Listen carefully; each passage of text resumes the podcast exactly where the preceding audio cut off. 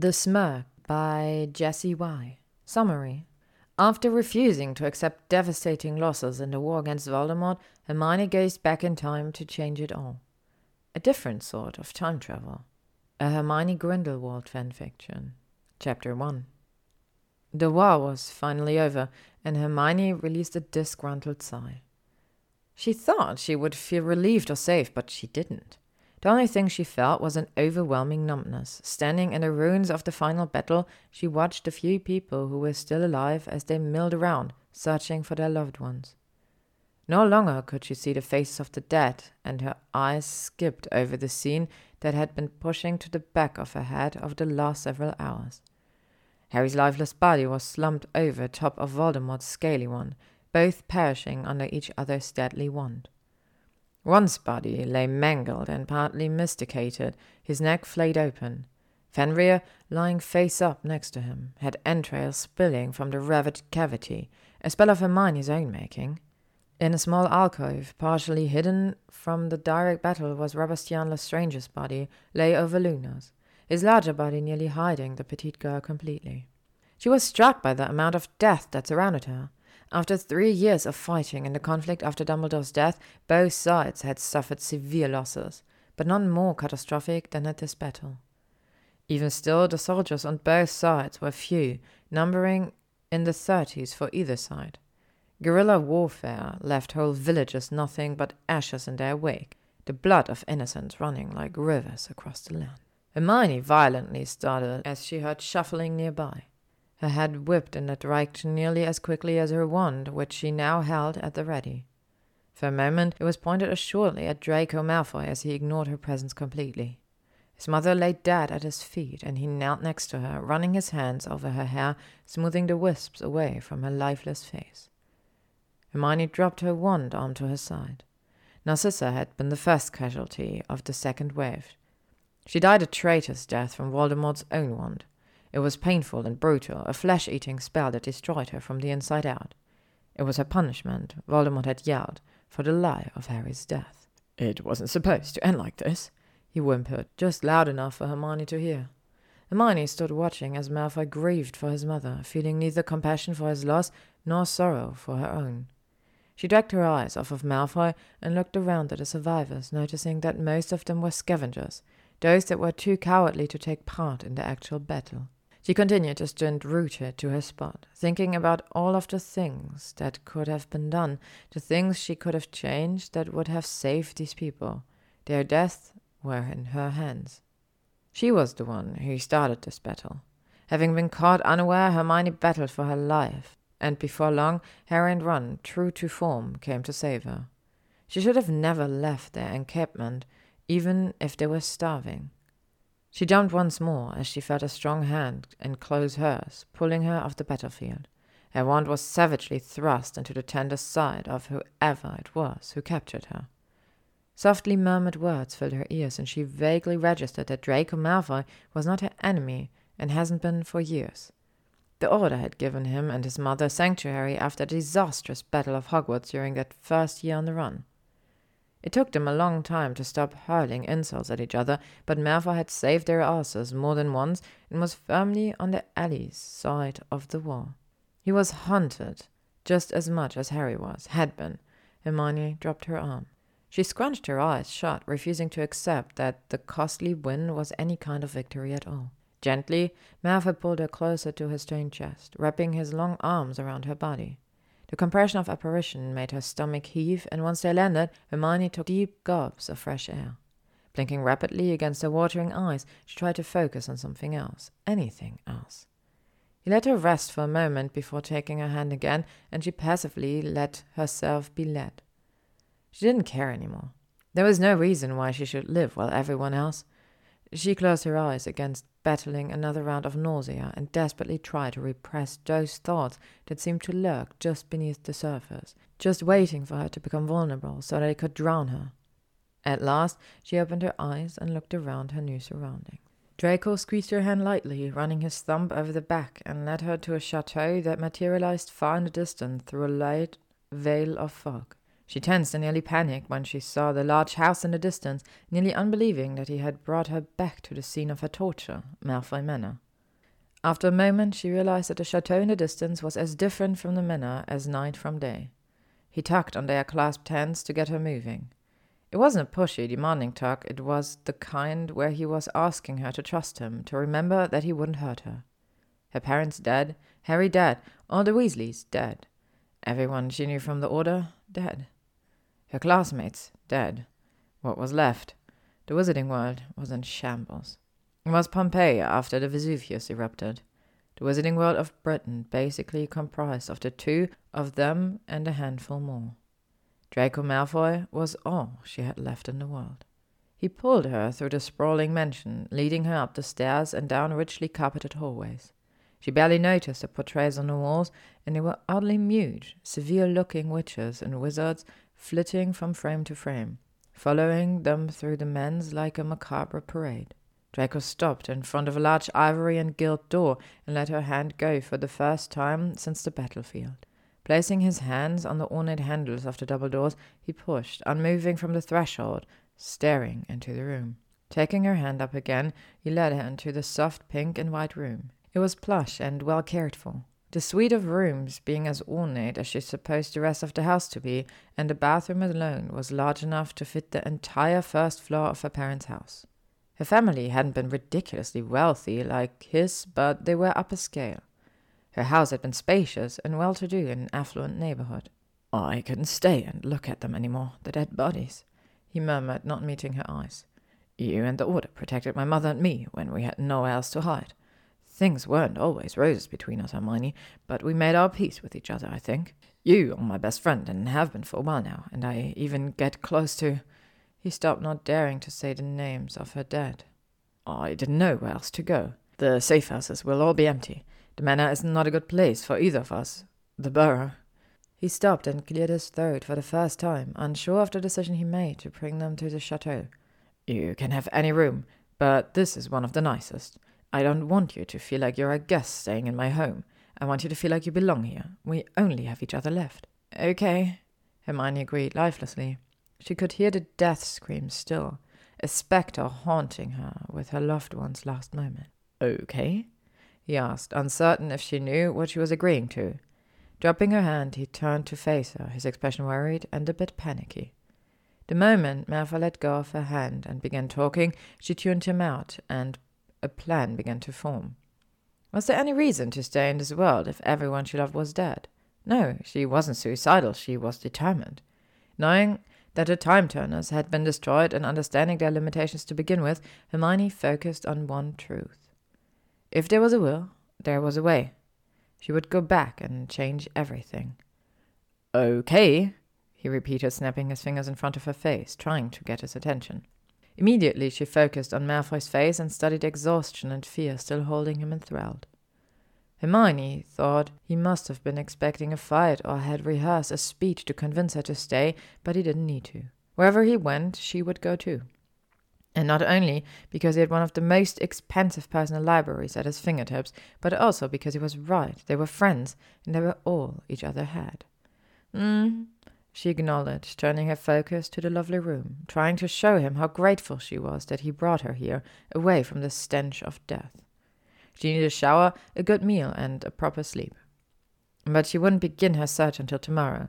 Turning back to her host, Hermione smiled at him and moving swiftly. Before she could change her mind, leaned into him and kissed him on the cheek. There were many times over the course of the years that she had done the same with Harry. It was fondness and appreciation, nothing more. He looked shocked, a deer in the headlights. Okay, Draco Malfoy, the ball is in your court. What should we do first? Where would we find the best information about time travel? Time travel? Uh huh. I will have to think about that. I was thinking more along the lines of bath and sleep. That sounds nice. Hermione said wistfully, glancing at the door to the bathroom longingly. I'll leave you to it. If you want or need anything, food included, just ask Winky. Draco reminded as he backed out of the room, closing the door behind him, leaving her alone for the first time in ages. She briefly thought about asking Winky to bring her food, but decided against it, opting for a bath and sleep first.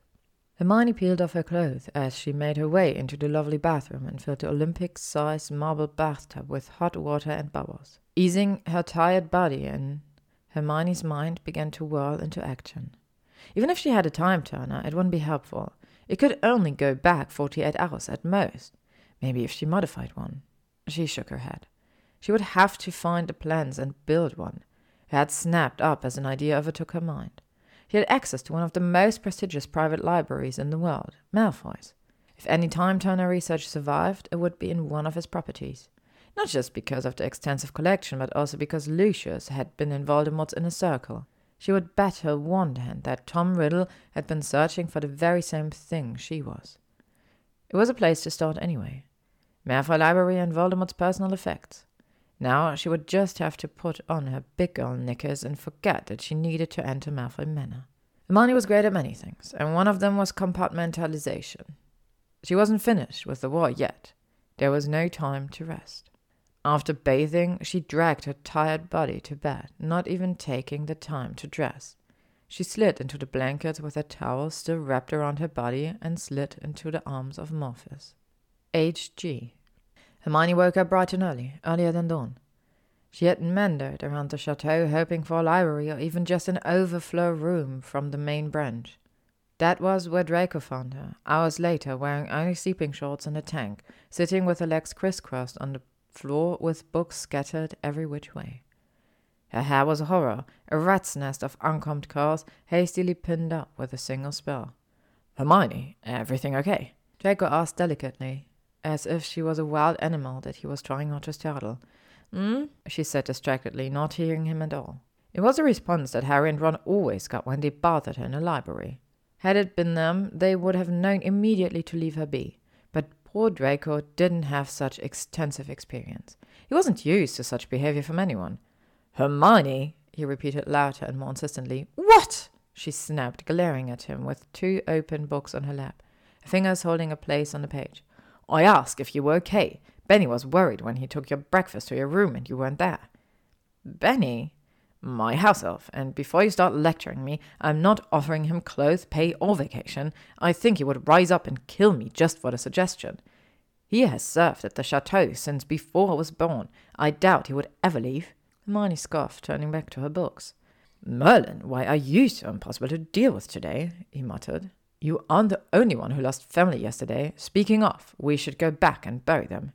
We didn't lose anyone, not yet, until I am forced to admit that traveling back in time is impossible. I will never consider them dead. You can't bury them because I will fix this. I will. She set her jaw, her eyes narrowed and fierce. We did lose them. Everyone we loved died yesterday, and even if you save everyone's life by fixing time, they still died and they deserve to be treated as if their lives and sacrifices matter. Even if you change everything, they still died, he argued just as passionately. What if it takes us years to find a way? Are you going to let their bodies rot where they lay? Hermione looked up into his face and stared open mouthed. He was nothing like the boy she knew from Hogwarts. This Malfoy cared about other people, and he unabashedly showed it. Malfoy had grown up, matured, and was a better person than she ever thought he would have been capable when they attended Hogwarts together. Knowing that she really should stop comparing him to his younger self, Hermione looked back at the book in her lap. He was right, of course. Those that fell during the battle should be buried, but she just couldn't do it. Not yet. She felt a niggling of self doubt and insecurity.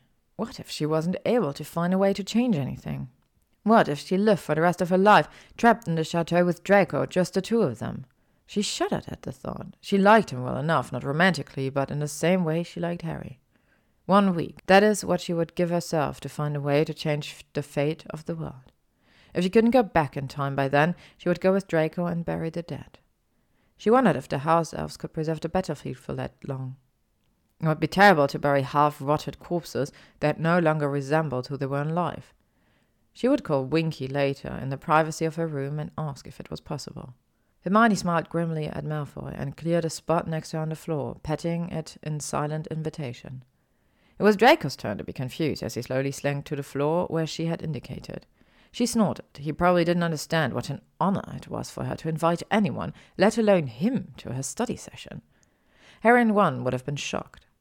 She only studied with them when they needed her help, and that was a long time ago. I'm trying to find all the information I can on time travels, time turners, and anything else that could be used to manipulate time. But I don't want to go back a day or two. I want to go back 17 years when Voldemort was destroyed the first time. If I take him out before he kills the Potters, everything will change. Focusing on changing time is the path that leads to madness, Granger. You know my father and grandfather had searched the whole world for what you are talking about, and it cannot be done. I won't stop until I make it possible. You will give up the rest of your life for this? he asked incredulously. What have I to look forward to? Do you have something better to do with your life? she challenged. Your friends wouldn't want you to waste your life on some impossible task. They would want you to find happiness. Harry had an impossible task that he successfully completed. If he could kill the darkest wizard of all time at the age of nineteen, I can do this, even if I am eighty before I accomplish it. I will help you then, he whispered, and twined his hand in hers and gave it a squeeze. He seemed to draw comfort from holding her hand, and she squeezed back, giving as much comfort as she took. You will. I will have you know that my grades were right up next to yours, he said disdainfully. Plus, it's not like I've anything better to do with my life. I doubt you would agree to replenish the wizarding world with my children. I tell you what, if we don't find anything by the time we are thirty, I will bear your children, all right? Now that this is settled, we are searching for a way to send me seventeen years in the past. I agree to your terms. No children unless we are still stuck here at thirty. He grinned, no doubt amused at the way she completely brushed off the need to repopulate. But if we find a way, we will go together. If it's possible, fine. See, it's not that hard being my ally. When you aren't being your normal arrogant self. Hey! She chuckled at the insulted look on his face. They both broke down into giggles. Their laughter was a little too high pitched to be merely mirth. It was slightly hysterical. Well, if you want that research, we will have to go to the manor. Yeah, I figured, but I was really hoping to avoid it. I'm sorry, I don't want to go either. I haven't been there since my father was ordered to murder mother and me. He looked down at their entwined hands and smoothed his thumb over her softer, smaller one. She sighed as he refused to meet her eyes. They both had scars. Benny, Malfoy summoned his personal elf and bid him to pack them up and send everything to the manor before joining them. We will travel by Floo, and will stay there until we have thoroughly searched everywhere. Also, leave the breakfast on the table. We will eat now. Yes, master. He bowed before popping out. After you. He murmured before standing and offering Hermione his hand. She looked at him curiously before taking it, allowing herself to be pulled up off the floor. H.G. Hermione was visibly trembling as she entered Malfoy Manor. It was surreal, as if it wasn't actually happening. Draco was holding her, supporting her, as they walked slowly together through the place that held one of the most traumatizing things about the war for her, and even more for Draco. His once safe haven was defiled, filled with memories of him. What do you want to see first? he asked her, not knowing whether she needed the rest or the busy work. The library, she choked out. Where else would she go to feel safe? He nodded his head, and together they wound through the many corridors and hallways that made up the labyrinthine path to the family library. The pilgrimage seemed to take hours, but in reality it only took a few minutes. Forever, after all, could sometimes be just one moment. As they approached, Draco unwound his arms from around her body and stood before a set of huge double doors. With a small smile, he looked back at her over his shoulder, each hand on a curving handle. Close your eyes. No peeking, he murmured, waiting until she complied before pushing the doors open in one sweeping movement. He grabbed her hand and pulled her through to stand in the center of the room. Open your eyes. Draco watched Hermione as her eyes went wide, awe forcing her jaw to land on the floor. Slowly she moved towards the shelves, running her fingers lightly over the exposed spines. She was radiant as she took in her surroundings, breathing deeply the smell of her personal ambrosia. Parchment and various stages of decay, ink and leather were only some of the scents she knew she would smell in a batch of Amortentia. Her heart thudded rapidly, yearning and nostalgia seeping out of her every pore memories of better times thrusting the images of her two best friends into the forefront of her mind. She nearly choked on it. Savagely, she pushed it away and focused only on Malfoy and his amazing library. Hermione swirled on the balls of her feet quicker than he would have ever bet that she could move, and Draco's brow rose in question and surprise. She launched herself into his arms, wrapping them around his neck and pressing an innocent kiss to his clean shaven jaw. He smirked, wrapping his arms around her waist. See what you have been missing your whole life? He joked, both indicating the library and himself. This is amazing, Draco, she breathed, ignoring his poor attempt at humor or flirting or whatever that was. She was out of his arms as quick as she flung herself into them, leaving Draco dazed. She was like a niffler who had caught sight of several pieces of treasure at once. Waving her wand, she summoned the books that she wanted to start with. Draco watched her for a moment longer before doing the same. They studied side by side long into the night. Draco easily kept up with Hermione's intense study habits. Lucky for them, the house elves returned to the manor to serve their new and kinder master. The food and drinks were replenished at regular intervals, and both Hermione and Draco helped themselves, always with a grateful murmur to the listening elf. H.G. After two weeks of searching, they had to admit that they had already seen everything that the library had to offer on the subject of time travel. Hermione grit her teeth as she decided to finally look through Voldemort's personal possessions, something that she had been putting off ever since Draco showed her the door to the room that Voldemort had used when they first arrived. She stood in front of the door with a wrinkled nose, wishing that Draco would do this part, but he had unequivocally refused. He said that if she wanted to look around, she would have to do it soon, or he would torch the whole wing. There were too many bad memories concerning the evil bastard. Hermione had fewer personal memories of him and was therefore elected by Draco and the house elves to go through it. She was outvoted. She slowly opened the door, expecting any manner of unpleasant things to hit her, but opened her eyes, one by one, as nothing happened. Her mouth dropped to the floor as she saw rare instrument, a first edition library of rare books, diagrams of complicated wand movements for creating spells, journals of all kinds, and surprisingly, an old battered trunk with Slytherin's crest as a latch. She slowly circled the room, casting spells to reveal and dismantle deadly curses and enchantments that were woven into the objects he wished to protect. There was no doubt in Hermione's mind Tom Riddle was truly brilliant. A gifted and powerful wizard. Too bad he was evil. She searched the books first and was rewarded with several tomes full of in depth theory about time travel. In fact, she found several journals that turned out to be step by step manuals on how to build and create a time turner. If he had all of this at his fingertips, why wouldn't he employ their youth? It's not like he would care about the consequences of time traveling. It took her days more to scour the new resources before she stumbled upon the flaw in the theories. Apparently, there was a good reason why time turners could only go back 24 hours tops. Time turners were only meant to relive moments without interacting with a person's past self. The time wizards call it time madness. It was a side effect of cerebral dislocation in time. A time turner's magic was what created the disease, not a time displacement. To go farther back than that caused wizards to revert mentally to the age they were at the point in time they traveled to. Any wizard that tried to travel beyond their conceptions died at the point of arrival, both present and future selves. Hermione was sure she could improve the time turners to a point where this side effect would be non existent, but only if she had several hundred years and a way to not die in the process of experimentation. She frowned. She clearly would not be able to use this method. With this in mind, Hermione began searching through Voldemort's private journals, positive that he had reached the same conclusion as she did. It surprised her that his personal thoughts drew her in like an obsession, forcing her to regret his life's choices and fully wish that she could have apprenticed under him. It was this single minded focus that allowed her to find exactly what she was looking for. It was in one of the journals from the time where he and his Knights of Walpurgis traveled the world. September 6th, 1947. We unintentionally stumbled into a village that treated us as if we carried the plague. They were clearly a primitive group of wizards living in the wilds of Africa. We had recently come down from an exquisite high as the last village we were in taught us how to fly. This village wasn't even on our radar, or anyone's for that matter. They clearly don't want visitors. I have to know what they are hiding. A small group of elderly wizards brought us food. They wouldn't even allow us to wander around the huts. Their eyes followed us nervously. I'm getting excited at the prospect of this challenge. There couldn't have been a better way to capture my attention than to try to keep me in the dark. I will have to have Abraxas create a distraction so that I can look around. September 7th.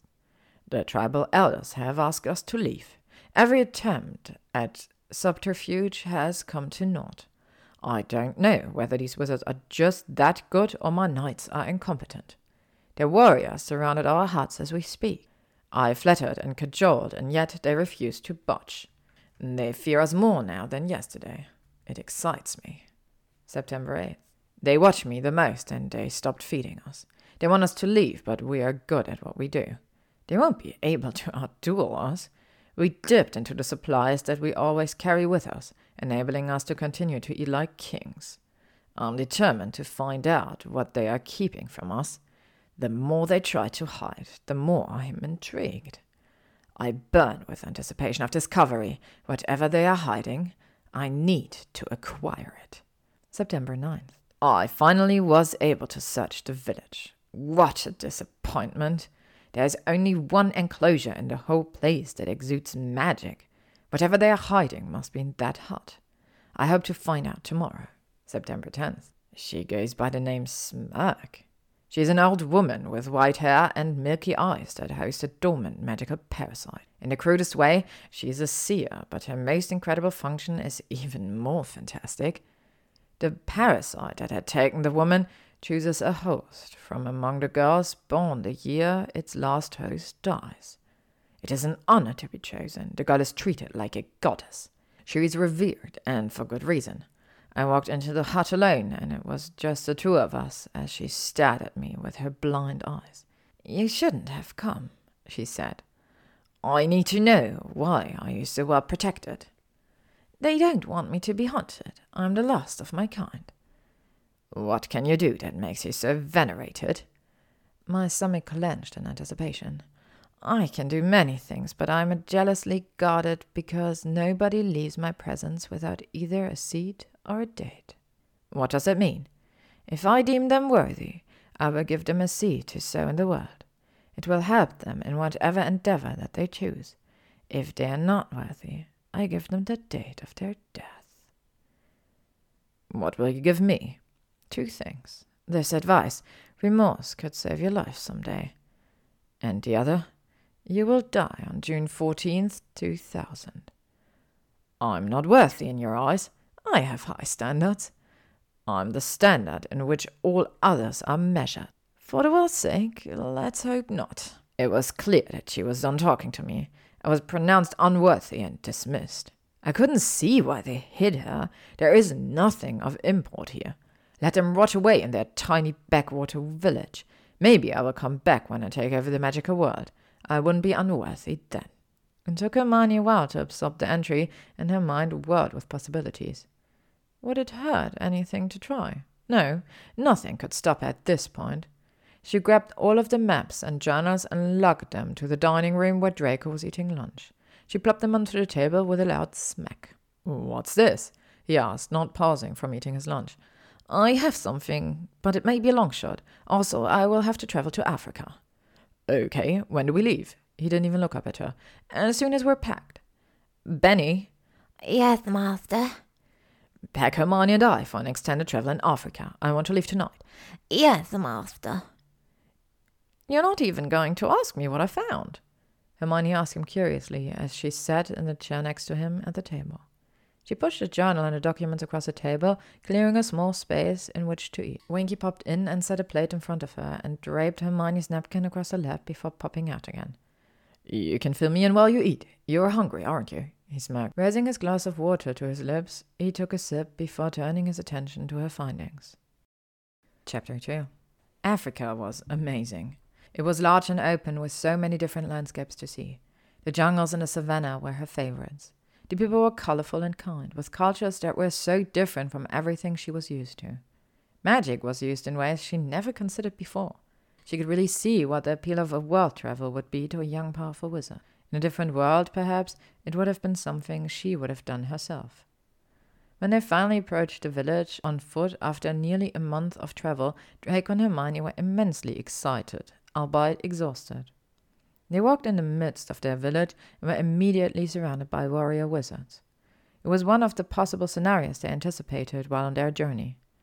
After she recounted Voldemort's experience, they had leaned towards the village casting first and asking questions later. Both were happily surprised they weren't killed on sight, something that was also on their possibility of outcome lists. Hermione and Draco had agreed that their best chance of seeing the Smurg was by not occluding or acting suspicious or secretive in any way. With that in mind, they walked into the village, minds open and their wands safely tucked in their pack. Some would call that vulnerable or foolish, but Hermione needed to see the Smurg. If she couldn't, was there really any point in living? Immediately they were brought to a crude hut that could only boast the barest of walls and a thatched roof. It was not her idea of comfort, but she guessed that was the point. At least they anticipated on letting the two of them leave alive. If staying in a bare hut for a while was the price to pay to be there and try to convince the villagers that they were worthy enough to speak with a Smurg, then who was she to disparage their accommodations? Hermione sat on the edge of a straw pallet and pulled her small beaded bag onto her lap.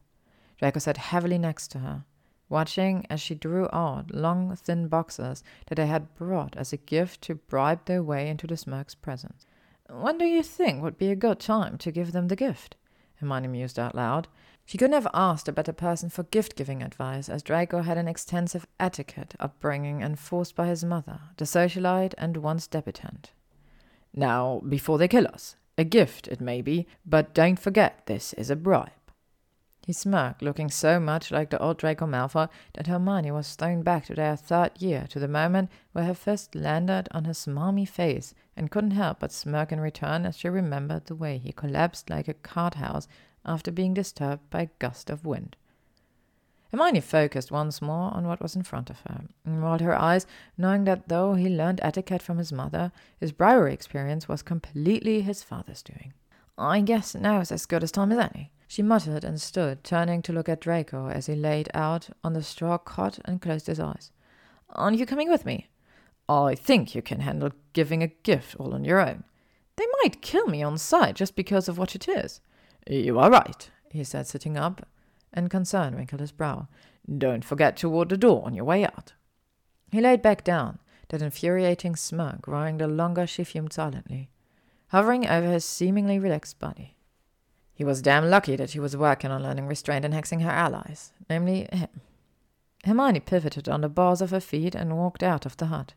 She had taken a mere three steps before she was immediately surrounded again. We have brought a gift for the Smurg, she said, holding up the small wooden box. When no one moved, she removed the lid and showed them the innocent length of wood that sat inside on a bed of velvet. A sudden intake of breath from the elders was her only indication that they recognized the unbroken and unaligned elder wand. A ripple of unease swept through the villagers as the elders moved as if one to box her in against a small hut.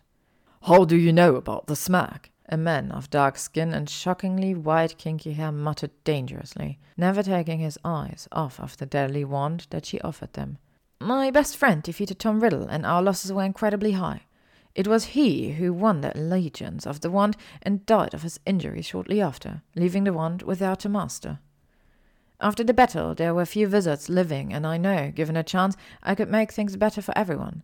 I began my research into time travel. After days of scouring through books, I was desperate and ended up going through Tom Riddle's personal items. He kept a journal of his travels as a young man, and I read about his stop here. I was hoping the Smurg could help us. She isn't a fortune teller to fix your life. Her services are for the betterment of all. Would you ask her if she would see us, please? Hermione ignored his previous comment and remained dogged. I can promise no more than that. If she does not wish to meet you, you both will leave. All right. Hermione agreed and went back into the hut where Draco was already spread out on his straw cot snoring. She snorted. He wouldn't have lasted five minutes on a hunt for Horcruxes. She laid down to wait, hoping that the Smurg would agree to meet them. Hermione really didn't know what she would do if they were turned away. And before she knew it, her lids weighed heavily, and it was longer times between each time she blinked them open. She was awoken by rough hands that shook her vigorously. She gasped as she reflexively reached for her wand and only hit a solid wall of muscle. She summoned you, a deep voice murmured. They walked as a group towards the center hut. Hermione could feel the shimmer of spells gliding over her skin as she passed through the doorway, and there the warriors stayed standing guard just inside the wards. They silently pushed her through the doorway and shut the door behind her. Hermione was left alone in the dead of night in a dark and watered hut, in the center of the village with no way to defend herself. Fear called in her stomach as she wondered if Voldemort's journals were wrong. Perhaps the parasite needed new hosts to suck the life out of. Maybe it just told him something to make him go away. But the one thought that was niggling at the back of her mind was the date that the Smurg had given him as the date of his death was accurate. Come closer, a high girlish voice beckoned. I don't know the way. It's too dark, Hermione said. A small ball of light appeared in the palm of the hand of a very young child. She was only five or six years old. Her long white hair hung loosely to her shoulder blades as her milky white eyes focused on Hermione's approaching form. Hermione was horrified, and her hand covered her mouth. Do not mourn for me. I may not be a normal child, but I have the life of a thousand Smurgs in my head. I've never just been a child. I've always been the chosen. I'm blessed, the child said, voice devoid of emotion. I lost my childlike innocence early, and I will always mourn the loss of the same in any other. Hermione stood in front of the girl, who was seated on a throne made of a living tree that had been twisted as it grew into the shape of a grand and imposing living throne. I was told that you knew me from the journal of Tom Riddles. Yes. He was a blight on the world, but even blights are needed to strengthen future crop and the will of the man. I know why you are here. I don't think it would do any good to change this. If I had the chance, I could change things for better. If you have the chance, you may lose your hard-won victory. This was no victory. For the world it was. Not for my world.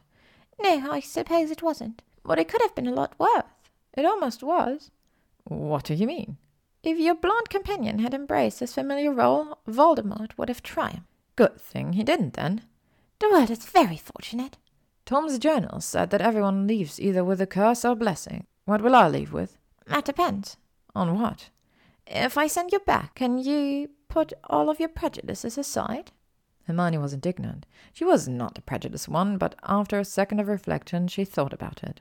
If she went back in time, those horrible things wouldn't have happened yet. Could she set all of that aside and treat her enemies as if she was meeting them for the first time? Could she give them all a second chance? I will try very hard, Hermione finally said. The Smurg smiled in approval. If you would have said yes, you would have been unworthy because of your lie. If you would have said no, you would have been unworthy because of your inability to do the right thing. You are worthy of my blessing. The Smurg smiled and reached out a fist. Hermione held her hand flat, palm up, as the little girl dropped three seeds into Hermione's hand.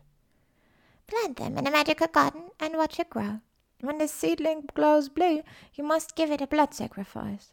If it accepts your offering, it will bear a single piece of fruit in three days. This first fruit will have the magic in it that you seek. The barren tree you left behind will eventually produce a Smurg of its own. Once the tree has its blood sacrifice, it will not be able to be undone. Do you accept the price of your blessing? The Smurg will select a host among the available women. The Smurg will choose its host from the family that cares for the garden it resides in. A Smurg will always choose a child. What would happen if I don't offer the tree blood sacrifice? It would become an ever bearing pomegranate tree that would sprout fruit in even the harshest winters. But it would never become a Smurg. Correct. Thank you for your blessing. I hope you achieve great longevity. The little girl nodded her head with a smile and dropped a ball of light, a clear dismissal, from the hut. Hermione turned and walked out blindly, heavily laden with moral conundrums. Would going back in time be a good enough reason to condemn a line of girls into hosting a powerful parricide? Hermione couldn't help thinking that it wasn't very much like a blessing at all. Hermione gently wrapped the seed in a silk scarf that she brought along and put it in her beaded bag. The warriors stood like sentinels around the hut, only watching Hermione as she slowly made her way back to the hut that the village had given her and Draco. Once there, she crawled back onto the straw and fell asleep, hoping that her unconscious mind would give her an answer. On one hand, she could go back in time. On the other hand, she would be giving over the lives of countless girls to do it. If she went through with it, would she be any better than Voldemort? When Hermione woke up the next morning, Draco was gone. She poked her head out of the hut and was greeted with bowls and dishes of various foods, busy women and men going about the day, and children running about freely playing together as good friends do. Hermione joined the gathering with a smile and watched with interest the employment of many of the people, noticing that they bowed their head and called her Moomba as she passed. She smiled, not knowing what it meant, but taking social cues, she assumed it was something positive. She shrugged and moved, hoping she would see Draco soon. A little girl the same age as the Smurg ran up to her and tugged on Hermione's shirt. They're waiting for you, Moomba. Who is? Your companion and the eldest, come. What does Moomba mean? Hermione asked curiously. The one in the beginning, the creator. Hermione sputtered and shrugged. Why are they calling me the creator?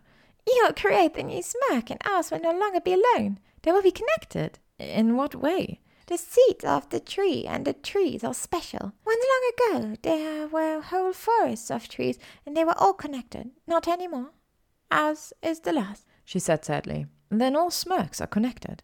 Yes, the more they are, the stronger they are, the more they can do for the world. But one person has to give up her whole life for it. Why are the hosts always girls? They chosen are gifted extremely long life. The only sacrifice is their innocence. They grow knowing the best and the worst of the world. Girls are the bearers of life, so are the Smurg. Their only sacrifice, Hermione spent, innocence should not be an acceptable sacrifice. She gains much, and only one of us is chosen. The rest of us are blessed to protect her. She lives a satisfying life. But is she happy? What is happiness? Happiness is not the same for everyone, and it is not the same thing throughout one's life. How did you become so wise in your young life? We are taught the lessons of the tree. The Smurg sings the song of a time where there were many. We learned from her. They reached a small enclosure that the little girl gestured to, bidding Hermione to enter. Aren't you coming too? Hermione asked the little girl. Only the blessed may enter. And you are not blessed? Not everyone can be worthy. But you protect her. We are still human, and we have our own fears and vices. Very few are actually worthy. We celebrate because two have come to us the Moomba and the Mlinzi. What is the Mlinzi? He's the protector. The protector of the Smurg. Will he be forced to stay? He will sire daughters who will host a new Smurg. His tribe will protect her. He will protect the tree. The Smurg has already seen it. I don't believe in prophecy. Neither do we. What does that even mean? Hermione asked, frustrated. The little girl walked away with an enigmatic little smile. Hermione frowned as she watched a dark skinned child rejoin her playmates before turning around and walking into the hut. Draco was sitting in a circle with five other people. Their ages varied from ancient to child. Draco smirked, enjoying Hermione's confusion. He patted the ground next to him in the same manner that she had that day in his library, his eyes danced with humor. Come on, Granger. We're just about to begin. Begin what? Breakfast. Right. The moment she sat down, two women joined the group, carrying bowls and flasks filled with food and drink. Their day went by fast. The whole village was welcoming and celebratory.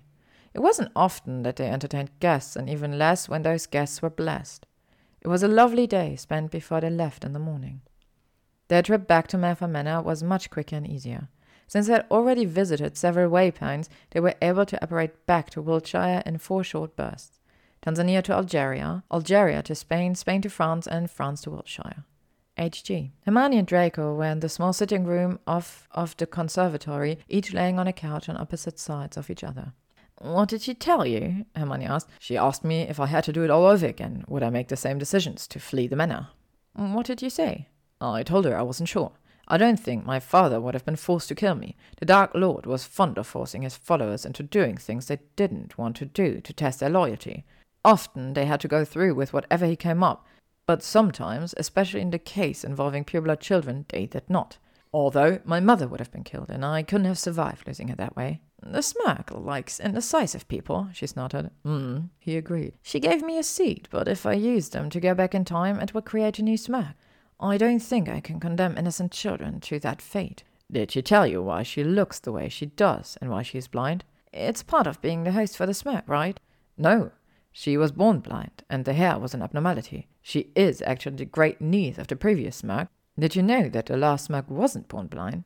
They claimed she was one of the happiest people they had ever met. What are you trying to tell me? I'm trying to show you that you are as blind about the Smurg as you are about the house elves. You are pushing your thoughts and feelings onto them without considering what makes them happy. Your happiness is not the same as theirs. Hermione stared at him in shock. That was basically what a little girl in the village had told her. So you would be okay with having your daughter be the host of a new Smurg? Sure, it's a great honor. Did she give you seeds? No, she told me who my future wife would be, and that she would give me five children, three of them girls. What's her name? Ginevra Weasley. Hermione drew in a great breath and held it, desperately trying to hold back a sob. With an angry release, she narrowed her gaze.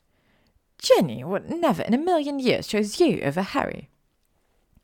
If you go back, things will change. You will marry me. That is what Smurg said. If I go, Ginny lives to marry you? Yes, I don't know how or why, but that is what is promised. How did you take that, being told you would marry a Weasley? Hermione snickered, relieved and mildly intrigued. They chuckled for a moment. Draco rolled onto his side, a hand under his head as a pillow. If you stay, this is what the rest of our life will look like. You're a decent, Granger, but I would only marry you out of duress. We would be like siblings and would fight all the time. We would waste our lives searching for a way to go back in time without the severe consequences of the time turners. I don't think that it is possible. So tell me, is your life so great here with me that you can't let me go? This is not about you, Malfoy. This is about your children and how they deserve a proper childhood. The needs of the many outweigh the needs of the few. But we cannot forge the men for the crown. I see we are at an impasse, he said, flopping on his back. I don't even know if I can control the year. What if I end up in the Founders era? I think it will take you where you can do the most good. You have a lot of faith in this. Why? Do you know what the tree portion of the Smurg is called? She shook her head. It's an ent. They used to be all over the world. My father used to tell me stories about the ents when I was a kid. I don't know how accurate they are, but I used to love them. Don't ent walks? The Smurg walks, not the ent. Ents are rooted to the ground. They are trees, for goodness sake. Merlin, Granger. He huffed as if he had to explain something obvious that a two year old would know. She stayed quiet, lips thinning in silent disapproval, thinking of all the Tolkienesque dreams that were now shattered. What I'm trying to say is that this doesn't seem so out of the ordinary for me. I grew up in a world of magic. It's all I've ever known, and magic is fluid and unpredictable. Not everything can be explained or reasoned out. Some things just are. Do you reason out the cause and effect of jumping into a lake? Your body oils could kill the ecosystem, but you go swimming anyway. I can either choose to jump or stand still. Exactly. What would you do? Me? I would jump. H.G. Hermione stood on a slight rise in the west gardens of Malfoy Manor. A unicorn watched from the field on the other side of the low hedge, a dazzling white among the sea of green. Hermione looked down at the silk cloth she clutched in her hand. It was time to make a decision. She was going to sacrifice the lives of generation of Malfoy girls to come and go into the past, or was she going to plant a tree that would bear fruit year round to stay to have Draco's children? She unfolded the material and stared at the seeds. Guilt twisted in her stomach. Her decision was made days ago when she talked to Malfoy about it in the conservatory. The only problem was that she just wasn't prepared to knowingly sacrifice someone else so that she could go back in time. She would gladly lay down her own life for her friends, but for her to offer up another's life? It was a hard pill to swallow. Gritting her teeth, Hermione gently poked the seed into the hole that Draco had dug for her and covered it before sitting on the ground to wait. Malfoy brought her a tray of sandwiches and a thermos of tea after the first hour. Thanks, she murmured, digging into the first sandwich. They sat silently, chewing and watching in bemusement as the seed sprouted at an accelerated pace. The tiny seedling grew fast. It wasn't long before sapling stood, where before it was merely a covered hole. It passed with a strong blue iridescence that shone from the very core of the tree. Hermione took a deep breath. This was it. She was going to do it. Diffindo, Hermione muttered, slicing her hand open before coupling the welling blood. Pulse seemed to feel her blood, and small wispy tendrils reached out from its trunk. The delicate lines snaked around her wrist and writhed just above her exposed wound. It was as if it were waiting for her consent. Hermione rubbed the soft bark, coating it with her blood. I'm sorry, so sorry, she muttered, not to the tree, to it she was bestowing life but to the host that haven't been born yet. Once the blue light faded, she pulled her hand back and let the remaining drops of blood drip from her fingertips, splashing onto the grass. Malfoy grabbed her hand, healed and cleaned it before letting it drop back to her side. All we have to do now is wait, he said. She nodded. She had three days to get her shit together. The first thing that Malfoy insisted on was visiting Gringotts, but Hermione was understandably hesitant. She had stolen something from one of the vaults that they protected. She was expecting to be murdered the moment she crossed his threshold.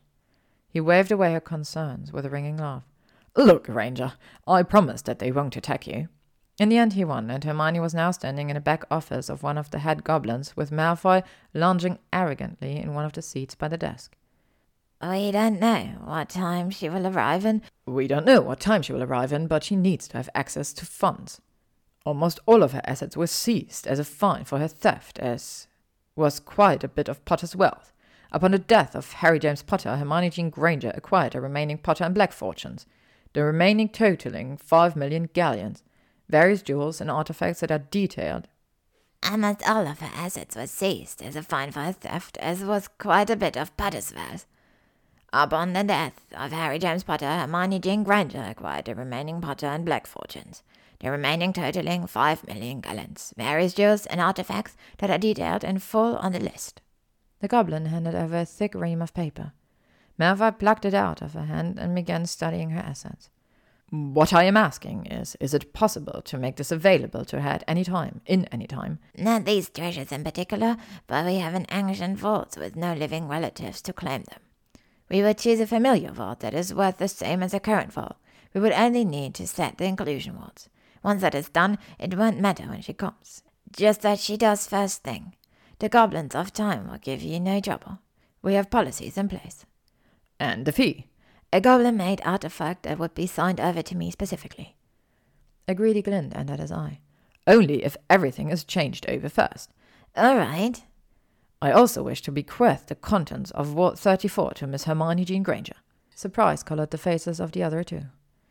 It is my wish to see Granger well taken care of in her endeavor, Malfoy finished. Very well. With little more discussion, the paperwork was signed, and Hermione and Hermione was the proud owner of Vault Seven, the world of the lost house of Slytherin. They wrote the death trap that the goblins affectionately called the car to the lowest and oldest section of Gringotts. The minecart flipped and rolled and spun, going fast and slow at different intervals, making Hermione quite ill. By the time they reached Vault 7, Hermione was seriously considering kissing the ground. Her eyes went wide as she looked at the large red chimera guarding the entrance. The goblin rang a tiny high pitched bell that made the chimera cringe away from the trio. Using his gnarled finger, the goblin turned over the wall to Hermione, her blood and magical signature now marking it as hers. The doll melted away as she stood staring at the great amassment of treasure. Everything has been catalogued and put on a new list that I will send to you the goblin said, looking at Malfoy. Malfoy nodded before turning to look into the newly opened vault. He looked just as entranced as Hermione did, as they studied rare tomes, ones jewels the size of eggs, mounds and mounds of galleons, and other oddities. You are a very wealthy witch, Draco mumbled, running his fingers over the neglected leather spines of the books. Hermione scoped up some of the galleons and retreated. She had to keep reminding herself that she was able to access this at any time. Once they were back up to the main lobby, the goblin stopped them and pulled Hermione close enough so that the other goblins wouldn't be able to hear what he said.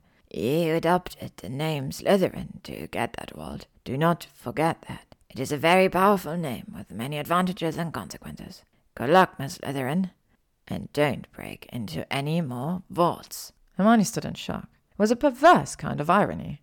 Malfoy shook his head, muttering unintelligibly under his breath. Well, you won't have to convince anyone of your blood status, he whispered to her as they stepped out on the deserted street. Diagon Alley was a caricature of what it used to be. Weasley's Wizard Wheezes stood abandoned, the bright purple paint starting to peel on the north face of the building. Hermione spent the next day and a half packing, unpacking, and repacking everything she planned on taking with her. She exchanged a small beaded bag for a near yet identical one that Malfoy found among his mother's possessions. She perfected the undetectable extension charm, and with Malfoy's help, she turned the whole thing into organized chaos. By the time the small pomegranate from the tree was ready to be eaten, Hermione was over prepared. Chapter 3 Hermione and Malfoy stood in front of the large tree that stood as a sentinel on the slight rise in the Malfoy gardens. She took a deep breath and plucked a sole pomegranate from the lower branches, letting the firm fruit roll between her hands. Wish me luck, she whispered. If anyone can save us all, it would be you, Hermione. With a nod, she cracked open the fruit and gathered a small handful of the juice plumped seeds and brought them to her mouth and chewed, savoring the tart sweetness and hoping that she would travel to a time that would enable her to save everyone she loved. As she swallowed, a wave of dizziness engulfed her, and she fell to her knees, leaning her forehead against the smooth, cool bark of the tree. This is a bad idea, she thought, and turned, reaching out for Malfoy in a blind panic. Her desperate hands met air, despite him reaching for her too. One minute he was there, just as panicked as she was, and the next he was gone, replaced by nothing and everything. Things that have been, and things that one day would be. The life that she knew was gone. Only the unknown abyss of fluid time stood before her and threatened to drown her in its infinite way. As time flowed, Hermione watched as if she was the tree. Knowledge poured into her, allowing her to understand what she was seeing. Thousands of scenes flashed past at lightning speed. A much older Ginny caressed the trunk of the tree, holding the hand of a little girl with grey eyes, red hair, and a knowing smile on her tiny rosy lips. Lucius, as a boy, his back resting against her as he sketched the manor. Abraxas Malfoy, with his hands inside the robe of a pretty witch who was pressed against Hermione's tree-like body. Septimus Malfoy, who stood still, staring open-mouthed at her as she suddenly separated the tree, having been effectively spit out. The abrupt way she was expelled from the tree made her even dizzier than she already was. How could it be possible that she merged with the conscious of the tree? She struggled to come to herself, to separate from the living conscious of the tree, and reconcile to only being Hermione Granger once more. She had experienced even a tiny portion of what the Smurg experienced. She now thought of the beings with a greater respect. It was no easy thing to be connected to something so overwhelmingly powerful and inhumane. Who are you? Septimus asked. He was shorter than Draco, but the hair was the same. She smirked because she couldn't imagine any Malfoy air without it. His bright blue eyes surprised her, though, having always associated the Malfoy blonde with steel grey eyes. In fact, his eyes reminded her of Ron. Hermione Slytherin, she muttered, trying to clear her head from the massive amount of sensory input the tree had forced on her. What year is it? He looked at her like she was dangerous beast about his spring and said, 1925. Merlin! she gasped. So much for going back ten years. She was in the roaring twenties. Hermione ignored Septimus and started to walk down the rise, heading away from the manor. Never did she plan on stepping a single foot in that monstrosity ever again, and that would be too soon. Wait, where are you going? My father is going to hear about this. He screeched in a nasally, decidedly feminine voice. Hermione giggled, ridiculously pleased that not every Malfoy ancestor looked like a walking wet dream. Good. Have fun with that. She wiggled her fingers before apparating to Diagon Alley. With a swift flick of her wand, she transfigured her robes into something she had seen in Narcissa's vintage collection a slim black timeless number that was entirely respectable and incredibly flattering. She could use all the allies she could get, and clothing seemed to matter to the pureblood faction. There was no reason to alienate anyone because of how she was dressed. She had come much too far for that. Plus, Malfoy didn't have to include the overwhelming snobbery of the old families in his crash course of what she needed to know. She learned that very early on. Hermione felt exactly as she felt the first year that she popped in Diagon Alley, odd and slightly out of place. Happy people milled around her, streaming in and out of busy stores. The shops were well stocked and hung with gleaming posters of smiling witches and wizards. Diagon Alley was brilliant, gleaming, and she looked around in astonishment. The alley from her time looked dead in comparison. Every storefront was decked out, every store full of patrons. Children still flocked to Fortescue, and Apothecary was so full the line wove down the lane. This was Diagon Alley in its heyday, and Hermione was humbled that she was able to see it, the way it was meant to be. The Wizarding shopping district without the influence of two civil wars. Hermione strolled down the lane, making her way slowly but surely to Gringotts, and tried to hide the fact that her heart was racing and that she was starting to sweat. No one stopped her, or attempted to converse. She was an outsider for now, but Draco had assured her that would only last as long as her trip to the bank where she would loudly proclaim her heritage. Once the goblins accepted her, so too would the wizarding world. Was its trusted goblins in housing their gold and making sure that the proper bloodlines received their vaults after their demise. Goblins seemed to have an uncanny knack for inheritance laws. Goblins stood on either side of the doorway into the bank and watched her with their black, beady eyes. Did they know that she stole from these walls? Could they tell that she was one of four people that successfully laid claim to that feat? Was there a way for past, present, and future goblins to correspond? Was she going to die a painful death after she walked through those silver inscribed doors, warning thieves away? Now that she didn't have Malfoy standing next to her, she wasn't so sure. Refusing to break her stride, Hermione ignored the goblins that stood sentry and stepped into the main atrium of the bank, a great marbled monstrosity that was overlaid with gold leaf and treasures untold. Would find out soon enough if her mission was to end before it even began. How can I help you? A very young Griphook asked from behind the first counter. Hermione smiled wildly, glad to know someone, even if he didn't know her yet. Slowly, she pulled a golden key from her robe pocket, and in a clear voice that carried through the room and echoed, she said, I would like to access my family vault. And you are? Hermione Slytherin. Out of the corner of her eyes, she saw half dozen men stop dead. The hunger nearly radiated off of them as they mentally conspired to trap her in a matrimony to one relation or another. The Slytherin fortune was renowned after all, and would make a sizable addition to any of the pure blooded familial vaults. It was exactly the reaction she was hoping for.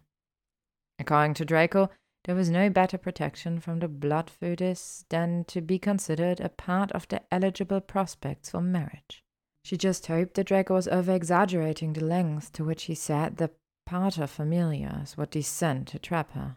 She had no interest in marriage or politics.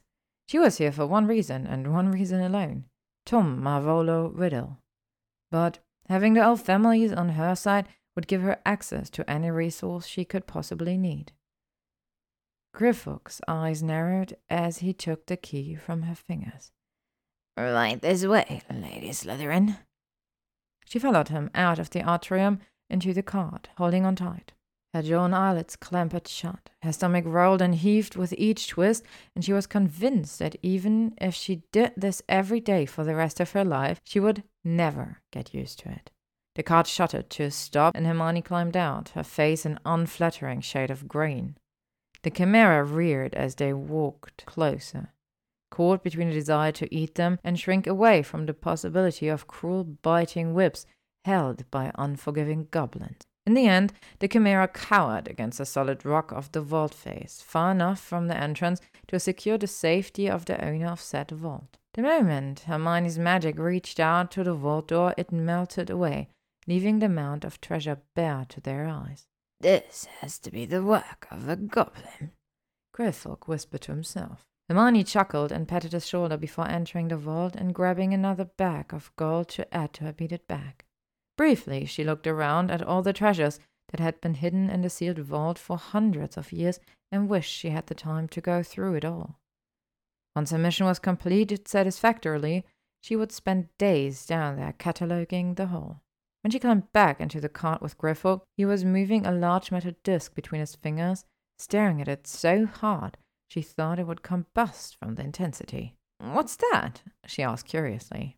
Without looking at her, he slid it into his trousers pockets and said, mm, Just a little oddity that was given to me for services rendered.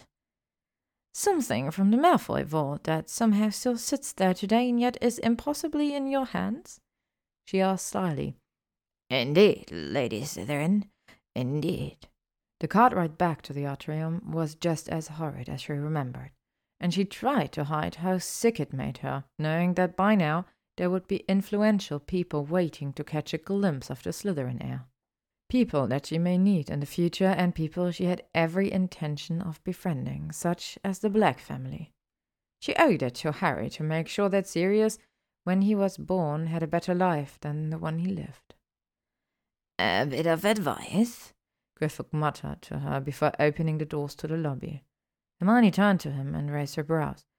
Whatever you are doing here in this time, you are the name you took. Forget who and what you used to be. Forget where you came from. Forget the future. This is your time now, and you can never go back, especially if you came here the way I suspect you have. Live this life as if it is your first and last. You aren't changing the future. You are living in the present. I'll keep that in mind. If you don't, you'll go mad.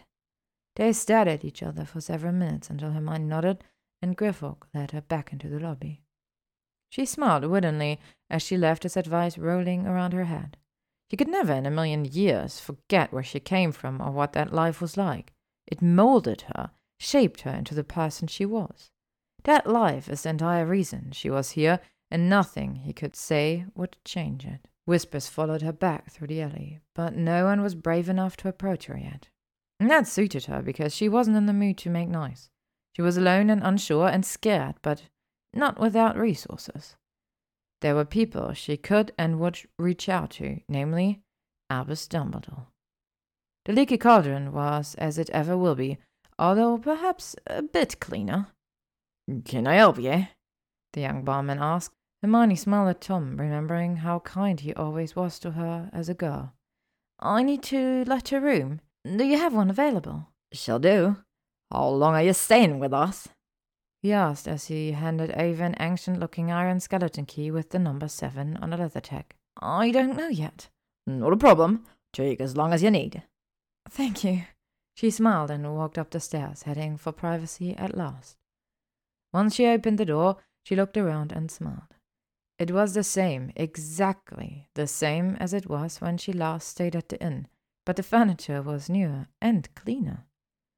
Quietly, she shut the door and sat on the bed, letting everything catch up with her. She was in 1925. That was one year before Tom Riddle would be born. Why would the Smurg bring her here? What difference would one year make? Was she supposed to prevent Tom from being born? Griphook's advice flooded her brain. Forget her old life. Her promise to the Smurg to try and treat people who hurt her better than they deserved, as if they never even met. Promises to Malfoy and Harry's dead body and everyone who took a curse for Harry or Ron or her. The promise to make a better world for those that she loved. To try and treat her enemies as if they never even met. That meant she couldn't kill Tom. Not without provocation. Provocation in this time, anyway. Griphook was right. Malfoy was right. She couldn't make things right for the people she loved by destroying their enemies on sight. She had promised to try. It was the only reason the Smurg had granted her request, and she would do everything in her power to honor the spirit in which it was given. What would be the best thing to do? Should she put down roots and adopt Tom? Should she find Merope and help her now? Hermione needed an ally. Whatever she chose to do, she would need help, and who better to be on her side than Albus Dumbledore? Knowing that he was now a Transfiguration teacher at Hogwarts, Hermione quickly pulled her beaded bag on her lap. Accio ink, Accio parchment. The moment he touched her hands, she laid them out and the small table next to her bed and began to write. Professor Dumbledore, allow me to introduce myself. I am Hermione Slytherin. It would be a pleasure to meet you in person, and I imagine you would have many questions for me. Please let me know your earliest convenience. Hermione J. G. Slytherin. Hermione left the room and walked to the owl order service and sent a letter via one of the mail owls for hire. At least this hadn't changed from what she knew. She slowly walked back to the leaky, smiling at everyone she passed. Everything reminded her of them, Harry and Ron. Bittersweet hope swirled around in her stomach. If she had any say, they would live great lives and never be exposed to the blood war that stole their childhoods and lives. They would just have to do it without her. She wasn't sure what the repercussions of time travel would be on her own younger self, but she had a horrible suspicion that she would no longer exist in her normal time. But all of these sacrifices would be worth it in the end. What was her sacrifice compared to theirs? They all died. She was not dead. She was merely living another life. Surviving was at times its own hell. Hermione walked into the leaky and stopped dead in the doorway, causing an elder witch to bump into her and start complaining about the abhorrent youth of the day, their declining manners, as if every generation prior to hers hadn't said the exact same thing. Sorry, Hermione mumbled distractedly before moving out of the way, skulking to the back of the pub to lean against the wooden wall and observe the group of six young men who clustered around a large table off to the side. The scene pulled her in, and she was incapable of pulling herself away. Though they looked slightly different than their progeny, she could place them anywhere. Hermione desperately wished to join them. I'm telling you, Charles, her eyes were glued on you all night long. I've heard your arguments, but I think you're wrong. I swear on Merlin's saggy fronts that Dorea Black was checking you out, Alastor Moody announced. He was just a boy, no scars or missing flesh in sight, but most disconcerting of all was the look of him with two natural blue eyes. Moody, you're out of your mind if you think a Slytherin girl is interested in a Gryffindor, Charles Potter. It had to be. The resemblance to Harry and James was uncanny, except he had the most beautiful ocean green eyes she had ever seen. Their eyes met across the room, and he smirked at her. She immediately turned away, having been caught moving around the room to a different location so as not to miss the conversation. Ha! Go say hello to her next time, and I bet five galleons that she blushes no matter what you say to her, Moody said, oblivious to his friend's distraction. I second that, Another young man, raising his pint and clanking the tankard together against Moody's. Hermione's stomach twisted with longing. That could have been her and Harry and Ron without the war. Charles got up, muttering something about the loo, but the conversation went on without him. He wasn't the only one attracting attention now, was he, Longbottom?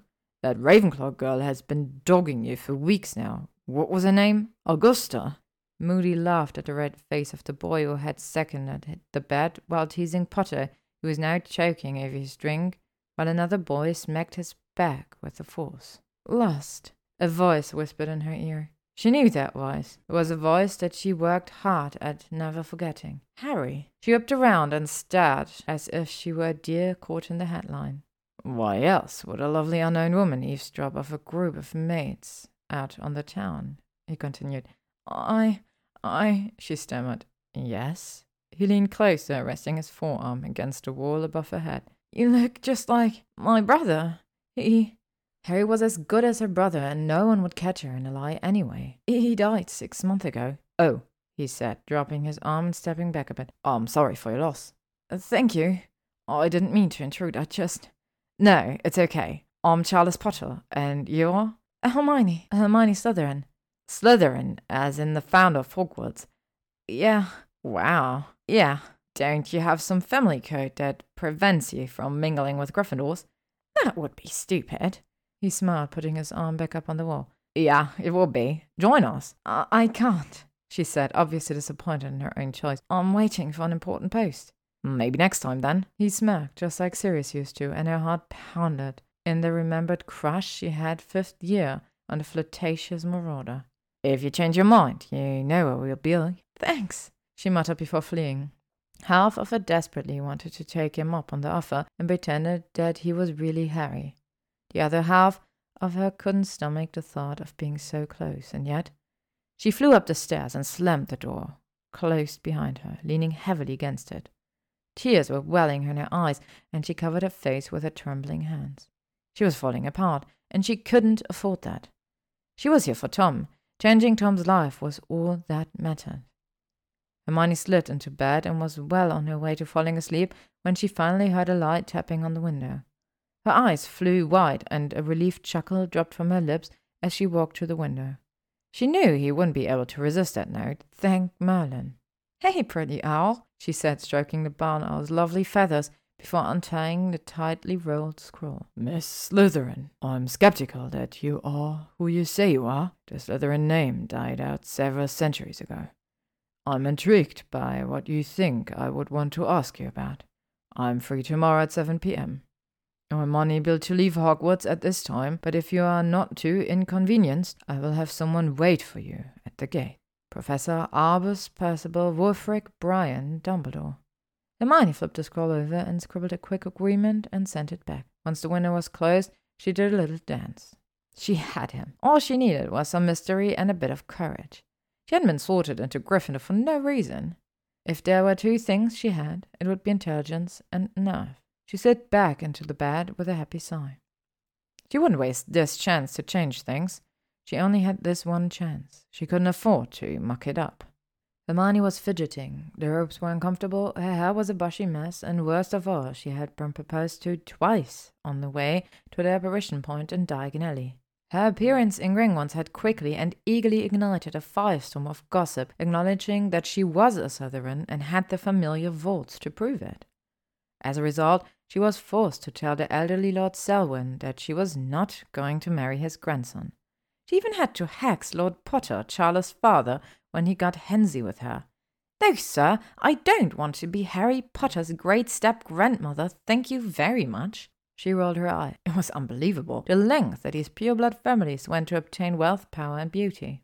She released a sigh of relief as she made it to the Hogwarts gates. She looked up at the old castle, feeling the comforting wards brush against her familiarly. You Miss Slytherin? asked a rough, deep voice. Yes. Follow me. The gates cracked open almost ominously. Hermione squeezed the tiny opening in order to follow the gruff men to the castle. Hermione looked around curiously as they began to pass the current students. Everyone was friendly, flashing smiles at her as she went. Their robes were longer, less tailored, and made of wool. Hermione did not envy this generation. The gruff man knocked on a door that she assumed was Dumbledore's office. He didn't even wait to be sure Dumbledore was in. He left her standing there in the hall, shifting from foot to foot awkwardly. She was starting to believe he wasn't in his office at all. You must be Miss Slytherin, Dumbledore said from behind her. He twinkled as he opened the door and gestured for her to precede him. She smiled her thanks before sitting in one of the offered chairs. Thank you, Hermione said politely. She was slightly enjoying having the drop on him. What can I help you with? Albus asked curiously as he settled behind his desk. Lemon drop? No, thank you, Professor, she smiled. I have no idea where to begin or even how much to tell you, she muttered.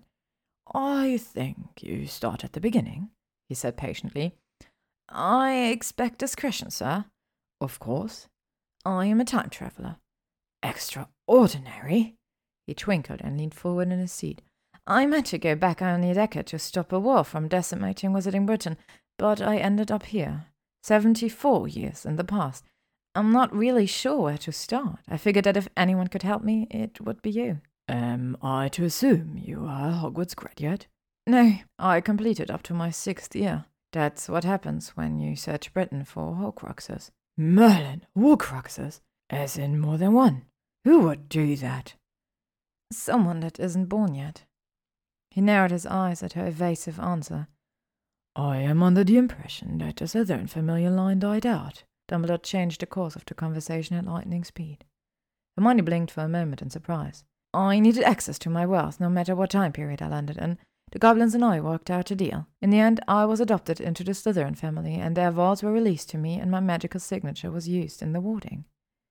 What price did you have to pay for that? I didn't. I was fortunate enough to have a sponsor. And that was? The Malfoy family. Curious. Indeed. So, how did you time travel? There are no current means. That you know of, Hermione mumbled. Dumbledore perked up curiously, having heard her utterance. Well? I will talk about the future. I will tell you things, but I will not tell you this. Please leave it. Dumbledore looked at her, and Hermione strengthened her occlumency shield as she felt his mind probe hers. Her stomach sunk. He wasn't even subtle about it. If you don't withdraw from my mind right now, I will not hesitate to protect myself by any means necessary. Hermione warned as she glared at him. His eyebrows rose. He withdrew fast, not gently either, causing Hermione to wince at the blunt retreat. I've killed, she whispered in shame. I've concluded that you and I aren't so very different, Professor. Both of our deepest desires revolve around the wish to see our loved ones stay alive, and we will do anything, commit any atrocity, to make sure that happens. This is why it must be you. Out of anyone in the world, you are probably the only person capable of understanding my decisions. That may have been true once. You can lie to yourself all you want, Albus Dumbledore, but you cannot lie to me, not about this. How did you come back? he persisted. She stared at him for a moment. This was not the Dumbledore that she knew. This Albus Dumbledore only had the potential to be that man she knew. She doubted very much that he would be able to help her very much at this point. The Dumbledore she knew may have manipulated, callously used others, but he never buried his head in the sand. Not to himself, anyway. She needed the help of a man who defeated Grindelwald, who put Harry in a sub-bar home, kept Sirius locked up in Grimmauld Place and Azkaban without a trial, who hired Lockhart and avoided Harry for an entire year. The man who looked the other way when the trial fought Voldemort and his servants each and every day. The man who gave Dobby a job and hired a werewolf and a former repentant Death Eater. The man who liked woolen socks and knitting because Ariana liked them and would spend her time knitting them for Albus before she died. Why was Dumbledore so different, so unprepared? It came to her like a hammer to the head. He would only be ready for the war with Voldemort because of his victory against Grindelwald. I am blessed, she said simply. She was no different than he would some day be. Hermione sacrificed generations of Malfoy girls to come back. One could even say that she did it for the greater good. Her lips twisted in derision and self disgust. If I had another option, any other method, I wouldn't have chosen this. You paid that great a price? Me? No. I volunteered others to shoulder that burden. See, we are the same. The disgust practically oozed out of her.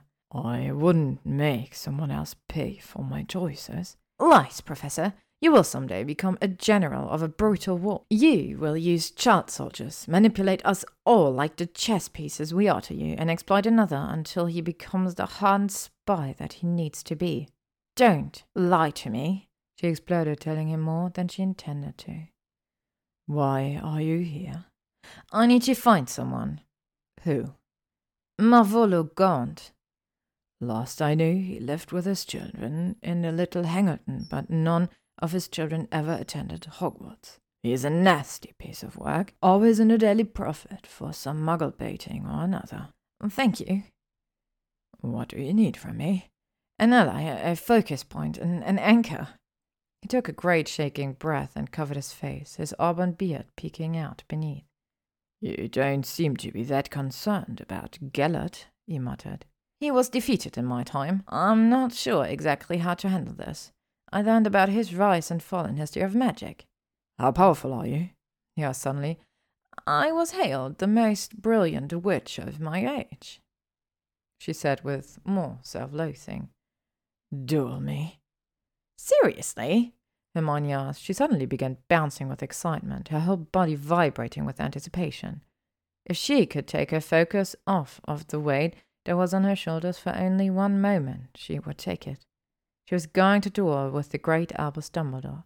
She knew he was talented even as a student and quivered with the thought of learning from him. Yes, he smiled at her childlike exuberance. Saturday at one on the Quidditch pitch. Awesome, she squeaked. Also, I will set up the newts for you to take. I will give you the date the next time I see you. She jumped out of her chair and grasped the handle of the door. Oh, and Miss Slytherin? What house were you in when you attended? Gryffindor, sir. Hermione laughed at his surprise and led herself out of his office, the castle, and Hogsmeade before apparating back to the leaky cauldron. Chapter 4 the next day, Hermione walked along the lane in Little Hangleton, dreading what she would find at the Gaunts. Dumbledore wasn't the only one who said that they were nasty pieces of work. As she turned into the hidden walk that led to their home, she froze. The shack was dilapidated. An air of neglect suffocated the whole property that gave the shrubbery a wildness that resembled her hair during third year. But the thing that shocked her the most was the snake nailed to the rough-hewn door. She quickly ducked behind the hedges as she heard the pebbles crunch under a newcomer's foot out on the lane that passed by the shack. At the same time, a window slid open overhead, and Hermione saw a faded girl with clumped, dirty hair and dark eyes. She was hanging out the window, a desperate longing contorting her face. It was obvious that she was watching whoever it was on the road. Hermione would bet everything she owned that Merope was watching Tom Riddle Sr. There was a loud, resounding bang from inside the house, and all Hermione could make out was hissing. Parseltongue. She shivered. This must be where it all started. With a crackle of power, she watched as Morphin knocked Merope out from in front of the window before casting a jinx at the passerby. Pushing through the hatch, she saw a tall, darkly handsome man break out in large, painful patches of hive. Tom began to scratch brutally before picking up the pace and heading home at a near trot. Merope was sobbing, but stopped suddenly as a flashy smack filled the air. Hermione saw red. Perhaps if she had waited and sorted out the situation and went to the door calmly, things would have been different, but she didn't. She blasted the door off the hinges, startling a bad tempered grizzly man that she assumed was Marvolo Gaunt. A father that was ignoring the abuse happening from above. It made her sick. What do you want? he demanded, one pointed at her, ready to fling curses. Get the hell out of my way, she snarled non-verbally disarming and freezing him as she went. Not one twinge of unease soured her stomach as he left him there, frozen his wand in her pocket. She flew through the house, vengeance and justice on her mind. When finally she flung open the door to the room where the siblings were, Hermione narrowed her eyes. Stupefy! Hermione yelled, casting the spell unnecessarily strong. The man, Morphin, no doubt, was knocked into the wall behind him sliding down the sheetrock in a crumbled heap. She walked over to a cowering Merope and gentled her fierce expression. Merope was dirty.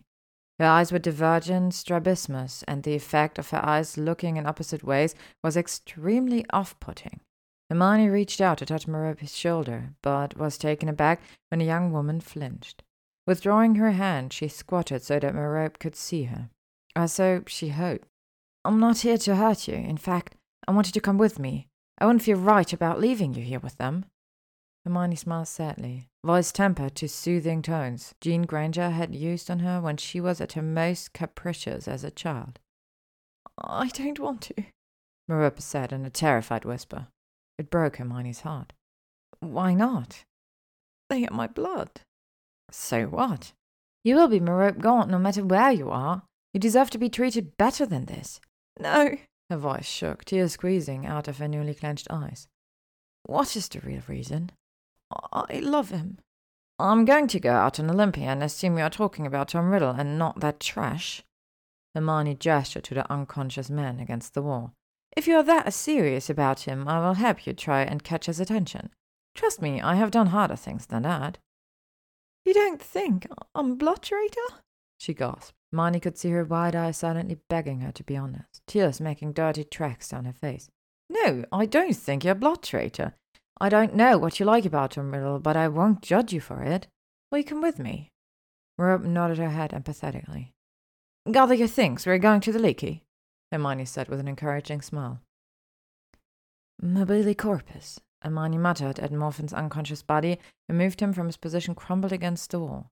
She got a sick sense of justice as she watched his head bang into the newel post and each baluster on the way down the stairs. She laid his unconscious body next to the door at her father's feet. In a complete turn of events, Bob Ogden stared at her, shocked from the doorway at the four occupants in open mouthed confusion. Hermione spotted him and turned the full force of her smile on his unsuspecting ministerial mind. I am Hermione Slytherin, and if ye wish for a witness to testify against Morphin for using magic on a muggle, I would be more than happy. She smiled. Merope stood off the side uncomfortably and watched as Hermione took the ring off of Marvolo's finger and thrust it at his daughter. Hermione unfroze the man and twirled his wand in her fingers as the ministry employee watched from the doorway. I promise to take amazing care of your daughter, sir, and in return she will take care of the family heirlooms. If you try to fight me on this, I will decimate you. If you need to find us, don't. She glared coldly at Marvolo before taking Merope's arm, smiled sweetly at Bob Ogden, and apparated the two of them away. Hermione took them to Diagon Alley, where she immediately took Merope up to the room Hermione had led. She handed her a towel and a flannel. All the soap is already in the bathroom. Take as long as you want. I always enjoy a nice soak at the end of a stressful day. Hermione encouraged the shy woman. Imagine that. Merope gaunt, shy. Hermione shook her head. Perhaps she should think about buying a small house for them to live in. Shaking her head, she decided to wait. After all, if history repeated itself, Merope would be married to Tom within the next six months. Once Merope was out of the bath, Hermione ordered them both supper, and they sat down at a small table that graced the room. What do you like to do with your life now that you're free? Hermione asked. I like potions, Merope blushed. I do too. If you could do anything, what would it be? Marry Tom. Merope whispered, her pale face flushed with embarrassment. You're not going to dose him with a love potion, are you? Just long enough so that he would see me. No, Merope, you can't just use a love potion. For Merlin's sake, try the Imperius first. This isn't unforgivable, she whispered, scandalized. I won't tell if you don't. Plus, it's only shirt on, right? Much better than a love potion. I'm better at patience. And what happens if you get pregnant while he is dosed? What are the side effects? There are none. How about this? We try the old school method. Kidnapping? Hermione looked at Merope with a shocked sort of concern, despite already suggesting an unforgivable herself.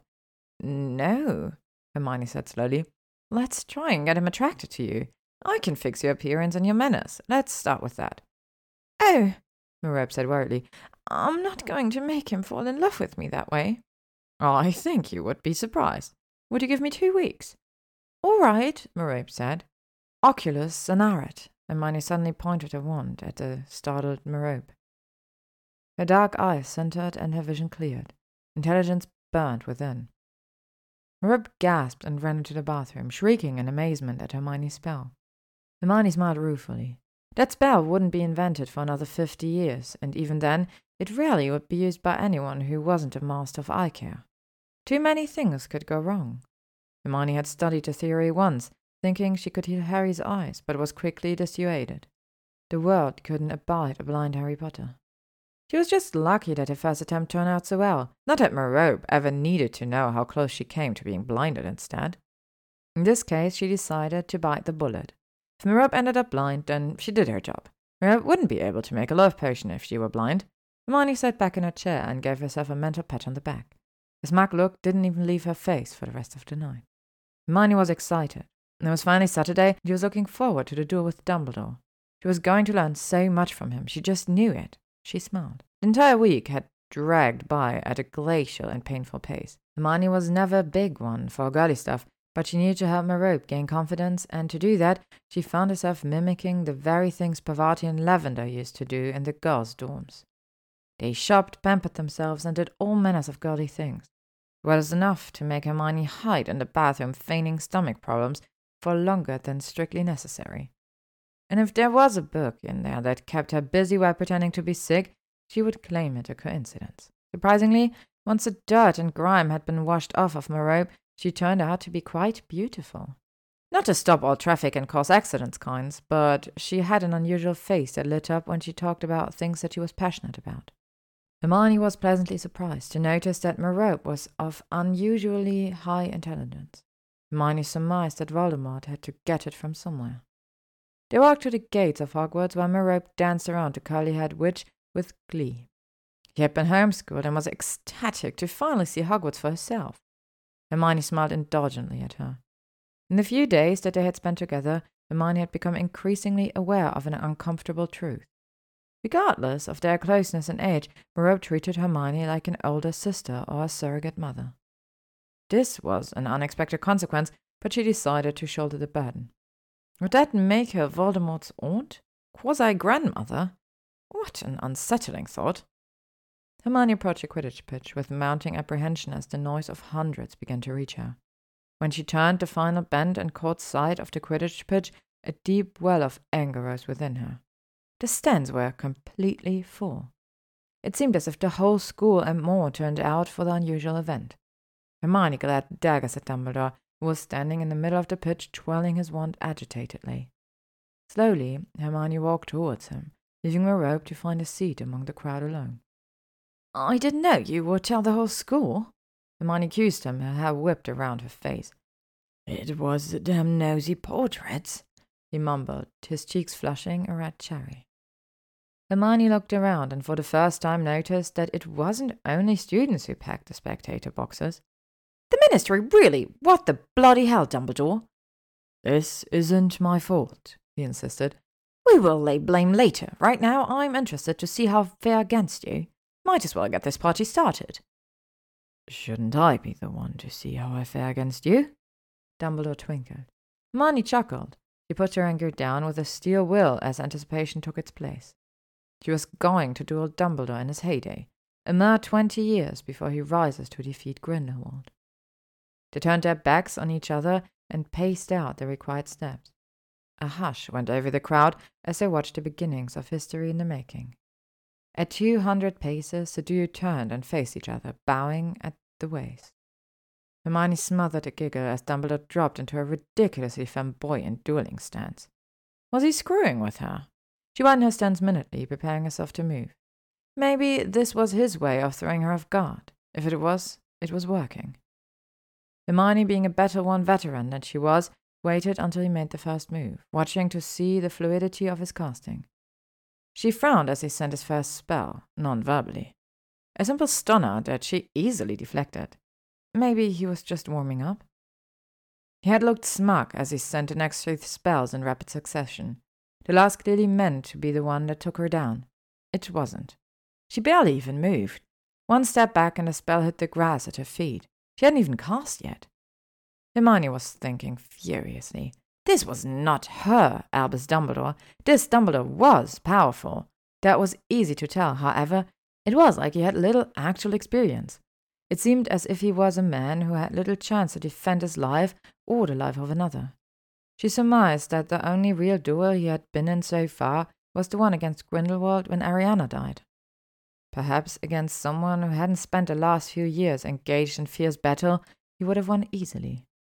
Hermione knew he dueled in a multinational tourney several times over the course of his life. She just couldn't remember exactly when they took place. She deflected every spell he sent her way, her face falling openly into disappointment. He watched her with a perplexed frown and began casting stronger, harder spells.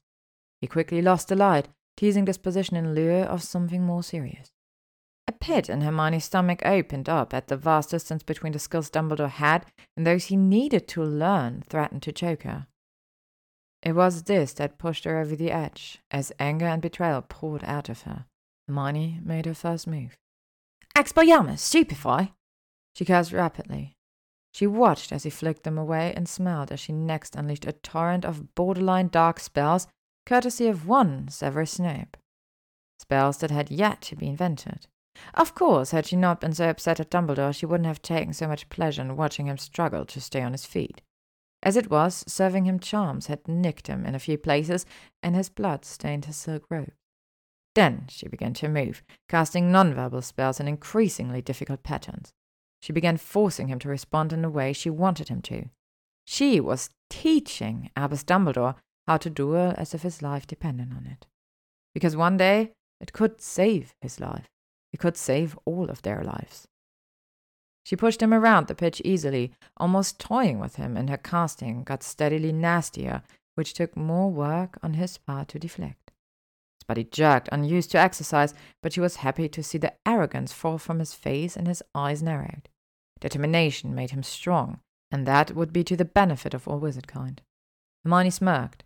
He was surely going to be sore later. Dumbledore had tiny rivers of sweat and blood streaming down his face, forcing him to use valuable time that he could be casting to wipe it. Casting and deflecting wasn't his biggest problem, Hermione decided. It was the fact that she moved around, forcing him to do the same, and he wasn't as able. Then again, she fought in a war that pitted grown and powerful witches and wizards against school aged children. She couldn't really blame him for his inadequacies.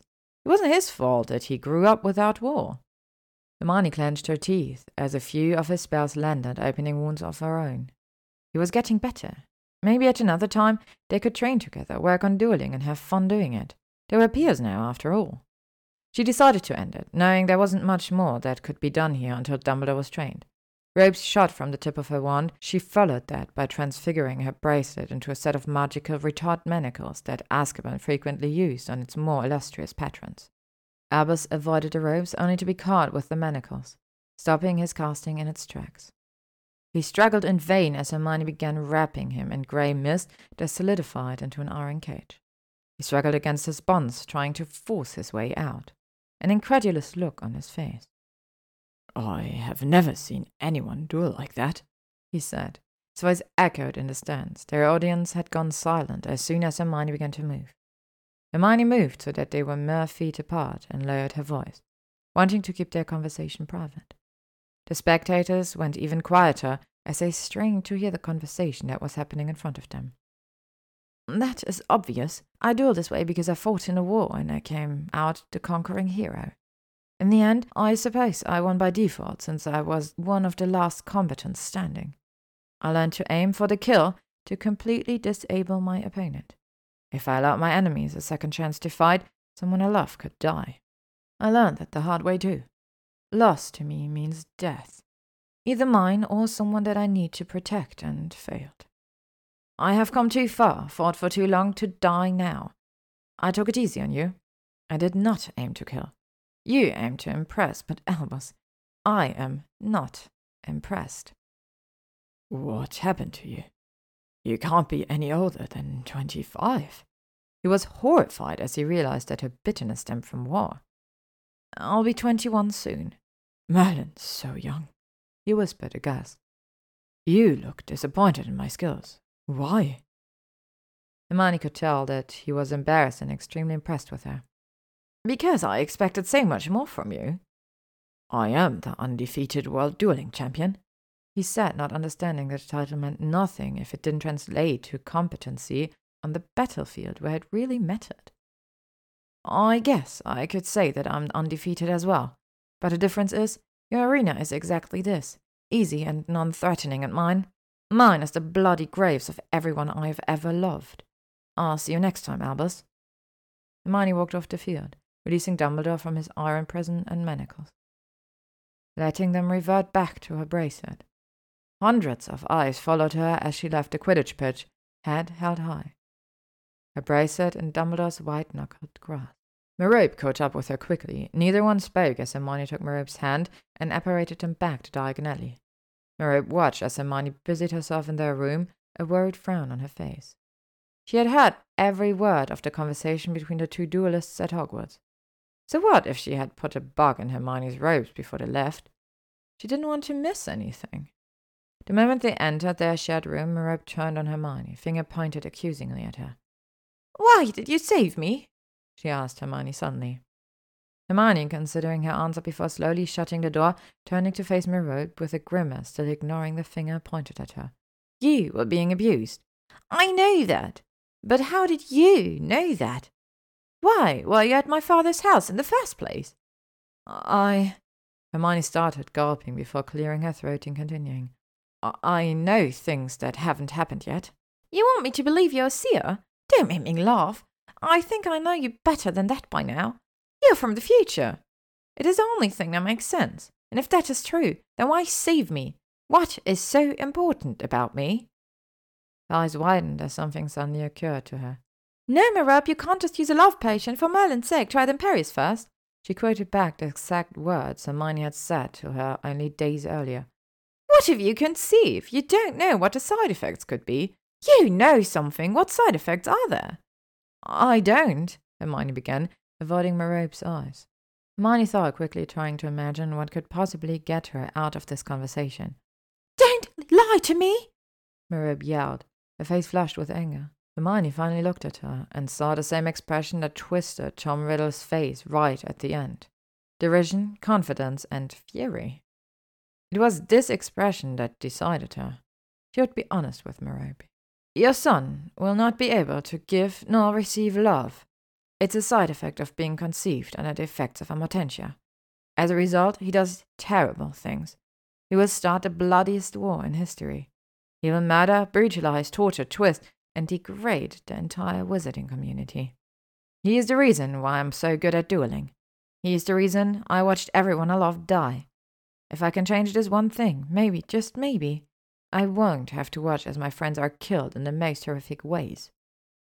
Why didn't I do anything about it? You died giving birth to him. But I didn't have you then. Exactly. Well, Hermione, let's see if we have to restore to using the Imperius curse. She winked before retreating to the bathroom. Hermione stood bemused and a little shell shocked. Merope could change her moods at a drop of a hat. She was beginning to realize that Merope Gaunt was one heck of an ally. Maybe Hermione didn't need Dumbledore after all. For the first time since she arrived in the twenties, Hermione felt overwhelming hope and relief. Maybe, just maybe, everything would turn out all right. A light tapping on the window disturbed Hermione from her thoughts. Looking suspiciously at the owl, she let it in and untied the scroll that was bound to the owl's leg.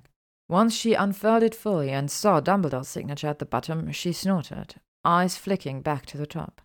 She noticed the owl stayed, probably expecting a speedy reply and possibly a treat. She dug one out of her pocket and handed it to the grateful bird. My dearest Hermione, I have something of the gravest importance to discuss with you. Please consider meeting me at the Hogshead Inn, Hogsmeade Village, at your earliest convenience. I'm eagerly awaiting your response. Professor Albus Dumbledore. Hermione blinked rapidly. Dearest? What the hell was going on? She turned the parchment over and hastily scribbled her response, too curious to turn him down. 6 p.m. tonight. Make sure there are no spectators this time, or I leave. H.S. Hermione quickly attached a note to the owl and watched as it soared through the open window. She was still in equal parts furious and flabbergasted at Dumbledore's temerity. She didn't tell anyone except Merope about their upcoming duel, and yet the whole place was packed. That was on him, and she would not make it easy on him either. Someone needed to teach him what he would need to know to survive against Grindelwald. Suppose she was as good as any candidate. She needed to make him think and consider his each and every move. She intended on making him into the general that he would need to be in case the plans didn't pan out, and Tom was born a monster despite her efforts. Okay, Hermione, are you ready to go? Let's see if I can catch a man. Merope winked at her again. Why not? Hermione shrugged, starting to get used to being bossed around by Merope and blindsided by her abrupt mood changes. How Harry and Ron would laugh at the contradiction if they knew. She found someone bossier than she. They would never let her live it down. You are not wearing that, are you? Merope sneered at Hermione's dress just as Hermione reached for the doorknob. Hermione looked down at the knee length, loose grey dress that she was wearing. It was not the black number that she wore on her arrival, but it was rather flattering. What was she supposed to wear instead? What's wrong with this? I'm not the one who needs to catch his eye. Hermione grumbled as Merope pushed her into the bathroom and handed her a white and gold flapper dress on the hanger. Try this, Merope said. In the time that they were living together, it became apparent to anyone who saw them where the fashion sense of the two came from. It wasn't Hermione. Hermione still took inspiration from clothes she had seen in Narcissa Malfoy's closet when she lived with Malfoy at his manor.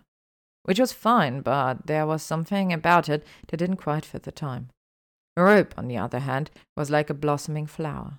With confidence and care, she had come into her own, taking to the fashion world with a zeal that was nearly infectious. Nearly. I am not wearing this, Hermione screeched from the bathroom. Oh, yes, you are. Come out here so I can fix your hair. I don't want to look like Lavender Brown. I don't know who that is. Even if I did, I wouldn't care. Come out.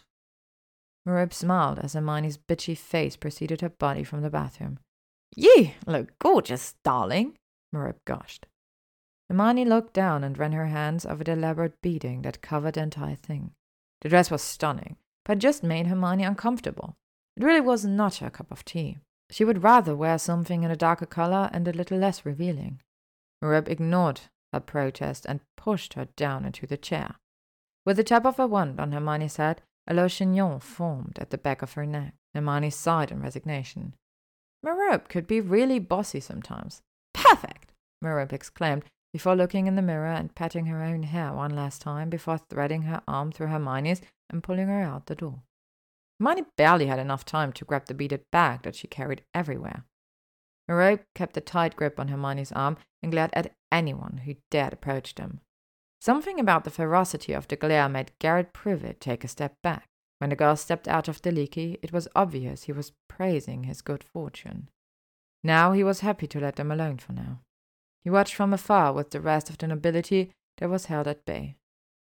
Once they reached the apparition point, the gas turned with a low crack, landing in a hedge just outside of the Riddle property. The family was hosting a gala that night with friends and acquaintances milling around as they waited for the dancing to begin. This allowed the two young women to slip in without the use of magic unnoticed. Hermione uncharacteristically giggled, the unexpected rush from gate crashing making her giddy. They didn't go unnoticed for long, for as soon as they entered the ballroom, Hermione bumped into Tom. I'm sorry, she said automatically. Not at all, miss. Granger. They were in the muggle world, so it would be better to use a real name, right? I don't remember you being on the list, he said quietly, his eyebrows raised imperiously. In all honesty, he kind of reminded her of Percy Weasley. My sister and I heard about this party, and we wanted to meet you. Hermione vaguely wondered if flattering him would make him forget that they may not have been invited. He smirked at her and lazily leaned against the mantel of the fireplace. You didn't have to go to such lengths to procure admittance. I would have immediately issued an invitation to such a lovely woman and her sister. Hermione's eyes went wide. Was he flirting with her? She looked around quickly and spotted Merope and pulled her to her side. This is my sister, Merope. That's an unusual name, Miss Granger, he said as he kissed Merope's knuckles, making her blush. Merope gave Hermione a major side eye, but rolled with the new surname. It's a pleasure to meet you, she said. The pleasure is all mine. He had a glint in his eyes that Hermione didn't quite like, but kept her own counsel. He had flirted with her, that was true, but once he met Merope, it was obvious which one of them he preferred. It wasn't that Hermione was upset at their development. Quite the opposite. She was starting to think Tom was creepy. A creepy womanizer. Hermione sighed. At least they probably wouldn't have to use the Imperius curse on him as long as Merope didn't mind having a one night stand. She cradled a drink she pulled off of a passing tray and wondered why Merope liked him. The only thing going for him was his looks, and that didn't rate very high in Hermione's box. After an hour of watching the two of them dance and flirt outrageously, Hermione pulled Merope aside. I have to meet Albus in ten minutes. Let's go, Hermione implored. I'll be fine here. You go. I'll meet you at the Leaky. No, Merope, that's a terrible idea. I will be fine. Don't use magic on him, Hermione whispered frantically as Merope walked away back into Tom Riddle's arms on the dance floor. Hermione was not happy with the development and decided that if Merope wasn't back at the Leaky by the time she was done with her meeting, she would come back and drag the girl away by any means necessary. With a last look of regret, Hermione walked out of the house and into the graveyard below. This is where Cedric died. Or would die, maybe, if Hermione didn't change things. Sealing herself, she apparated to Hogsmeade and made her way to Hogshead. It didn't even occur to her to change her clothes beforehand, but she soon regretted not thinking about it. As a pure-blooded wizard, she passed when nearly salivating at the sight of Hermione in her finery. She thought Boyle were annoying when she wasn't deemed an appropriate match, but this was bordering on ridiculous. She wished she could embrace her muggle-born heritage and scare them all away, but that would be counterproductive to her aims. She would just have to get used to the attention from the men of the high social circus. She grimaced with distaste. She pushed through the door of the inn, easily recognizing Albus' worried frown at the table in the corner. It was not a usual occurrence that a woman would senter into a man's domain, and the most unsavory characters of the wizarding world leered at her from their shadowy booth, taking in her elegantly swathed body. She ignored them all and slid into the chairs across from Dumbledore. Bee in your bonnet? she asked, visibly startled as she spoke, making her raise a brow in question. He chuckled to himself before meeting her eyes. Just thinking. Anything I should be worried about? I would like to proposition you. Hermione looked shocked and blinked rapidly. She may or may not have puked a little in her mouth. Sir, I'm very flattered, but I'm not sure that is. No, you misunderstand, he chuckled. You know about Grindelwald and how he is gaining grounds and followers, starting a war that he positively should never have started? I'm being pressured into meeting him in combat. I don't know how much longer I can hold out before I am painted in the same light as him. Already the prophet calls me immoral and reprehensible. What do you want from me? I want you to hunt him down. That would irrefutably change the timeline. Isn't that your goal? I suppose, but I can't. Like I said, I have a mission here that does not involve Grindelwald. Name your terms. You have to be kidding me. You are a Gryffindor, and Gryffindors don't run from a fight out of cowardice, Hermione stated. Not all Gryffindors are equally brave. True, but you can do this. I've lived in a world in which you won. You don't need me. I don't have to relive certain events. The very worst day of my entire life would be front and center with him. Can you not understand? he implored. She could. She knew exactly why he was avoiding this, but she was too kind to say. Here's the thing I have to ensure that Merope's son has a good life, that he isn't conceived under a love potion, even if it means implementing the use of the Imperius Curse. Her son has the potential to destroy everything that I love. He is my mission. It is more important than your feelings. I'm sorry, but I cannot help you. I will do it. Do what? she asked, exacerbated. I will make sure he has a good life, I swear it. I will do everything possible, even marry the girl if needs be. I will be an amazing father to the boy, if only you agree to hunt Grindelwald. Honestly, I don't think it will be that hard. You are smart, beautiful, connected, wealthy, and most of all, powerful. You are his holy grail. You will find that he will approach you whether you like it or not. Let me get this straight. You want to play house while I chase a power hungry German psychopath? I don't see what's in it for me. Oh, very Slytherin, Miss Slytherin. He deadpanned, his lips thinned in disapproval. You don't get it. My only reason for coming back to this time is Tom. I cannot, will not, abandon that. Grindelwald is your problem, not mine. I will make the boy my heir. Excuse me? The boy. I will make him a Dumbledore. I will make an unbreakable vow if only you will say yes. I can't, because in the end, Merope will be his mother, and I will not barter her away for any price. Her life is her own to live, she said. The offer still stands until I am forced into action. Please consider carefully. He fled the inn, a single gold galleon left spinning on the table in his wake. Hermione was shocked at his emotional and hasty departure. It seemed that either one or the other is always leaving in a hurry. Hermione couldn't believe it. Was Dumbledore that afraid to do Grindelwald?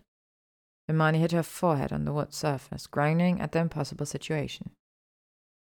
If Dumbledore adopted Tom, everything would change. Hermione shook her head, her curls danced on the table. Merope wasn't even pregnant yet, for goodness sake, let alone the outcome of any possible relationship, although she didn't have many hopes in that area. Tom was a flirt, and if her hunch was right, he really liked to love them and leave them. She didn't want Merope to get hurt, but the girl would find out in her own time if Tom was worth it. Nodding her head in acceptance, Hermione made her way out of the pub, still attracting attention in her ornate dress. She was walking slowly through the winding streets of Hogsmeade, thinking about Albus Dumbledore and his proposal. Was meeting Grindelwald so traumatic for him that he would make an offer for a woman he didn't know, that he has never met, to father a bastard child. Who does that? Hermione was dragged out of her reverie when someone slammed into her, causing her to fall to her bum. I am so sorry, miss. Hermione looked up at the hand extended to her. She followed the sleeve up the line of his body and met bright blue eyes. Her heart stopped. She didn't think it was fate nor an accident that Gellert Grindelwald bumped into her especially so close to the place of her meeting with Dumbledore was held. His eyebrows raised as he waited for her to take his hand. She couldn't tear her eyes away from his striking features. Slowly she reached up to him and pulled her to her feet. With a wave of her wand, she cleaned the dress that Merope had forced her to wear, not wanting to hear Merope scold her for ruining the thing. She could tell that he was waiting for her to give him her name, but she kept silent, not knowing how she should approach things. I am Gellert, and you are?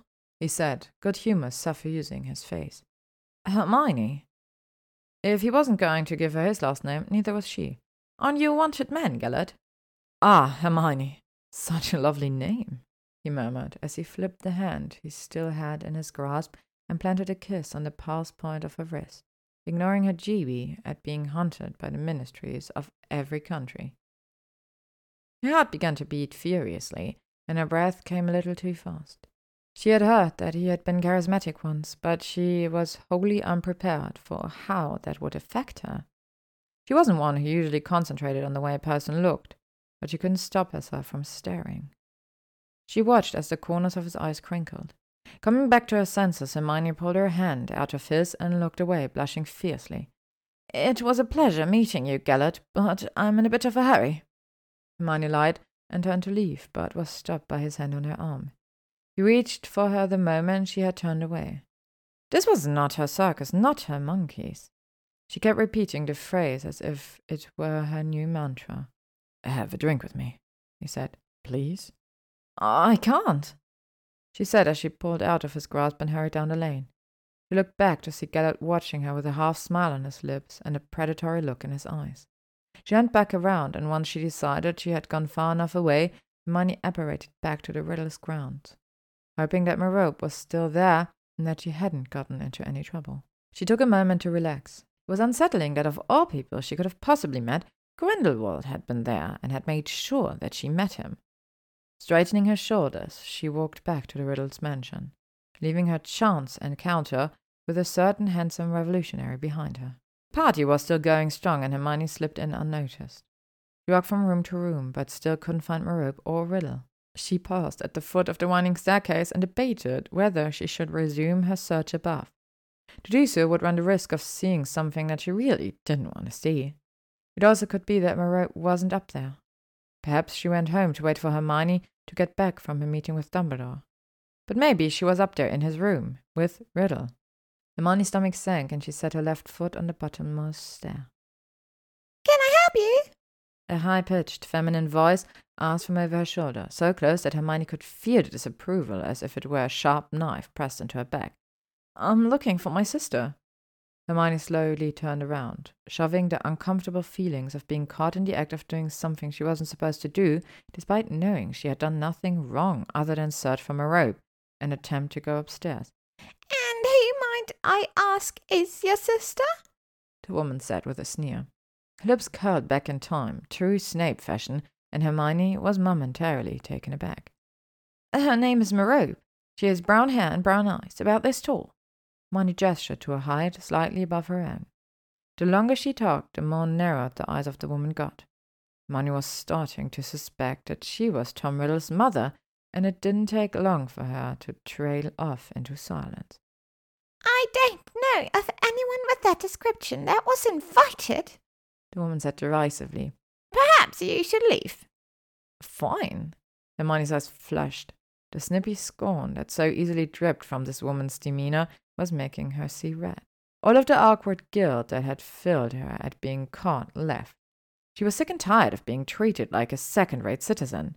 First, because she was a muggle born, and now because she wasn't high enough on the muggle social ladder. She was over it. If something has happened to her while she was here, I'm going to hold this entire family responsible, Hermione hissed, leaving the rude woman behind and walking out the door. She barely made it to the dark hedges on the lane before apparating to the leaky. She was so mad. She could feel herself gearing up for a tirade. She stomped up the stairs, flung open the door to the room, and stopped in her tracks. Merope and Tom were on the bed, presumably naked but covered by a single sheet, both fast asleep. Hermione backed out of the room and shut the door quietly. She stood staring at the wood grain of the closed door and wondered if maybe she was in over her head. Suddenly, all of their planning felt like a horrible idea. Hermione walked back down to the innkeeper and requested a second room, mumbling about being unable to share a bathroom for a moment longer. Was time to start looking for a place, regardless of whether Merope would be there with her in the future or not. Chapter 5 Hermione and Merope stood inside the entryway for the third house tour that day. Like the others, it was large and impressively built. It wasn't the size of any of the Malfoy mansions by any means, but it was definitely bigger than the respectable home Hermione had grown up in. There were several acres of land and a beautiful flower garden that was impressive in its own right. With six bedrooms and a large modern kitchen, it definitely made the cut. Even the asking price was decent. The realtor had dropped them off in the entryway as she received an urgent owl that called her away. After letting the two women inside the house to look around, Annie the realtor apparated to wherever it was that she was needed, leaving the two women to wander through the house at their own pace. Slowly, Merope and Hermione moved through the house, making comments about the things they would change if they purchased it. Some things they would definitely keep, such as the fabulous kitchen, and other things like the wallpaper would definitely have to go. They had only been there for ten minutes when Annie came back, another client in tow. I hope you don't mind, but I have another client interested in the same properties. I invited him to tour the rest of the houses with us. Hermione had turned around and looked in astonishment at Gellert Grindelwald, even as Merope moved on through the house. She narrowed her eyes with suspicion. What were the odds that Grindelwald was interested in buying a property in Britain, or want to look at the very ones that Hermione and Merope were looking at? Not bloody likely. Hermione looked away and into the pleading eyes of Annie. She shrugged her shoulders. Grindelwald wasn't her problem. If she said it often enough, maybe she would even start to believe it. Annie clapped her hands with happiness, and Hermione caught the curious tilt of Gellert's head. She surmised that he was trying to figure out her motives, or maybe he was wondering if she even remembered who he was. Not that it mattered. She came back in time to change Tom Riddle's life, not to meddle with Dumbledore's victory over Grindelwald. She could care less what Grindelwald wanted.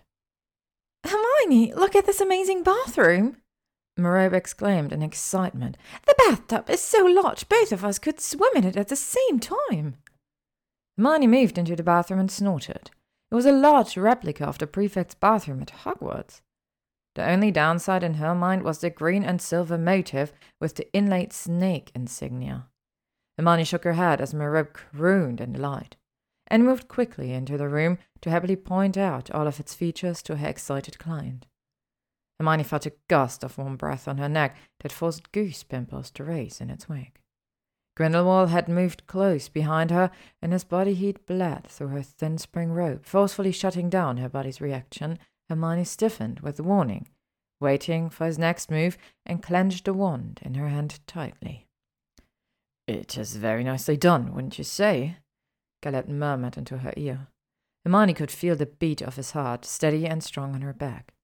He was lightly pressed against her, his fingers were trapped between them, and his body warmed like a furnace. His fingers lightly danced on her spine, even as he blew cold air onto her neck. Back up. Hermione muttered dangerously. She refused to admit that her whole body itched to melt into his, a raging need to feel his fingers all over her. It had been so long since she felt this.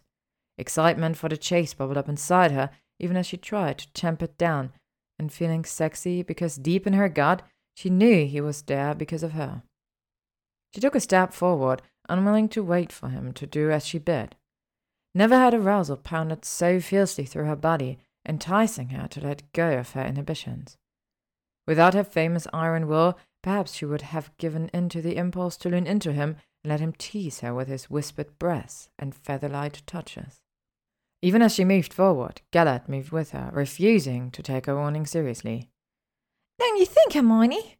Merope asked, and she turned for the first time since walking into the bathroom.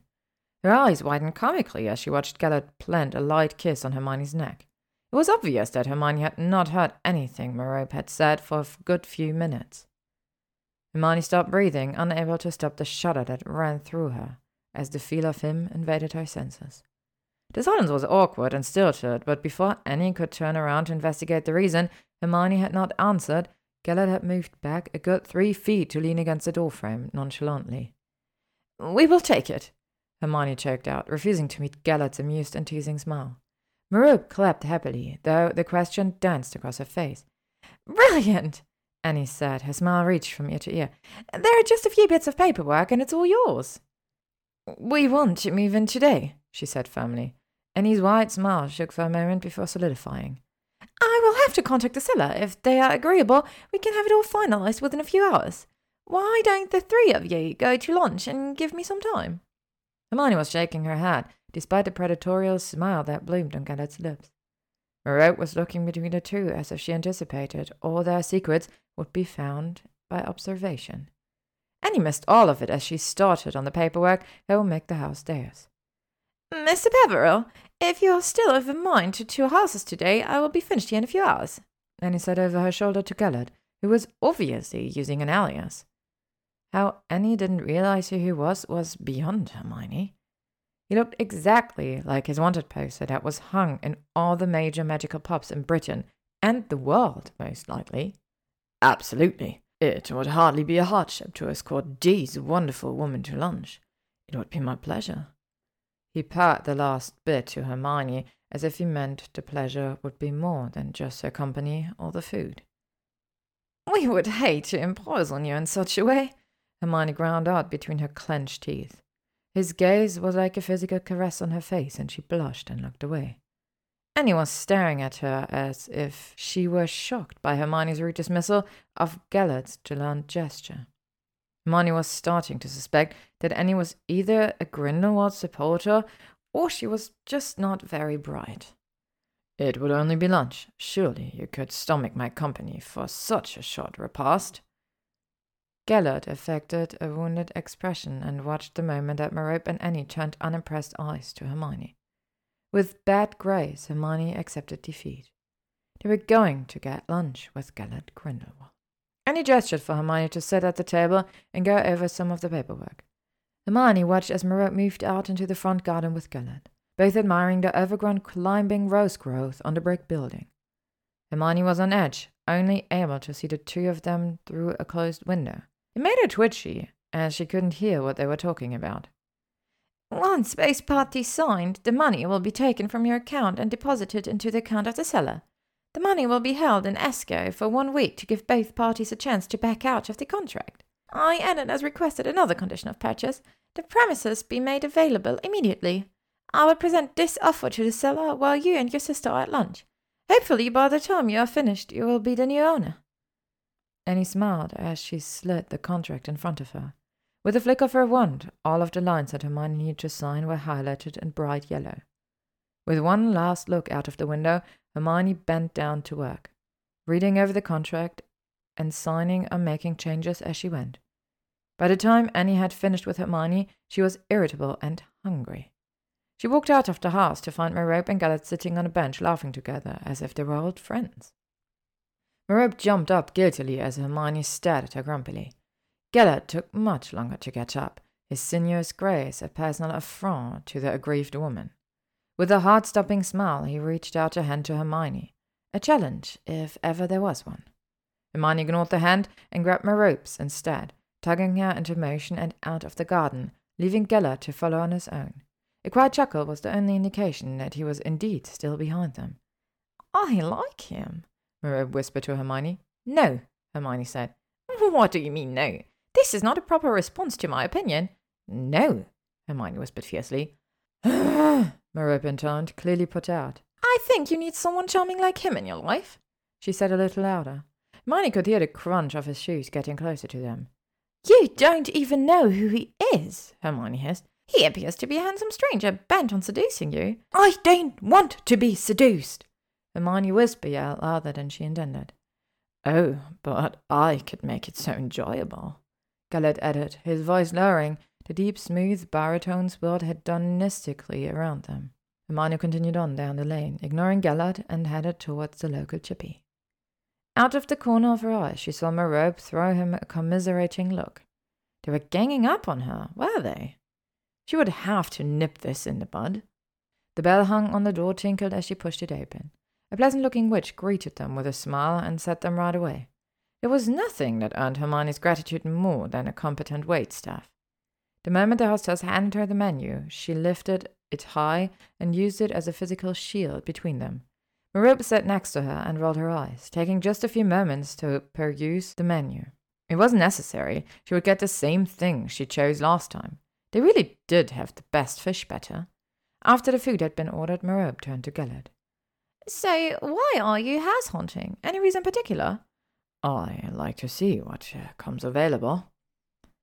Yeah, for your evil lair, Hermione murmured, taking another unnecessary large gulp of her tea.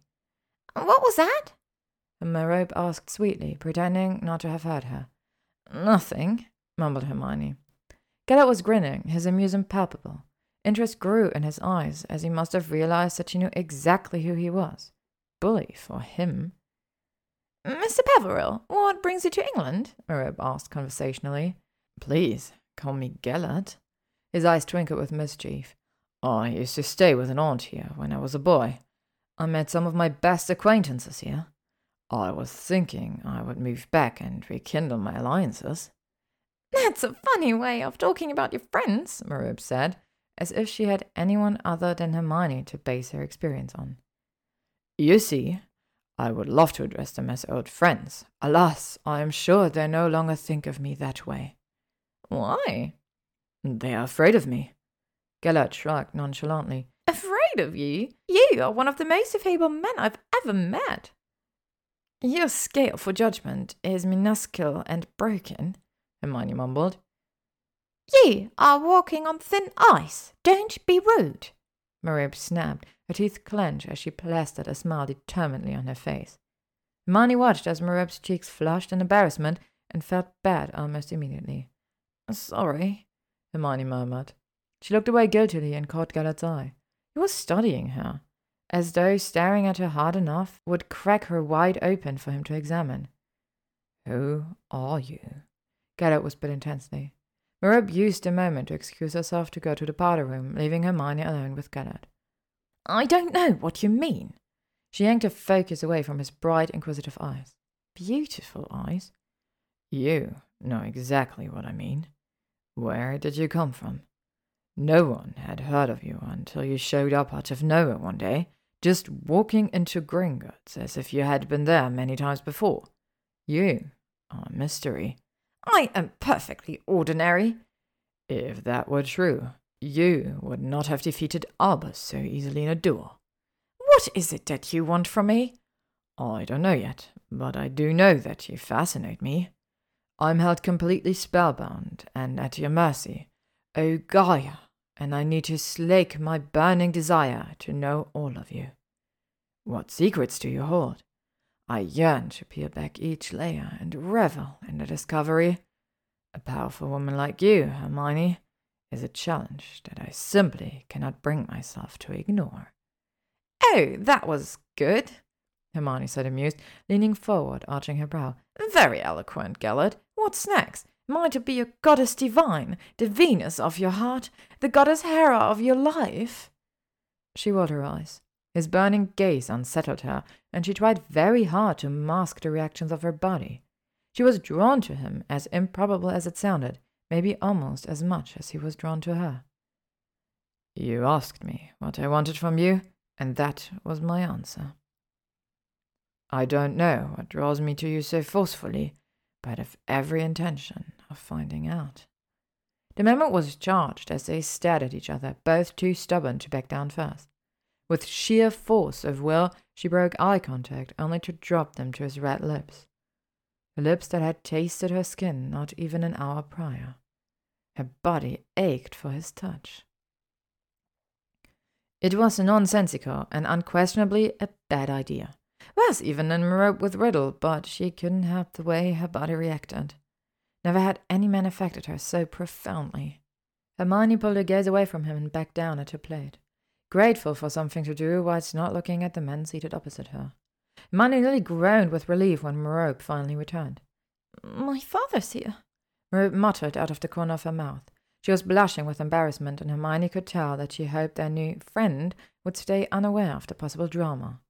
However, it was not to be, as Marvolo wound his way through the tables of the chippy and stopped right in front of the place they were seated. Marvolo didn't even glance at Grindelwald, and that suited Hermione just fine. She refused to be a catalyst of Marvolo becoming a zealot. Are you ready to admit your foolishness, girl? Repent and seek my forgiveness, and I will have you back home where you belong. I'm very happy staying with Hermione, father, but if you care to visit me. Which I don't, he sneered. Good, Hermione said angrily. You are not welcome at my house, sir, and it would show poor decision making skills on your part to ignore my continued warnings. Stay out of our family affairs. It would be impossible, since I'm family and all. Hermione bluffed. She was as good as, and she had no intention of ever letting Tom near Marvolo Gaunt. In what world would I consider you as my family? Father, I'm staying with Hermione, and that is final. Ye can come for duel only if you behave yourself. Other than that, you should keep your distance. Merope gathered her things and tucked Hermione out of the booth and through the restaurant before going onto the street. Grindelwald followed behind them at a slower pace. Hermione turned back to look at him and saw that he leaned in closer to Marvolo, his hand tight around the old man's biceps, talking to him in a low voice. The older man's hand snapped back and turned white as a sheet. Standing in the same position as he was left, he watched as Gellert followed Hermione and Merope from the chippy. The older man was unsettled, and Hermione burned to know what Gellert had said to the man. However, she would hardly give Gellert the satisfaction of seeming interested. The three of them were silent as they walked back to the property that Hermione was in the process of buying. Gellert kept his focus on Hermione. Hermione avoided him and his attentions. Merope tried valiantly to shrug off the encounter with her father and winked at Gellert, trying to position Hermione discreetly between them in a bid to get Hermione some mere companionship. Hermione was resolute in denying him even the pleasure of walking near her, and by the time they reached the house, all three of them were frustrated and trying to hide it from the others. Annie must have seen them approach because she was on the front lawn with a huge smile on her face and the signed documents clasped in her manicured grip. They agree to everything you asked for. The house is now yours. It was a pleasure, and if you ever need to purchase another house or sell your property, give me the chance to work with you. And he pushed a stack of parchments into Hermione's left hand and the keys in the other. With a congratulatory smile and a pat on the shoulder, Annie had moved on to Gellert, escorting him off the property. Hermione watched as he walked closer to Annie and couldn't quite stifle the jealousy that rose in her. He was talking to Annie, pouring his charm on her, and it bothered Hermione that he did that after making such pretty speeches about Hermione not that long ago. She turned back around towards the door, agitated that she cared at all, only to meet Merope's amused gaze. He is very charming. Shut up, Hermione growled. Merope mimed, zipping her lips before throwing away the key, her eyes sparkling with delight and mischief. The first week in the new house was a flurry of activity. Having little more than two suitcases between them, the first order of business was to procure the contents of a household. Hermione and Merope toured shops and vintage stores, searching for the perfect furniture. Merope was in a constant whirl of happiness, and Hermione surmised that the reason for her lift in the mood was the creepy and weird Tom Riddle. Since they moved in and the bedrooms were furnished, she had caught the sleazeball there no less than twelve times, all in a state of nakedness. The more Hermione knew the man, the more she just couldn't understand Merope's fixation. The only thing she could say in his favor was that he was very nice looking, but then again, so was Draco, and Hermione never had the inclination to screw him all over the house. Finally, things started to settle down around Christmas time, and Hermione and Merope could often be found in a room they designated the library. Merope was sitting on a chair by the fireplace, flipping through Witch Weekly, while Hermione was researching the best baby care spells. It was never too early to learn what she needed to know to give Tom the best chance of not becoming a psychotic killer. It was dark out, and a snowstorm was rolling in. Fat snowflakes fell lazily in clumps, giving the surrounding area an unusual stillness. Every once in a while, Hermione would stop and practice a wand movement or switch to a different book to expound on one spell or another when a knock sounded at the door. Merope ignored it, knowing that Tom was out of town for the next week. With that knowledge, she knew that whoever was at the door wasn't for her and left it for Hermione, who was annoyed by the interruption and Merope's lack of interest in going to the door. Hermione grumbled and pulled it open with a scowl. A wizened house elf stood on the stoop looking ancient and somehow pretentious. I is Jasper, the last living elf bound to the Slytherin line, he said with a bow. Hermione moved back from the door and invited the elderly elf in. She had a sinking feeling that she wasn't going to like what was about to happen. Jasper was a proud elf who reminded her of the stuffy butlers of the manors of the Muggle lords. Can I get you anything? Hermione asked kindly, not sure how to act or what to do in this situation.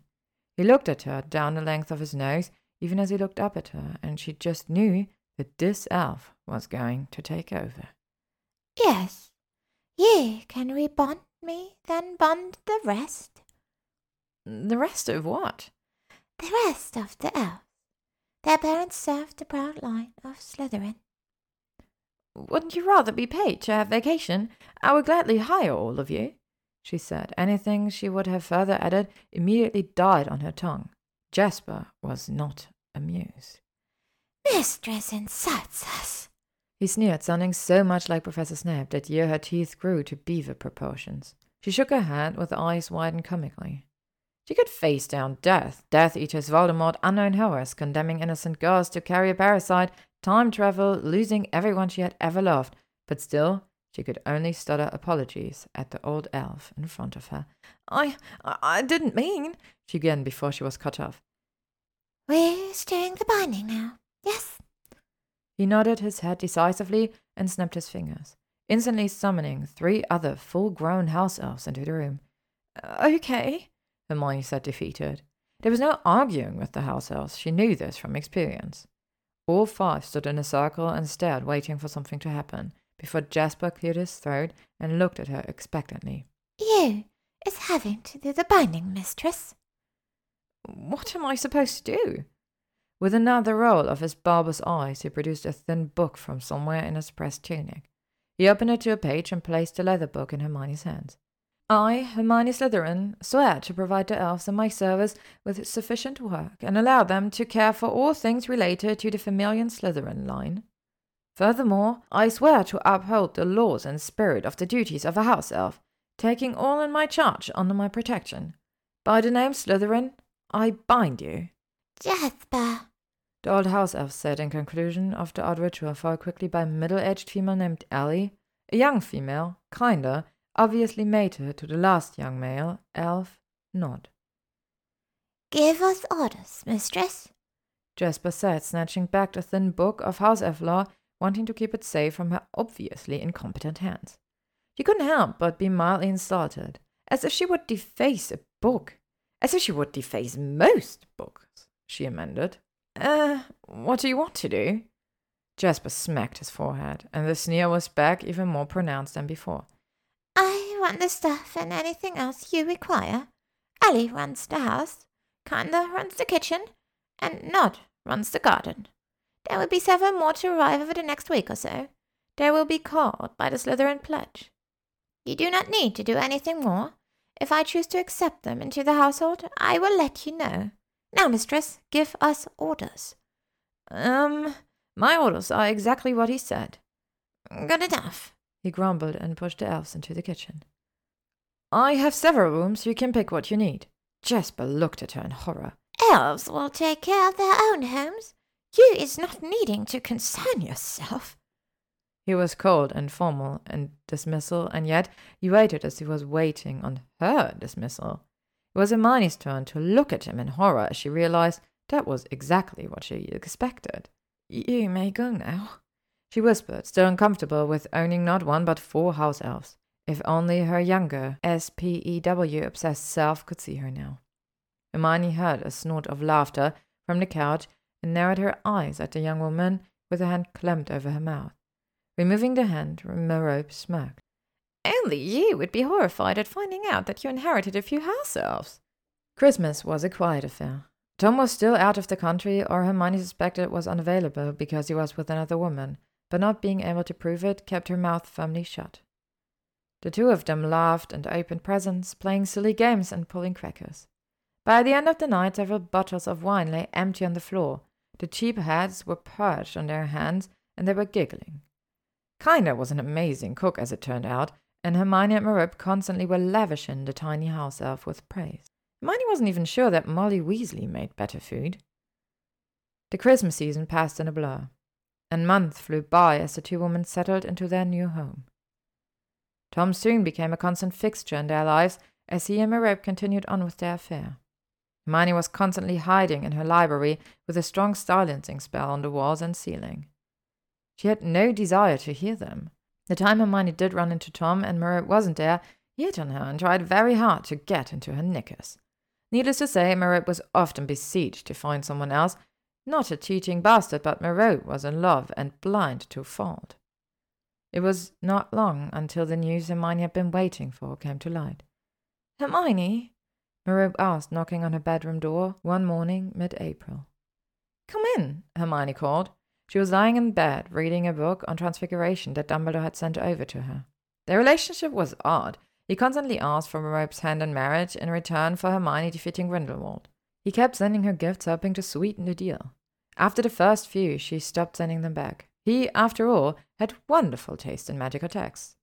Merope walked in and sat on the bed, wringing her hands. She took a deep breath and grabbed Hermione's book, careful to keep a page marked. I'm pregnant. Congratulations. Hermione, I'm serious. So am I.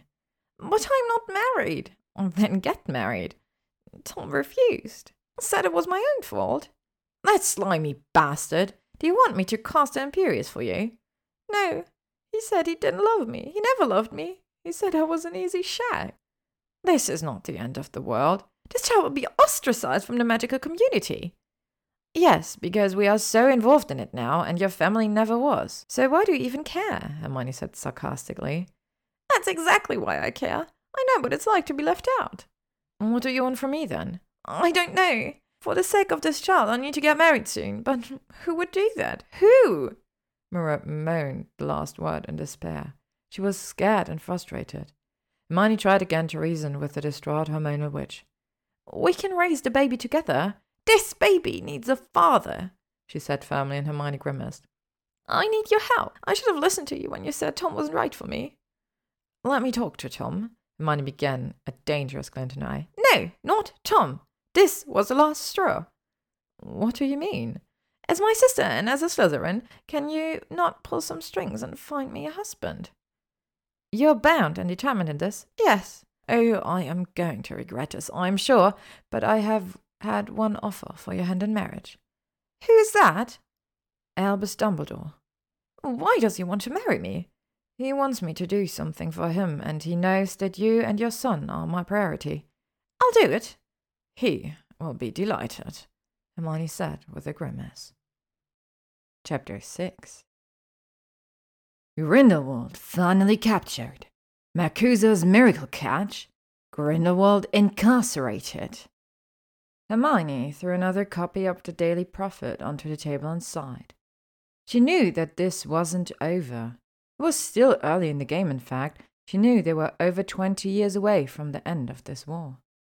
They stuck to the original timeline, that was. She rolled her shoulders and considered her next step. Merope was set on marrying an Albus Dumbledore and had been badgering Hermione to liaison with him for over a week now. She used her many and varied skills, tried her hand at persuasion and manipulation, hoping that one of the other available men would do. Problem turned out to be that Merope happened to like Albus. She felt as if they were Hermione's first line of defense, that they were her only allies in the time she found herself in. If Tom the Slag was out of the picture, and it seemed he was, then only Albus would do. It frustrated Hermione to no end. She took a sip of her coffee and closed her eyes. You don't have to look so constipated, Merope said as she sat across the table and smiled at Jasper, who placed her breakfast in front of her. Isn't it a good thing that Grindelwald has been captured? They can't hold him. He will be out soon, Hermione murmured into her coffee. Oh, Merope said, spearing a grape from her fruit bowl. Why does it have to be Albus? There are so many available wizards who would be very happy to have your pedigree, and I would be very willing to provide the dowry we were talking about. Do you know why I'm so stuck on Albus Dumbledore? If I knew, I wouldn't ask, Hermione grumbled. He doesn't want me for my money or my family. What he wants, why should he have to be the one to go against Grindelwald? If not him, then me. Why should I have to do it? You are the most equipped person to do it. Maybe I just want a quiet life in the countryside, breeding Kneazles and spending my time with my nephew. Merope lifted a single sardonic brow. And I'm Merlin himself, she deadpanned. Hermione sighed again. Think about this, Hermione. Hypothetical situation. You, me, and the baby are living quietly here as we raise him. We keep to ourselves, and you breed your damn Kneazles. Then my son is old enough to go to Hogwarts, and let's say he gets sorted into Slytherin or Gryffindor. He hears about the war going on, about the wizards trying to kill muggles. We both know he's going to be smart and powerful. Let's imagine he gets recruited and he joins Grindelwald. How does this accomplish what he came back for? Maybe he won't become a Dark Lord in his own right. Maybe he joins up with the revolutionaries instead. Now, what better ally could you and I have if not Albus Dumbledore? While you are off doing your thing protecting my son, we will have a family. A strong and powerful one. Is there anyone who would dare come against my son with Albus Dumbledore on his side? Will Albus ever let my son be swayed to the dark? Ugh, I hate that you make sense. The Hermione scowled bitterly into her cup, wishing the answer really did sit at the bottom with the dregs, even if the practice was typically for tea leaves. Maybe she really should have paid more attention to divination. I'll send him a message today. Thank you. Yeah, yeah. Merope smiled and spat another grape, leaving all the strawberry chunks behind. Jasper? Yes, mistress. Bring me parchment, ink, and quill. Right away, mistress. Within moments he was back, laying the asked for things next to Hermione's empty plate. Albus, I wish to discuss something with you. Hogshead, Saturday next, 10 p.m. Discretion is of utmost importance. H.S. Hermione sat at the table in the hogshead across from Dumbledore, a joyful twinkle in his eye. It would be my honor to marry your sister Merope, he said, leaning forward eagerly, barely suppressing his delight in the way things have turned out. Her child shall be my own, and I will hold her in the highest esteem, I promise. The only dowry I require, of course, is the one matter we have previously discussed. I have no need of your wealth, as I will be able to care for her and our children quite adequately. And I will begin the hunt as soon as you're married. Hermione stifled her grimace the only indication that she would rather be anywhere else than sitting in the pub with Dumbledore. Hermione tried not to grind her teeth as she reflected on Merope's choice. She had spent several days trying to convince the pregnant woman that the two of them would give Tom all the love and care he could possibly need, but Merope held firm. Hermione apparently just didn't understand the stigma against children born out of wedlock. It rankled her that the 1920s were still so harsh against single women and their children. She couldn't wait until the wizarding world reached equality for women's suffrage. She chose to ignore completely the other reasons Merope had for choosing this match. Dumbledore held out his wand, waving over Aberforth with his other, bringing Hermione back to the distasteful topic at hand. Merope marrying Dumbledore on the condition that Hermione finds and takes down Grindelwald.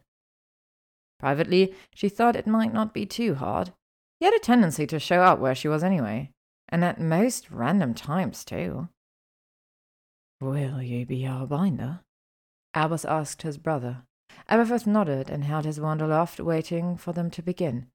I, Albus Percival Wulfric Brian Dumbledore, vow to marry Merope Gaunt, if she so chooses, providing for her and any children she will bear for the entirety of my life. I, Hermione Jean Granger Slytherin, vow to stop Gellert Grindelwald in his plan of wizard domination and any other nefarious plans he has concocted to the best of my abilities as long as the first vow has been met. Two golden ribbons curled around their clasped hands and flashed white before going invisible. Dumbledore smiled and pulled out the chair next to him, bidding his brother sit. Since we are all to be family, let's have a drink together. If there is any justice in the world, she will back out, Hermione grumbled, causing Aberforth to laugh loudly at his brother's expense. Even Dumbledore's good mood couldn't be dampened. He had been dreading the confrontation with Grindelwald for years, Hermione knew, and now that this burden was lifted from his shoulders, he was a new man. Aberforth had poured two fingers of his finest whisky in each of their glasses, and the trio toasted Albus' fortunes. Hermione just pounded her back and wondered what she had done to earn a life saturated with never-ending battles. She only switched out one Dark Lord for another. And this time it was worse because this Dark Lord wanted to get in her knickers. After Hermione emptied her drink, she left the brothers behind to celebrate on their own. She needed to get out of there, to think, to come to terms with what she just agreed to. Deciding to do something was one thing. To vow magically to do it was quite another. The moment she cleared the entryway, Hermione twisted on the bars of her feet and apparated away. Seconds later, she reappeared on the banks of a beautiful lake that was more marsh than an actual lake in the Forest of Dean. Tears welled in her eyes as the nostalgia hit her with force of an oncoming strain. This was where Ron came back to them, where they destroyed the locket, where they fixed the ravages of their friendship. Doubling over, Hermione cradled her stomach as the first wave of gut wrenching grief hit her. It had been so long since she let herself mourn. Or if she was intending on being honest with herself, it was the first and only time she allowed herself to grieve. She missed them with an all consuming grief. For years they were her life, her only family, and then one day they were gone. Dead. Destroyed. Years passed by in her memories of the bickering, the kindness nagging the boys to study harder. Harry's smile, Ron's arm flung across her shoulders. The three of them in and out of dangerous situations since their first year. Together. Always together. Desperately, she gulped the air into her lungs. She couldn't breathe. Closing her eyes tight against the pain, she felt tears run over her cheeks and drip onto the ground at her feet. They would live, she told herself over and over. Their futures would not include any of the misfortune that they had experienced. There would be no war. Harry would have his parents. Ron would never be forced into camping in the wild, eating only mushrooms and berries. And she? She would be able to concentrate on her schoolwork. Perhaps she would still be their friend. Perhaps not. They might not even be in the same house. But they would live. And that was the whole entire reason she was in 1926. Hermione wiped the wetness from her face and took several more lungs full of air to steady herself. Her future may not include Harry and Ron, but theirs may include her, and that thought was enough of encouragement to stop her tears and get back to the task at hand. Operation Happy Childhood. It was the most and least she could do. Once steady, she disapparated again, this time to a place she had only ever seen in pictures. She landed on a small rise that overlooked a beautiful valley the future site of the most secure prison in the world, Nurmengard. A tent city set off to the left, just outside the budding trees. They were grey and average, and Hermione wondered which tent was likely to house the blueprints. I knew you couldn't stay away. His husky voice murmured against her hair. I knew they couldn't hold you. You've come to join me. In your dreams? Hmm, true. He wrapped his arms around her waist and held her. He could hear his breathing, feel the rise and fall of his chest. If you aren't here to join my noble cause, why are you here? Mm, could I convince you that this is madness? Could I convince you to stop this war? Why ever would I stop? he asked, amusement heavily laced in his voice. Because there will be many casualties. Because I'm asking you to. Take your pick. Hermione shivered as cool wind swept around them. Grindelwald pulled her body back into his, bringing her closer and giving her his warmth. It's not right that we have to live in secrecy and that muggles get to live freely and ignorantly. So many things could be better if only we were the ones in charge. One thing I have learned is that magic just makes things worse sometimes. We govern our own and they govern themselves. It works. Not always he mumbled in her hair as he buried his face in her wild curls. This is the last chance, Grindelwald, please. Hermione took a shuddering breath. Please stop. The last chance for what? he asked in a harsh voice while pulling away from her warm body. I made a vow today, a magical vow. Oh? I vowed that I would hunt you down and stop you. Why? he whispered sadly. Because what I got in return was too much for me to give up. So, we are enemies. It doesn't have to be that way. Oh, sweetheart, it does. It does. He stepped away from her, putting several feet between them. Hermione shook from the renewed cold of the spring wind. She brought her arms up and tried to keep her teeth from chattering. Behind her she heard a rustling, and she knew that this little safe interlude was about to end. We could have been amazing, you and me, he said, as he settled his warm cloak around her shoulders, enveloping her in his scent. Stop this, and maybe we could see where we go. No, my darling, it's too late for both of us to stop our courses now. You should go. Next time I see you, I know. Hermione turned around and looked up into his sweet face, too boyish and charming to be a dark lord. One kiss? he asked, raising his hand to cup her cheek. Adrenaline raged through her veins and her lips tingled. She wanted to know what it would be like with him, but why? Why would she do it? If she hated it, it was a wasted kiss. If she loved it, she would have to deny herself. Either way, it was better not to know. That is what her head tried to tell her treacherous heart. I, I can't, she said, and she watched him nod and drop his hand from her face.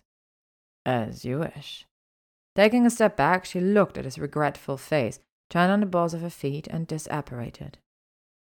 Emotionally wrung out, Hermione walked into the house that she shared with Merope and was bombarded as soon as she crossed the threshold.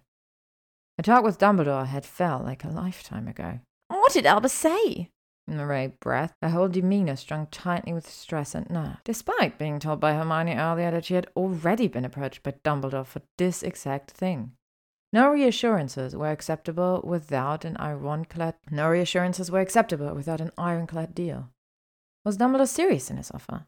She couldn't be sure until the ring was on her finger, and this was the first obstacle. What do you think he said? Hermione rolled her eyes and pushed past Merope to go to a broom to change out of her robes. Carefully, she hung the dark grey wool of Grindelwald's cloak inside her armor, lightly brushing the soft material before shutting them away. She wanted a glass of wine and sweatpants, that was all. No such luck, though, as Merope followed her into her room, wringing her hands. Hermione ignored her for a few minutes while she changed, ignoring the fact that Merope was watching her. She had an unusual concept of privacy, Merope. Albus laughed at you, didn't he? He wasn't actually serious. She worried her once hopeful gaze was now crestfallen and dejected. Tom won't even speak to me now. Your life would be so much the worse for having him in it. Merope, you are so much better than he is. I've no idea what you actually like about him, but. Her mind trailed off mid rant, feeling bad at the look of disgruntled pain on Merope's face. This was an argument that they had several times. Each time, Merope had defended her sleazy lover, claiming he was just a misunderstood man in a sea of cookie cutter clones. It was a point of contention in which they could and would never agree. Dumbledore, of course, said yes. It was something he had been begging me for, for a month, Merope. I wish you would reconsider. He doesn't love you. He doesn't even know you. The only reason he wants to marry you at all is that he wants something from me. For you, I would do this, but we can raise your baby together. You don't need to be married. Hermione, I love you like a sister. You are the bravest, most kind, brilliant, powerful witch anyone could ask for. But you are from the future, and I suspect things for women are much different in that time. I probably could weather whatever horrible things and situations that society could throw at me, but I'm not worried about what would happen to me. Can you just imagine what it would be like for my baby? When he goes to Hogwarts, he will be treated as something less, not only because he's a half blood, but also because he was born to an unmarried woman. That is two strikes against him before he even steps foot in his school. If I can make his life better by getting married, I will do so. You said you were here to make sure my son had a good and meaningful life. This is how I need to do it. Hermione blew out a heavy breath and nodded. Mm, that is why I entered into an agreement. Everything I do, I do for Tom. The reason I am here, the reason you are with me, the reason I agree to Dumbledore's crazy schemes is all for Tom. He's too important to me to let anything happen to him. I have come to care very much for you, Merope. You're like family to me, and I am glad that in all this craziness I've been able to spend time with you. Tom truly missed out when you died in my past. Merope nodded. What did you have to agree to for Dumbledore to consent to marriage with me and accept my child as his own? I have to hunt down Grindelwald in Dumbledore's place. I don't think it will be too hard after all. He keeps stalking me. Hermione averted her gaze. She didn't want to talk about their latest meeting. Who do you think that man really was that went house hunting when we did? That was a charming, handsome man. He was interested in you. Is that the only basis you have in determining who's an evil dictator or not? Merope snorted, rolling her hips into the door jammed and putting her hand on the opposite. She was clearly amused. You don't believe that Mr. Peverell was actually Gellert Grindelwald? No way. Grindelwald is scary and hulking. Mr. Peverell was wonderful. Hermione was looking at her as if she had lost her damn mind. I am afraid for Tom. Both you and Dumbledore want to bury your head in the sand. Good thing he has me as an auntie. At least he will have one sane Ellie. Merope shook her head with a bemused smile. Go ahead and be paranoid. I've a wedding to plan. Don't remind me, Hermione grumbled. The next few months flew by as Merope planned for the wedding of the year, and Hermione was stuck in a hell of ivory silk and lace. Merope was inside the house, with the woman commissioned to make the dresses, hers and Hermione's, while Hermione took the rare opportunity to take a break from all and hid outside. Dumbledore flew up the path, a huge frown on his face, a frown that grew even unhappier as he saw her. Out of an inner pocket of his lurid venom green robe, he pulled a newspaper. A foreign one from New York City. The caption read, Grindelwald's reign of terror continues. What do you want me to do with this? she asked. She never did tell anyone about her last visit with Grindelwald. I have an inside source that believes Grindelwald will be captured soon. We are both off the hook, Dumbledore said. Hermione grabbed him by the lapels of his terrible fleshy robe and pulled him close until he was mere three inches from her face. If you think you can back out from marrying Merope now, just because of this, think again, she growled, her voice barely above a whisper. Whatever you and your source have planned will not be enough, and if you jump ship now, I swear to you, I will make your life a living hell. I will not hunt for Grindelwald. I will not do anything at all that may or may not help you with his capture or defeat. If you hurt my sister by backing out now, I will ruin you. Dumbledore raised his hand and placed them lightly on her shoulders. I am not backing out of this wedding.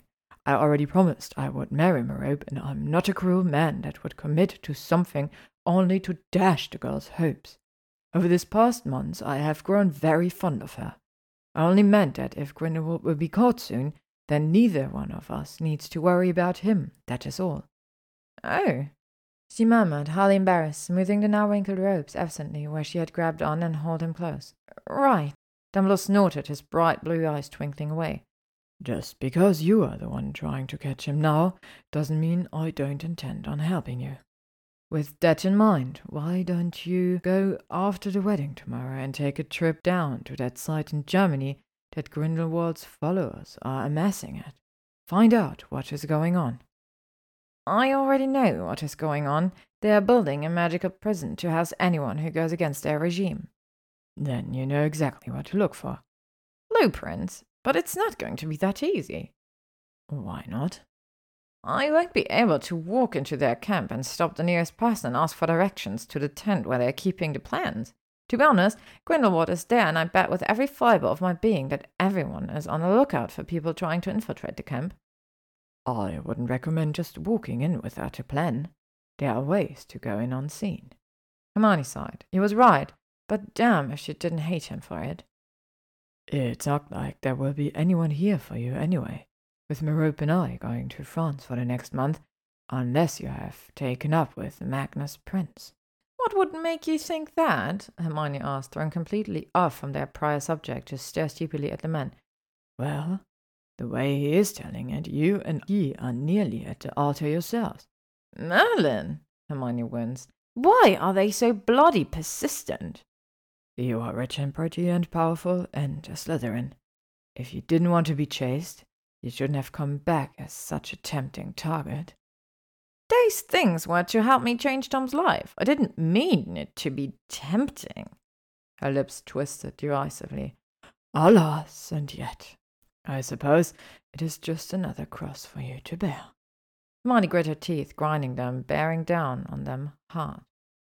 Why can't I just take the fucking hint that I'm not interested and would never, ever be? Because men like that don't take no for an answer. Hermione groaned and followed Dumbledore into the house and winced as Merope screeched about superstitions and dresses. Albus raised his brows at Hermione, turned back the way he had come, and shouted over his shoulder, until tomorrow, dearest, before fleeing the house, leaving Hermione to deal with an overwrought Merope on the eve of her wedding. It did not help matters that Merope's pregnancy hormones were making life rather interesting. The next day dawned brightly. The birds were chirping loudly, and an expectant silence settled over their home. In the recesses of the kitchen, Hermione could barely make out the noise of the house elves as they went about their work, busier than usual. Today was the day that Albus Dumbledore and Merope Gaunt were to be married. Hermione sat up and rubbed her face. A few days prior, Merope told her that she had sent an invitation to Marvolo and Morfin, hoping that for once in their lives they could support her. Albus Dumbledore was a good match that all but the staunchest of blood purists would be happy with. They hadn't heard anything from either of them, and Hermione didn't really expect to. If it were up to her, she would have cut them out and never looked back. She hoped for everyone's sake that Gaunt stayed home and stayed out of Merope's and Tom's life. She would have to have a chat with Albus. Tom was his responsibility now, but much like the fight with Grindelwald, she planned on helping him. She knew the pitfalls, and by Merlin he would be prepared. All of a sudden, Merope barged in, crying, holding the strings of her corset, kinda trailing behind. What's wrong? Hermione asked, trying to smooth down her wild hair.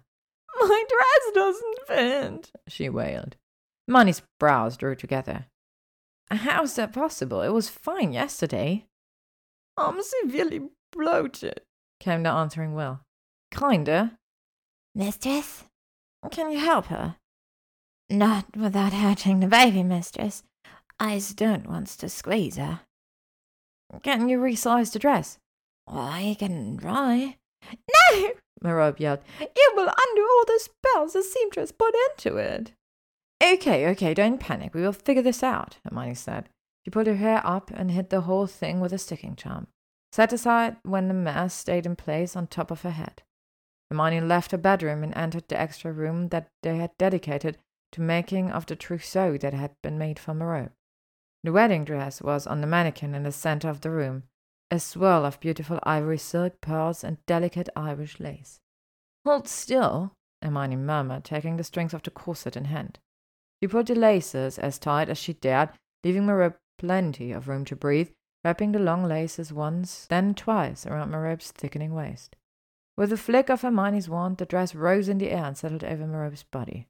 With several tiny alterations that Hermione wove around the seamstress' spells, the dress finally sat perfectly on Merope's body. Had only taken an hour, which in Hermione's mind wasn't bad at all. How much time do we have left? Hermione muttered quietly to Kinda. An hour, mistress. I will have you dress. Thank you, Hermione said before turning back to Merope, who stood standing where she was left, wringing her hands, a faraway look in her eyes. Merope, have you eaten yet? What? Merope asked, white as a sheet. I asked if you have eaten anything. Was going to, but I wanted to try the dress on first. I forgot after that. Ellie, Hermione called. Yes, mistress, Ellie said as she popped in, bowing slightly at the waist. Take Miss Merope to the kitchen and feed her something. Make it easy on the stomach. We don't need anything else to go wrong this morning. Yes, mistress. Ellie set her hand into Merope's, and within the space of a breath they were gone. Well, kinda. Let's see what we can do with this. She gestured to her hair with a deeply amused chuckle. The Smurg by Jessie Y. Read by Alamax Mabella. Chapter 7 The garden had been transformed into a wonderland. Soft pink peonies and white roses covered every inch of the arbor that had been erected for the sole purpose of Merope and Arbor's wedding. Woven by Aberforth, we felt the whole thing was a complete waste of time. Why did weddings always have to turn out to these big, drawn out, over the top things? He was heard grumbling. Albus grinned through the entire two hours as if it secretly pleased him that his brother was arranging flowers, ignoring the fact that he himself was also arranging flowers. Marnie looked out of the window from the breakfast room and took another long draw from her coffee. Behind her, Mira was practically being spoon fed by Kinda, her hands shaking so much that not much food made it to her mouth using her own hand. Maybe this this was a mistake, Merope said suddenly, and Hermione perked up, hoping that Merope intended to back out. You want this to be shot down? Hermione asked, a manic gleam in her eyes. Because I will shut it down. I'll do it right now. Merope shook her head, then nodded, then shook it again. I don't know. Maybe we should wait until you do know. I know this whole thing happened so fast. Merope shook her head frantically. Tom needs a father. Tom needs a mother who loves him and strong family ties, both of which he would have between the both of us. But having Albus as his father would change everything, give him the entire package. Isn't that what you wanted? I considered this a win already, Hermione said between sips of coffee. He was conceived under much different circumstances this time, I don't think he will be as fervent in his desire for eternal life. He will have love and connections and a solid foundation with or without a father. Trying to talk her out of marrying me already, are we? Dumbledore asked, twinkling as Merope fled the room, kinda at her heels, yelling about the last minute touch ups. Hermione suspected she was just very, very nervous and didn't want him to see her that way. I've been trying to talk her out of it before I ever accepted a betrothal on your behalf, Hermione admitted dryly. I will make a fantastic brother in law, Albus said with a smile. He sat down in one of the chairs and made happy noises as Jasper placed a full English breakfast on the table in front of him. I worry, Albus, that this will harm Tom more in the long run. I know that she doesn't love you, and I know that you don't love her. I need Tom to be happy, and part of making him happy will be treating his mother with love and respect. Can you do that, for as long as you live? Because I would hold you to the letter of the vow. Wouldn't you rather man up and hunt Grindelwald yourself? Being a father to Tom means so much more than teaching him how to ride a broom. You don't think I'm up for the job? Frankly, you make a piss poor father substitute in the future. So, yes, I'm worried. I regret ever telling Merope of your offer. Hermione, Albus said as he rose from the table, breakfast forgotten. He rounded the heavy furniture and put his hand on Hermione's shoulder. I understand how serious this is to you. In fact, I've been reading up on the care and feeding of children. Understand that this will be the hardest thing I've ever do, but it may also be the best thing in my life. Grindelwald is something from my past that I fear, and I know it sounds cowardly, but I would rather do anything else than finding out certain things about that night. I think you would be better off facing the whole thing. Nothing that you could possibly find out would bring her back to life again. So does it really matter, Ford? I doubt either answer will give you the peace of mind you are searching for. So you know it. All of it. I should have known. Albus said as he dropped his hand and his twinkle. He looked out of the window over Hermione's shoulder but didn't see any of the scenery, one particular moment replaying in his head. In the beginning, when I first arrived in this time, I came to you first out of every other possible alliance I could have made. Hermione said softly. I could have gone to any one of the Sacred Twenty-Eight, and they would have welcomed me with open arms and a binding betrothal contract. They would have let me take in Tom, and I could have raised him as my son. Maybe I would have found love, respect, or even happiness. I didn't need you. I didn't need to interfere with Merope and her plans for Tom's father. Do you know why? Why, out of all the things I could have done, I chose this. I wanted to prove that had Tom grown up under different circumstances, he would have never turned out the way he did. I wanted to prove that the magical world failed him and everyone else by proxy. I am not a good person. Hermione held up her hand to stall Albus from disagreeing. I used to be.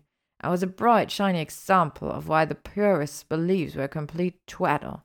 I revelled in it. I was prideful and arrogant, as I'd always accused Malfoy of being.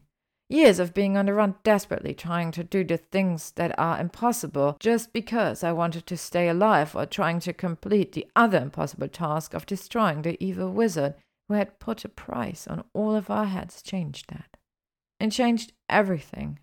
It showed me that there was no line that I wouldn't cross, no law I wouldn't break, despite any personal repercussions for myself to ensure the safety and prosperity and happiness of my family. That is when I finally understood you every decision you made, all the callous choices, it all became clear. When you lose something that you are responsible for protecting because of a foolish mistake, it changes you. It casts a pall over every single aspect of your life and never leaves you. Not ever. Time doesn't dull the pain or ease the guilt, it is always there sucking at you. It shapes you, makes you darker, harder. That is also why I did as Merope asked and accepted your betrothal on her behalf. I know you will not be so callous with his life as you were with Ariana's in the same way I was with the lives of my friends too. I still don't like that you're marrying her. I feel like everything is slipping out of my control and that scares the bloody hell out of me. I'm here in this time for one reason and one reason alone, and that reason is Tom. To not have direct control over his upbringing terrifies me. On top of that, I've made a vow to search for the current Dark Wizard so that you can play house with a little boy who could grow up to be the evilest dark wizard in history. That frightens me even more. You are not the man I would have picked for the job. If you could choose anyone in the entire world, who would you have chosen as a father for Tom? Albus asked curiously, yet quietly, accepting the somber nature of their talk. If I could choose anyone, past, present, or future, to be Tom's father, I would choose my own dad. He would have been proud of Tom and what he could do. He would brag to anyone who would listen of Tom's brilliance. My dad would have loved him, would have done anything for him, as he did with me. Even your father was human, Hermione. You would have eventually seen Tom for what he was. Yeah, she nodded, agreeing sadly. But Tom would have been loved. And you don't think I can love him? I think you would love him as much as you're capable, despite the grieving guilt from your past. But I watched you manipulate Harry his entire life, and I believe that you loved him as much as you could love anyone. Tom needs better than that. You aren't going to disappear just because you aren't his mother, Hermione. You will still make a great impact on his life, more so than the rest of us, I think. He will be fascinated with you, his interesting aunt. You will shape him into a man far more than you realize. Kids need love just as much as they need food and shelter, but they also need the freedom to explore their own capabilities. You, nor Merope, nor I will always be at his side to make sure his decisions are not detrimental. The best you can do is help us raise him to be a good man and hope. Can I trust you with him? Hermione turned and asked Albus seriously, looking him straight in the eye. I will become an outstanding father. Please trust me in this. Amos went back to the table and tucked his napkin into the neck of his dress robes, smiling as he sat to work, eating the breakfast Jasper had prepared for him. Hermione drank the rest of her coffee and, with a click of her heels, exited the rooms, one flicking as she went, making last minute fixes on her way to Merope's room as the guests started to arrive. Are you ready? Hermione smiled at Merope, who had visibly calmed down in the few minutes that she was alone. I heard you and Albus. Of course you did. You have no sense of privacy. Hermione snorted and then asked curiously, What did you think? I think that you don't give Albus enough credit. I don't know exactly what you both were talking about with his past, but I do know this. I've been around enough dark and abusive wizards to know that he isn't one. Albus would treat me and any children well. I think I could fall in love with him.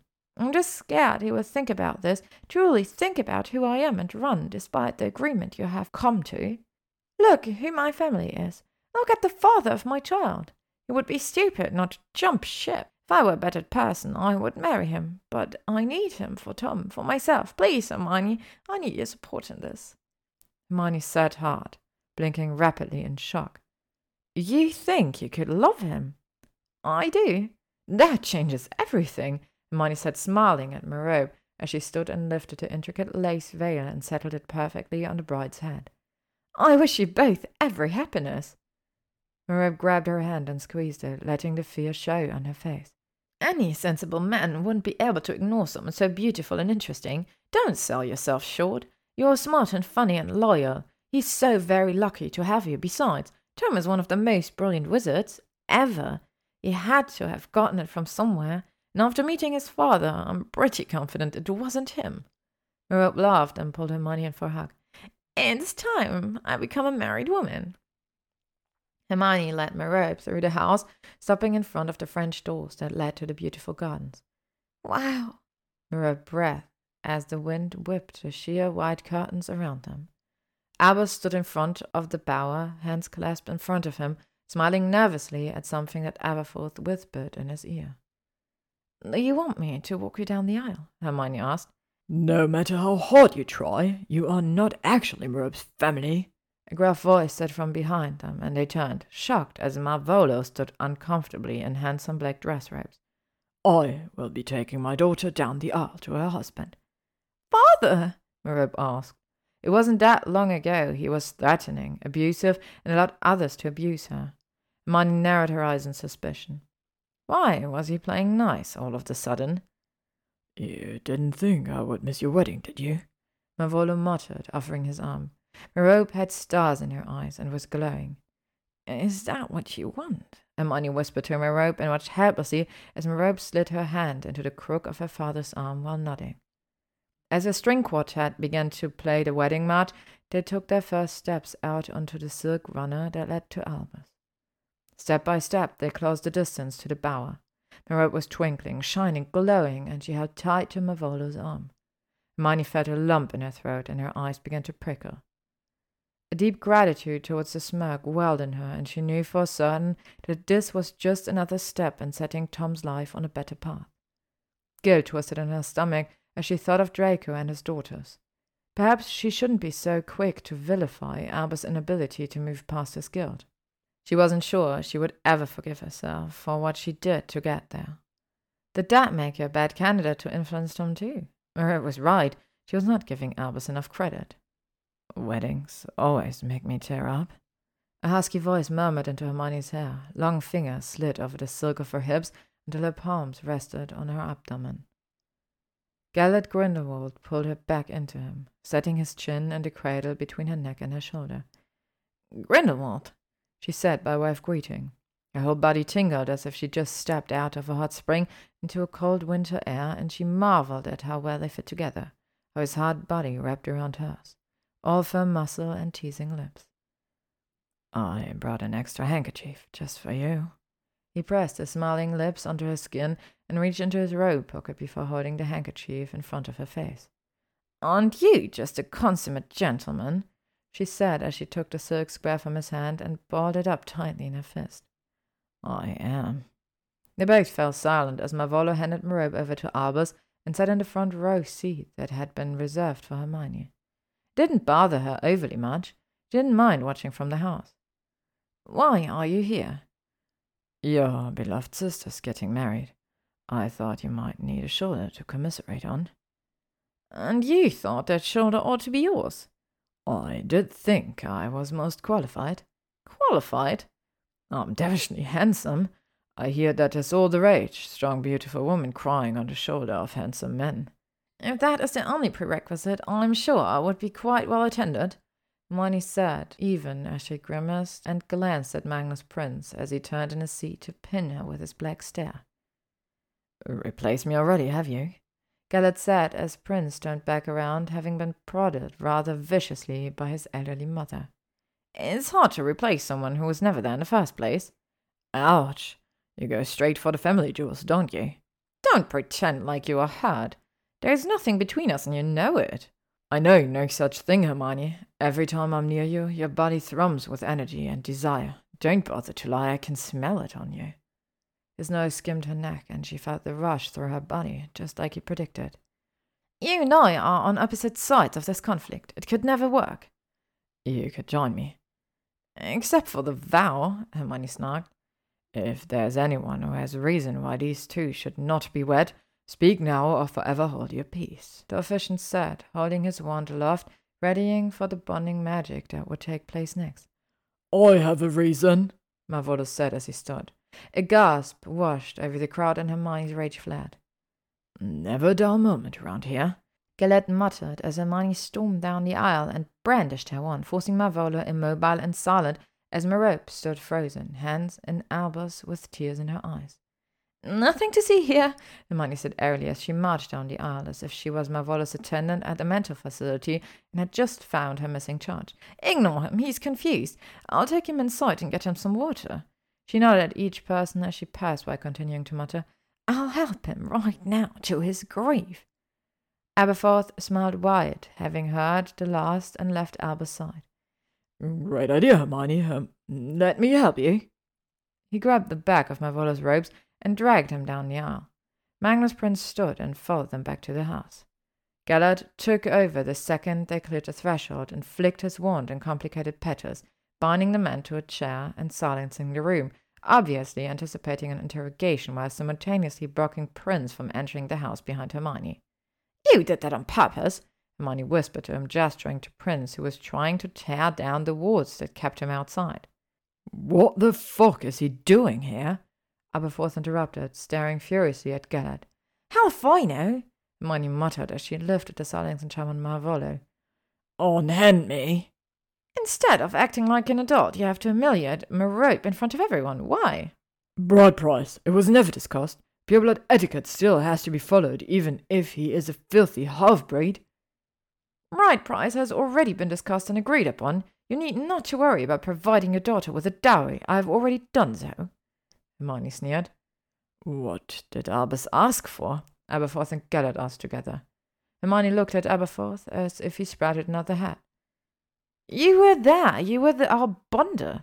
Oh, Merlin, is anyone going to fill me in? Gellert said annoyed. She will to hunt you down, Aberforth said with quite a bit of smugness.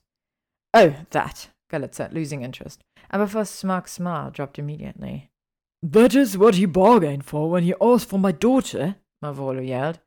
Albus Dumbledore is wealthy enough that he need never work again, though he will.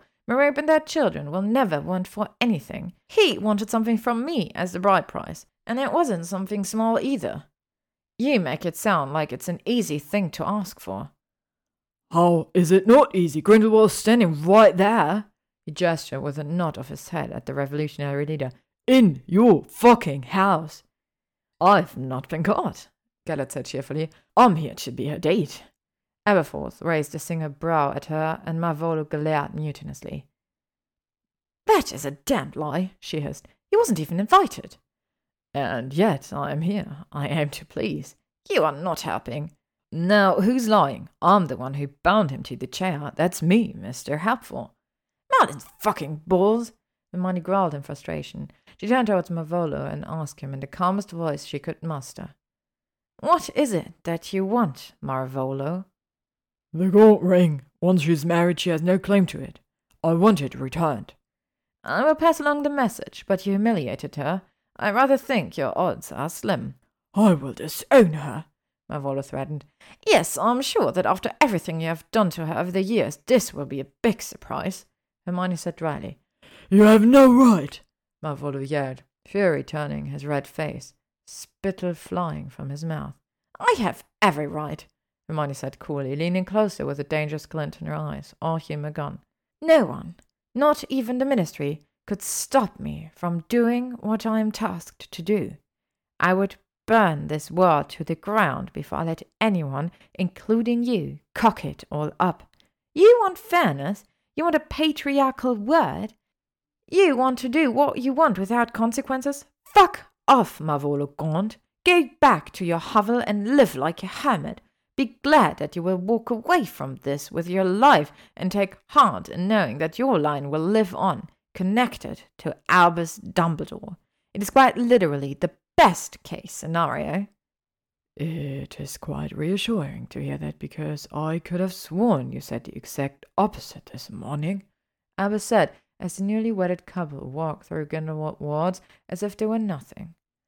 Hermione turned to raise a brow at Gellert only to find empty space. Perhaps it wasn't only Dumbledore who feared a meeting. Yes, well, Hermione sniffed disdainfully, I still have my reservations. Merope smiled wide, trying to hide tears welling in her eyes as she looked anywhere but at her father. She kept her arm looped with Albus and squeezed as if his arm was a flotation device that was the only thing that kept her from drowning. What does he want? The ring. How about I give it to my firstborn son? If Malfoy doesn't marry, and I doubt he will, it will be my son's birthright. You are forgetting one major detail, girl, marveled Ben. No half-blood brat will ever wear the proud Gaunt family ring. The name may once have been proud, but there is no pride left to the name, Hermione said coldly. Look at you. You hold no properties except the one you currently reside. You are poor and no longer allowed your seat on the Wizengamot. You no longer hold the respect of your peers. There's nothing left to the name Gaunt. Merope brings respectability back to the name by marrying Albus. Why, at least we were still pure, he said scathingly. Inbred, you mean? Hermione sneered. Give it a rest, Marvolo. There's nothing else for you here. Just go. Bertrand Merope is off somewhere on a great adventure if this is how it is always going to be with you. Release me, he demanded. Father, Merope said, is there a way we can work past this? It doesn't have to be like this. You married well below your status. And who else was I going to marry? The Malfoy heir? She snorted. We were so much less in their eyes, all of their eyes. No one that would have been deemed worthy would have deigned to marry me. We may have been pure, but we were from the dregs of the society. There would be no advantage for any of those men to marry someone like me. I don't even have to tell you our circumstances that you never made better. You didn't provide any way for me or Morfin to marry where you would have approved, especially after Mother's death. Rather suspicious it was, and no one in their right mind would have entrusted a daughter to our family. I didn't harm a hair on your mother's head. True, because that was really all that was left, wasn't it? For Polyjuice. You ungrateful whore. Albus pulled his wand and aimed it at Marvolo calmly. You need to leave, and I would appreciate it if you didn't come back. No one speaks to my wife that way. No one. Marvolo buried his teeth, snarling, unable to string together a slur bad enough to lay at Albus' door. With a wave of his wand, Marvolo was free and still apoplectic, made his way to the door. At the last second before leaving the way he had come, he turned and snarled at Merope. This is not over.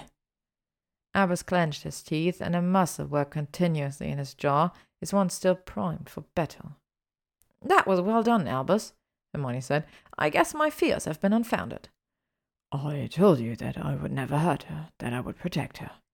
You were judging me for things that I have not done and probably will never do. Not to Dumbledore, you remember.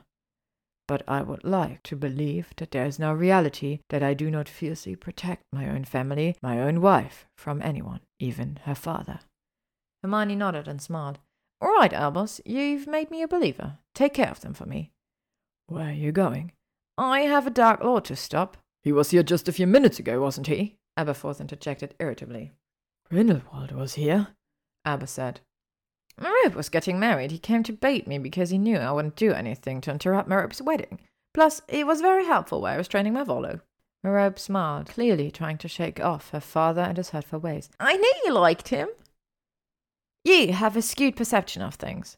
She smiled wider and bumped Albus with her elbow and said, How much do you want to bet that Grindelwald gives it all up just to be without darling Hermione? Hermione rolled her eyes. If only it were that easy.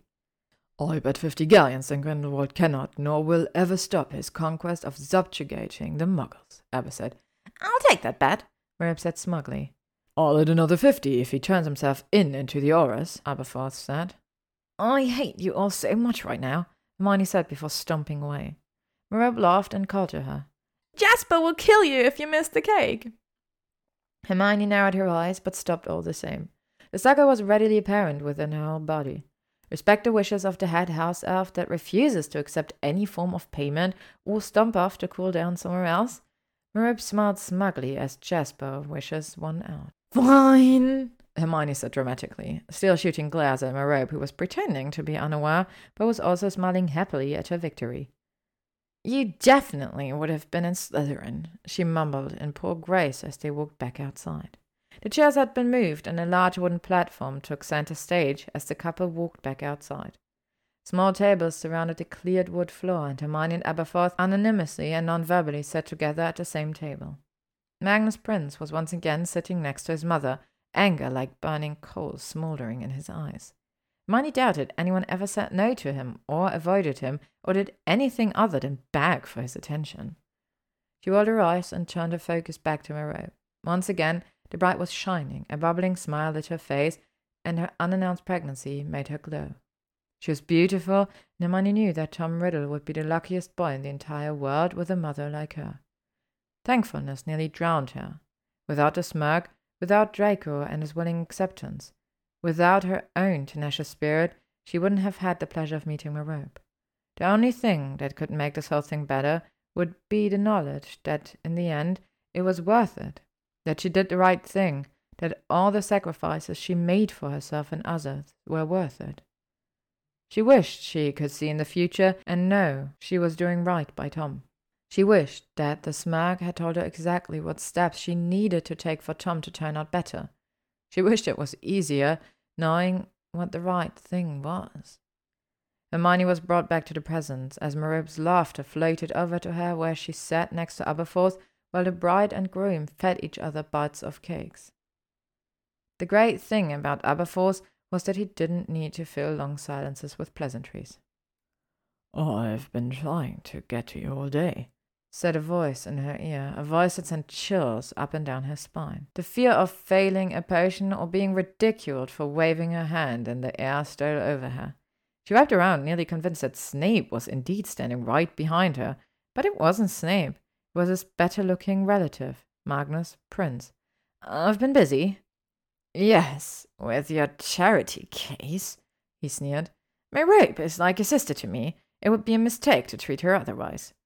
And with such a promising match, she is now a useful connection. But Dumbledore isn't the only powerful connection to have, he continued, then sat beside her. Aberforth stood at the same time, leaving her to defend against Prince alone. Hermione grabbed at Aberforth's arm, and for several seconds they scuffled, her desperately trying to prevent him from leaving, and him desperately trying to get away from the undoubtedly awkward scene. With one last yank, Aberforth was free, and with a speed that Hermione couldn't believe possible, left her alone with her new suitor. However unwanted. She slowly turned in her chair to face Prince. I have many connections. I have no doubt of that, Miss Slytherin. Do you know how much the goblins had been bribed over the course of the last several hundred years for the privilege of that vault that was considered unclaimed? It was wildly believed that there were no longer any living relatives to claim the vault, but to the last the goblins refused. And then you came along and opened a Slytherin family vault, all the while touting the name itself. For the goblins to acknowledge you as heir to the vault, but also to the name, you have to be the real deal.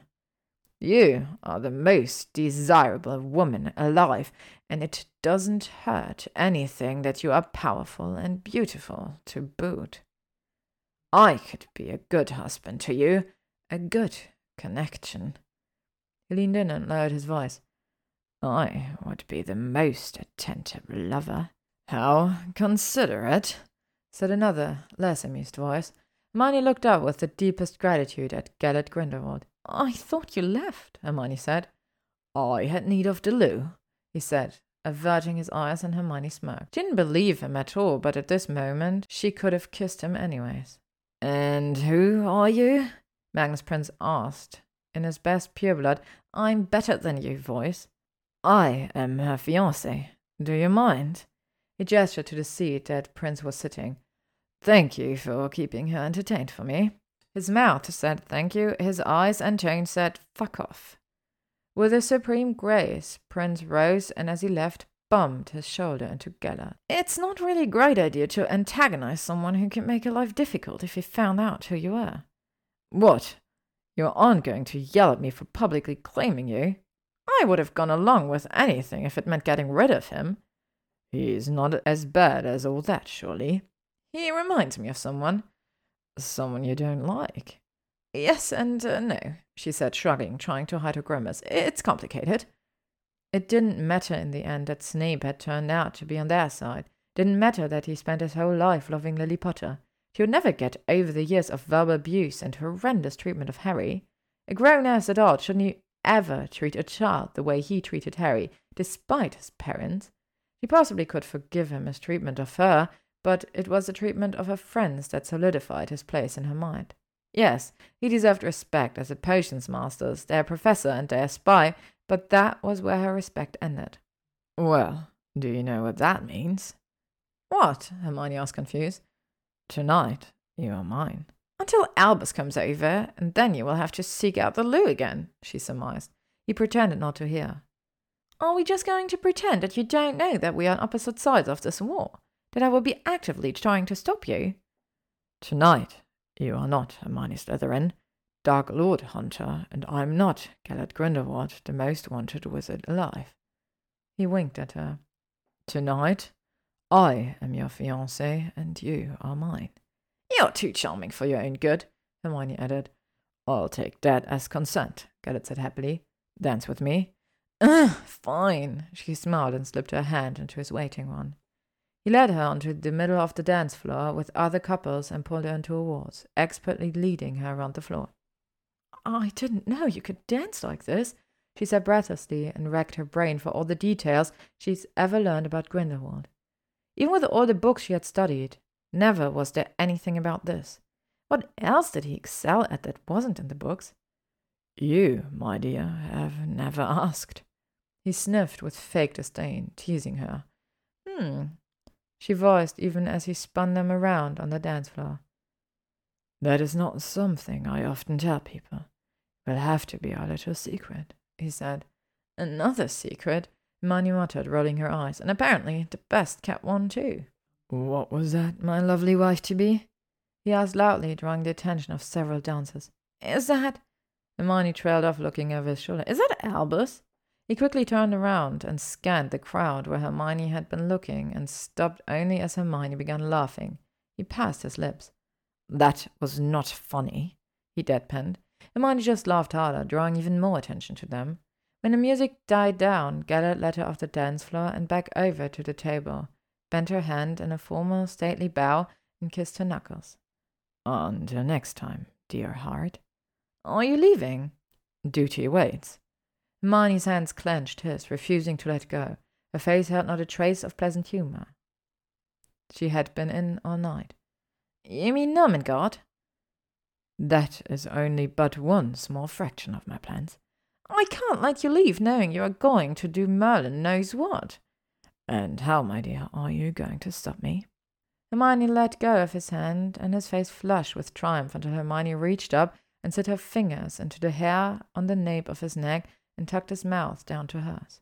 He tasted incredible, exactly how she imagined, all soft, pliant flesh, meeting, caressing, sucking.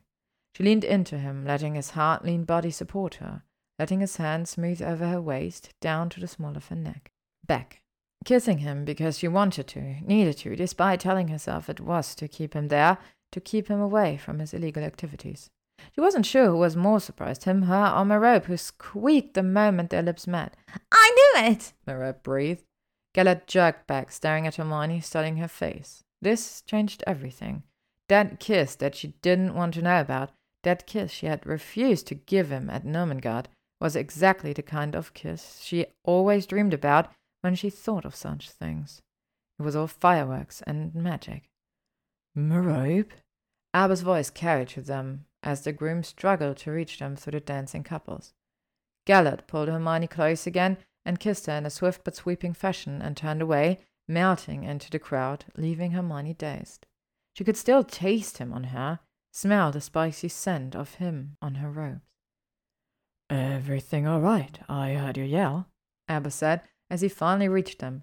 Hermione vigorously shook her head and hoped that Merope would get the message. She didn't understand why Hermione's obvious overtures, perhaps her overly large wild eyes, would have done it. I was just surprised, is all. Hermione's all alone. I wanted to meet the dashing man who had convinced her to dance. Yes, who was that? he asked at her curiously. We didn't get a good look. Hermione opened and closed her mouth over and over like a fish, still mentally reeling from their kiss. It looked like the same man who keeps running into us, yes? Merope saved her, her eyes twinkling in a very Dumbledorian-esque manner, which suited since she was now Dumbledore, and so Tom would be. For a moment, that in itself blew her mind. Tom Dumbledore. Wow. Someone has been habitually running into you, Albus asked, worried. Yup. Merope popped the P on yup and chuckled to herself when Hermione narrowed her eyes. Mm, but don't worry, if he was dangerous, I doubt Hermione would kiss him. Chapter 8 Hermione felt badass in her black ninja outfit as she cased the perimeter of the camp at Nurmengard. She blew an errant curl out of her eyes, frustrated. The wards had recently been strengthened, and even with her prodigious knowledge of wards, it was not enough to break through without alerting Grindelwald's followers. Damn, she whispered, chewing on her bottom lip, scoring her brain for any sort of idea. She had already cased the perimeter, hoping to find even one chink in the magic. I guess there's only one more thing to try. Hermione took a step back and closed her eyes, trying desperately to remember the years of sharing a dorm with the two most self important teenage witches she knew Parvati and Lavender. Both who spent their sixth year studying the intricate art of beauty spells, something that never interested Hermione greatly. She learned all the basic hygiene spells along with the householding spells that came in handy while they were on the run, but there were always more important things to take up her time, like keeping Harry alive. For this, she needed to smooth and define her wild curls, give her face a natural and yet contoured look, and a dress to kill. With the twirl of her wand, reminiscent of Cinderella's fairy godmother, her black ninja clothes turned into a classy black number that she had remembered her mother wearing once. A classic Versace, or some such thing. The makeup spell was easy enough, as she remembered watching with annoyance as Lavender took an extra five minutes to apply it, hogging the toilet and mirror every morning before class. It was her hair, always the hair, that gave her troubles, and no matter how she racked her brain, there was no help for it. It would smooth and curl beautifully for seven seconds before fizzing back as if she were still in potions class, hunched over a steaming cauldron. Finally, she nodded her defeat and made do with a messy chignon, hoping it would be classy enough to be believable. With another nod to herself, she apparated back to the edge of the clearing where the makeshift apparition point was placed. Oh, she stammered breathlessly, falling into the arms of one of Grindelwald's lieutenants. She looked up at the stunned man through her eyelashes and smiled. Thank you. She stood up and looked down, trying to force a blush into her face before looking back up. The soldier was young, even younger than she, barely of legal age, she guessed. Are you okay, miss? Clumsy me. It's not easy to operate in these shoes, especially since I've been in them for quite some time. I'm afraid I've been stood up. She tittered nervously, mentally berating herself. She sounded hideous. It would surprise the hell out of her if he believed her weak story. And you're here because? the soldier asked. Hermione drew her brows together and bit her bottom lip. My brother is in camp and I need a friendly face right now. Who is your brother? She narrowed her eyes, mentally cursing her bad luck at finding a soldier who was not directly in his duties. Perhaps it was only Voldemort's regime that was lackadaisical. It's fine, Lieutenant Fogel. She is with me. A deeply amused female voice said from behind Hermione. Hermione turned, planting a smile on her lips to thank a woman, and came face to face with the Vinda Rosier, the witch who seduced and spied and led countless Aurors to their deaths during Grindelwald's revolution. Hermione's left eye twitched with anxiety, remembering the exact book that recited this woman's war crime espionage, seducing their enemies for information, murder with her silk sheets. She was rumored to be Grindelwald's concubine, sent into the enemy camp. Hermione swallowed. The photograph that was included in the book did no justice to this woman whatsoever. As beautiful as Helen of Troy was purported to be, Vinda Rosier was her equal. Vinda slid her arm across her shoulders and pulled Hermione in as if they were the very best of friends. An enigmatic smile slid over her features, and her scarlet lips rested a whisper from Hermione's ear. You are exceptionally bold, Hermione, to show up here at the base of operations while the man himself presides from his tent. He said you would come. He also said you would walk right in through the front door. What can you mean showing up here dressed like that? Hermione stiffed under the other woman and hissed, You know who I am. I know who you are. Leave me here. While you still have a chance. He said you were a firecracker. Vinda chuckled. Don't you have somewhere else to be? His bad, perhaps? Hermione tried to pull away, tried to get her wand, all the while cursing herself. She should have had a palm on it the whole time. Did years and years of war teach her nothing? Where was the constant vigilance now? Vinda threw her head back and laughed, dragging Hermione along with her. My sweet temptress, I am more likely to be in your bed than his. Hermione's jaw dropped. Shocked. Yes, Hermione said honestly. Why? Because you sleep with men to gather intelligence for Grindelwald. Vinda pulled the boast to a halt, a look of incredulous rage sufficing her face. Where would you have get such an idea from? Hermione's mouth snapped shut, wondering how she could be so stupid. The book said that Vinda was one of the best spies, so good in fact that they never got any definitive evidence, only circumstantial. It led to her execution in the end anyway, but there was always that doubt. This was something that was not common knowledge of this time, not for either side. It was very likely that the only people who knew for sure what she was were Grindelwald and herself. So how could Hermione explain her knowledge? A woman does not look like that, dress like that, and join a rebellion with only the calling of a foot soldier in her blood. You look like a spy, and you look like you could be a damn good one, too. It would be foolish to underestimate you just because you are a woman. I like you, she said, forcing Hermione back into a walk. I can see your allure. You will not be able to resist that. Je ne sais quoi. There is just something about you that makes me want to chase your fire. They strolled through the camp, seemingly unnoticed, and stopped before an unremarkable medium sized tent. Vinda snorted, amused at something Hermione could only guess at, and pushed Hermione inside ahead of her. Grindelwald looked up from his desk, where he was writing, wearing only a pair of grey sleep trousers and an open black silk robe, leaving his muscular but not cut figure bare to Hermione's gaze. Thank you, Vinda. Leave us. Vinda nodded, and Hermione watched as she left the tent. Vinda glanced back at Hermione only once, a longing look in her eye. Or maybe she was looking at Grindelwald. It was hard to say. Once they were alone, Grindelwald leisurely rolled the parchment he had been writing on and sealed it with a tap of his wand. I knew you would come, he said, his attention on his desk as he worked to clear it. Hermione tried to take a glimpse at the content but failed as everything just seemed too blurry. It was like Muffliato, but for the eyes. She blinked several times to clear her vision, but it only cleared after she looked away. Vinda said you were expecting me. How did you know I would come? Dumbledore took his bride on a honeymoon, leaving you free to carry out your terms of your vow. Of course you would come to me. You would never shirk any promise or duty. You think you know me so well. I know you better than you think, and still less than I would like. He said, rounding his desk to stand toe to toe with her at the entrance. There is something about you that makes me believe that you harbor the greatest of secrets, a secret that could unequivocally change this war in my favor.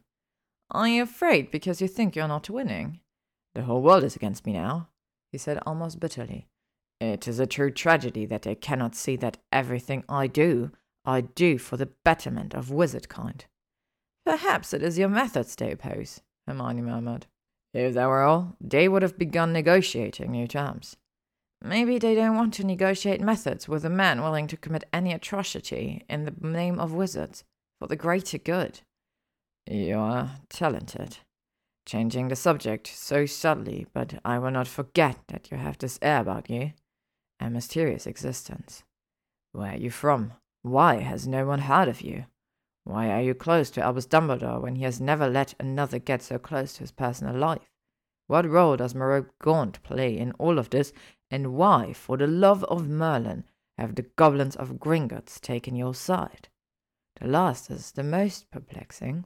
Albus and I did extensive research on the Hogwarts founders when we were but lads, and I know for a fact that the Slytherin name, if not the line, died out hundreds of years ago.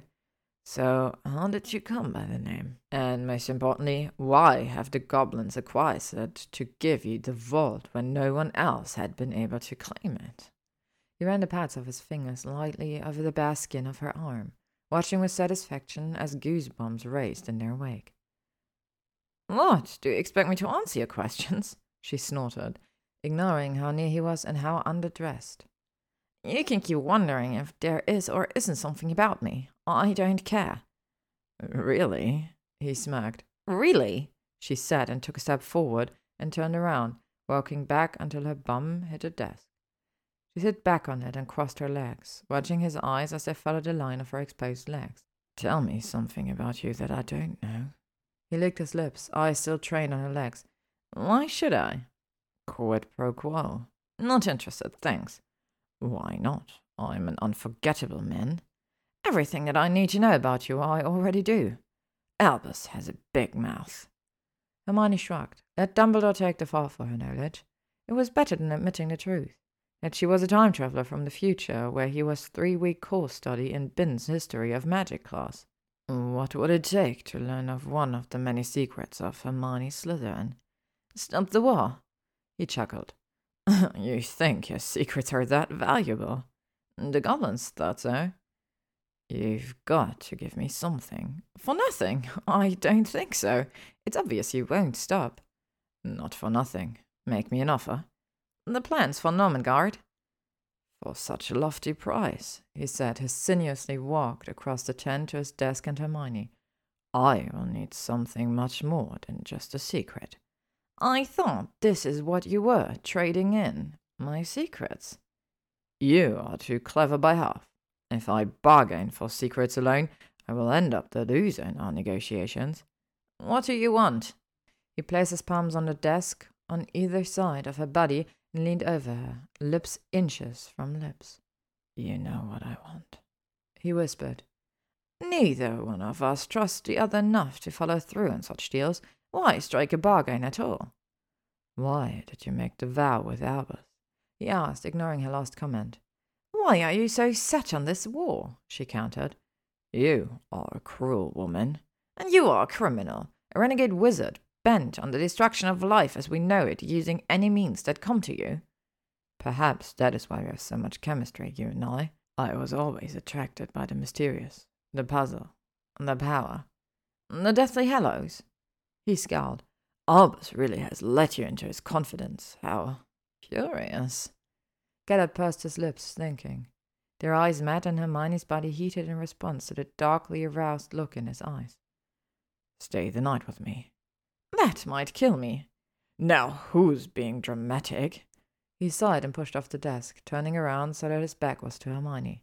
You don't know the exact terms of my vow. You don't know what would and wouldn't kill me. Accio, he whispered as a tiny scroll shot from the piles of paper on his desk into his hand. He unrolled it with his thumb and forefingers, reading as he went. I, Albus Percival Wulfric Brian Dumbledore, vow to marry Merope Gaunt if she so chooses, providing for her and any children she will bear for the entirety of my life. I, Hermione Jean Granger Slytherin, vow to stop Gellert Grindelwald in his plans of wizard domination and any other nefarious plans he has concocted to the best of my abilities as long as the first vow has been met. Sound familiar? Let the scroll roll in on itself and banished it back to where it had come from, zooming under the piles of parchment. You have very good spies, Hermione said. Why is Merope Gaunt important to you? So important that you would agree to hunt me down when all others have failed. She is like a sister to me. She wasn't always. When you first arrived in London, you were alone. Ah, it wasn't until later that you put Merope from that hellhole of her father's. Hermione sat there, stone faced, refusing to give anything away. No, not going to answer that either. What could you possibly offer me that would tempt me to give up Nurmengard? I know where all the Deathly Hallows are. He whipped around, and for the first time he was drowning in uncertainty. And you would tell me? I would tell you two out of the three the Elder Wand and the Resurrection Stone. Why not the cloak? That is a different secret. Two out of three hallows for the blueprints. Not just a blueprint, but an unbreakable vow that you will never even build Nurmengard. It's not enough. You would only be giving me one hallow. Because you already have the wand. Yes. He sat with a little smile, not surprised in the least that she knew he had it. How she knew? Well, that was something he was dying to know. I still cannot give you information about the cloak. Then I will be here, poring over my blueprints, waiting to break ground of this incredible prison. Hermione shrugged and hopped down, pulling her skirt down her thigh, smoothing the fabric over her hips. Out of the corner of her eye, she watched as his own gaze was preoccupied at the path of her hands. You are just going to leave. Didn't you come here to bargain? He dragged his stare off her and down to his own body. He shrugged out of the silk robe and hung it on the rack off the side, pulling on a white button down. It was agonizing watching him do up the buttons. When he went to push down his sleeve pants, she turned around blushing hard as he laughed at her expense. You want something I can't give you. Albus is the only one I trust with my secrets. You, I don't trust, and I don't expect that to change, she answered. Gellert slapped his hand against a small table that was near, fury pouring off him in waves. Albus Dumbledore is the last man you should trust. I know, she said evenly, turning back around, glad and yet mildly disappointed that he already had black trousers on. She shook her head. What lewd thoughts was she thinking? You are infuriating, he shouted, stalking her across his tent. She wondered if she had gone too far in baiting him with Albus, and backed up until she was flush against the wooden post of his bed and could retreat no farther. At least I'm honest about what I want and what I believe. I fight for things that I want to change. He is a coward, A manipulative bastard who only cares for himself. And you married your sister to him? Don't you dare, Hermione said in a low voice, finger pointing in his face. Don't presume to tell me about my choices. Why do you have so much faith in him? What does he have over you?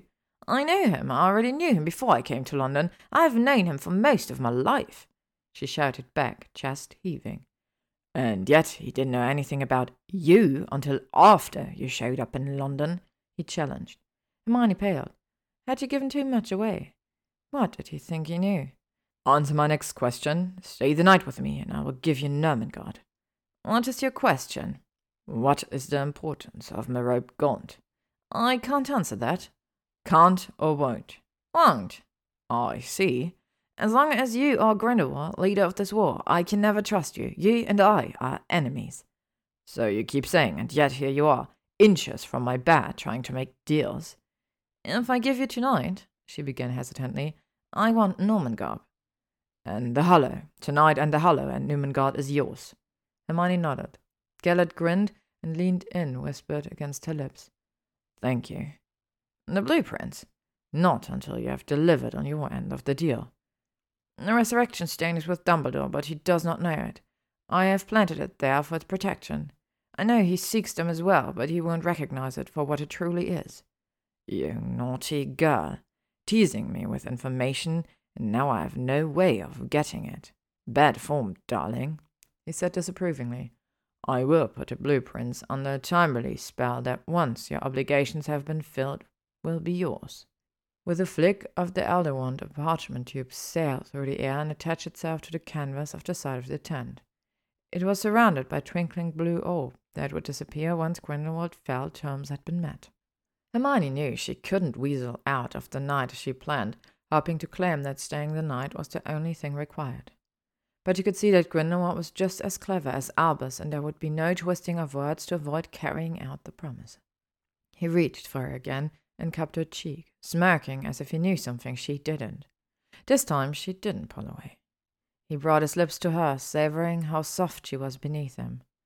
Come, he said, pulling back from her and taking her hand within his own, tugging her out through the front flap of the tent. Hermione was understandably confused. Sex could be had anywhere, so why was he tugging her through his camp?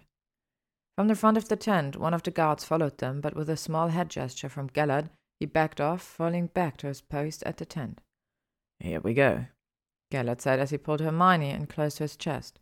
Hermione buried her face in his robes and closed her eyes. Sight along apparition had never been her favorite mode of travel. Where are we going? she gasped. The moment her feet touched the ground and her insides settled back to their proper places. I want you to see something. Gellert brought her hand to his lips and kissed her knuckles, keeping their hands twined for the short walk. The moon was full, lighting her way to the small cottage on the edge of a village near the forest. The yellow clapboard was pristine, the white shutters closed for the night. Flowers spilled from the immaculately kept beds. It was a well-loved home. Gellert paused at the door and knocked lightly, waiting for the occupants to awaken and answer his summon. The door swung open on well-oiled hinges, and a woman in her early twenties with braided, dirty blonde hair stood in the doorway, blocking their entrance. You can't just show up here any time you want. It's not good for us, the woman hissed, not noticing Hermione at her side. Who pays all of your bills? Who keeps you safe? Who protected you and your brother when you had no one? I will come when I damn well please. Maybe I should just go, Hermione said, unsure. You brought a woman to this house, the woman screeched. We are not an attraction at the zoo. Ingrid, just let us in, I will explain. I can't really stop you, can I? Ingrid moved back, wryly gesturing them into the loving home. What's wrong, Ingrid? A little blond boy asked from the stairs. Go back to sleep, Leon, Ingrid said softly. You can come down, Leon, Gellert said over Ingrid. It brought a scowl to her face. Gellert and Hermione sat down on the comfortable couch, and Gellert motioned for the boy to come closer. Leon, Ingrid, this is Hermione. She doesn't understand the necessity for this war. It is imperative that she understands. Leon nodded and dragged his nightshirt over his head, leaving him standing in his underpants. The second that his skin was exposed, Hermione gasped. On his back were hundreds of tiny circular burn marks. What happened? Hermione whispered, horrified. His muggle father burned him every time he exhibited magic. Keep in mind, he's still not of age to attend a magical school. Leon is only ten. Merlin. If it weren't for Ingrid, I would have died. She isn't magic, but she has loads more burns than me. She would hide me, protect me, take the punishment Father intended for me. I don't know what I would have done if my sister hadn't protected me. Leon said in a light voice, recounting as if it had happened to someone else. And you think she would be more grateful that I killed the man and gave them a safe place to stay? Gellert grumbled. Hermione turned to him, brow arched. Did it ever occur to you that vengeance was theirs to exact? Getting them away would have been sufficient, yeah? I walked in on him branding them with a hot iron. Clemency was the last thought on my mind, Gellert said incredulously. I admit, I would find it hard not to retaliate as well. Let me ask you this. Is this the only reason you believe muggles should be subjugated? I don't want to downplay their tragedy, but not all muggles are abusive towards magical children.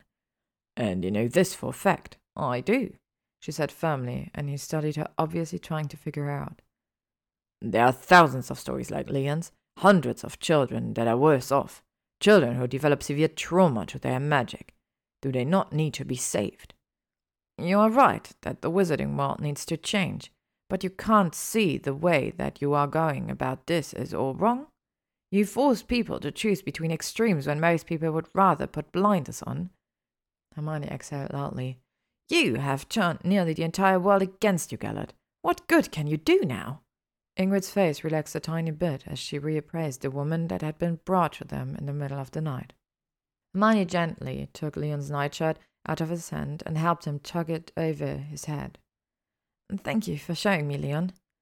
He smiled at her and was promptly shooed up to his bed by his sister. Are you satisfied? Ingrid demanded of Gellert. I've not convinced you, Gellert murmured to Hermione, chagrined. It's your methods in which we will never see eye to eye, Hermione answered. Gellert stood, nodding his goodbyes before stalking out of the door, leaving Hermione to trail him at her own pace. I'm sorry we intruded, Hermione said to Ingrid. My father was a good man once. He didn't deserve to die the way he did. I wished for many horrible things to happen, but not that.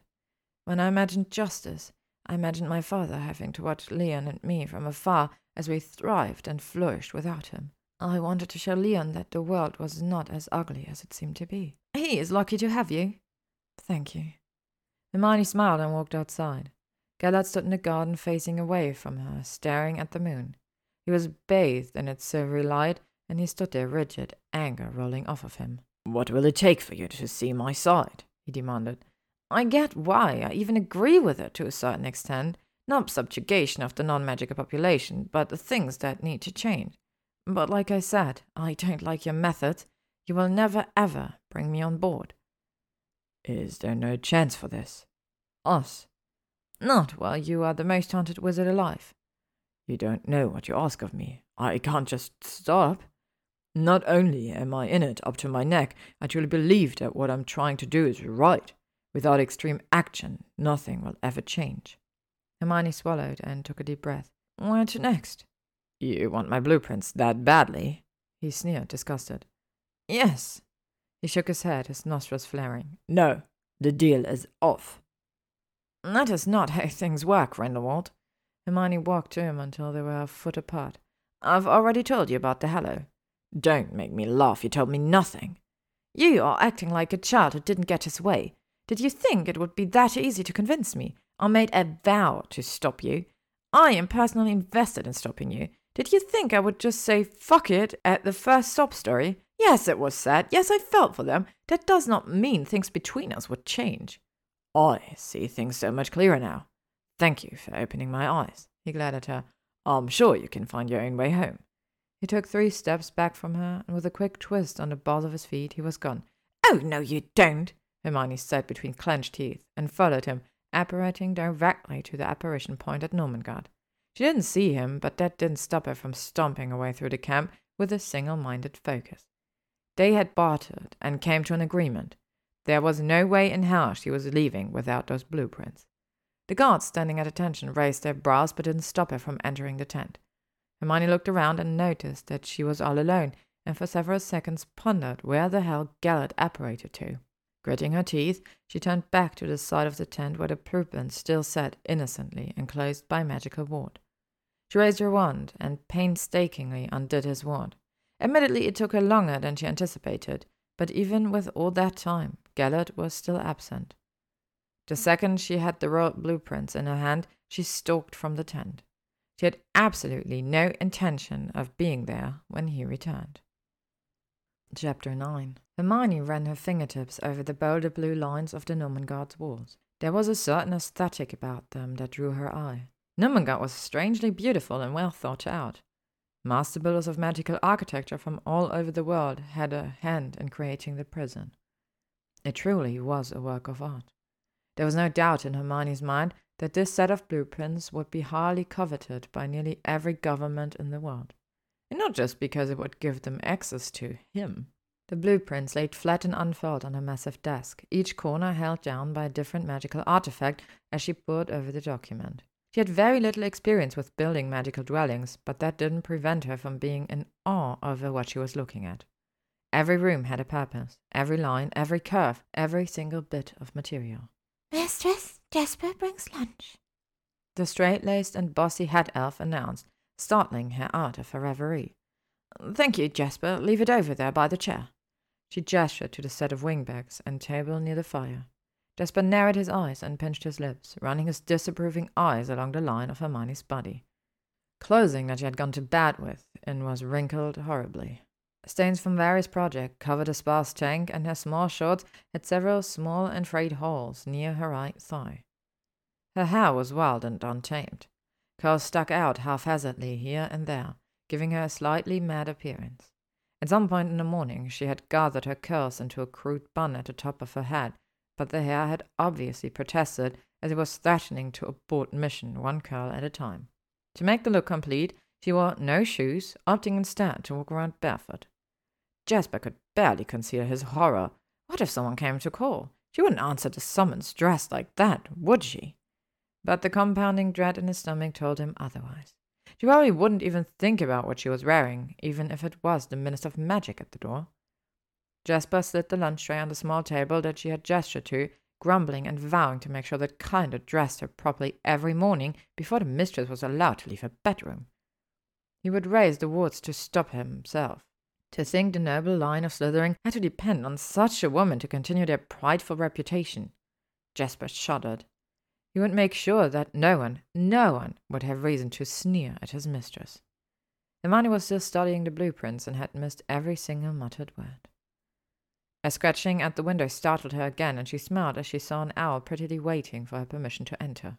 Quickly, Hermione strode to the window and let the bird inside to glide to the perch on the back of her desk chair. Hermione followed with a smile on her face, reaching into the glass jar that held owl treats. After the owl devoured her offerings, Hermione untied the rolled missive attached to the owl's leg.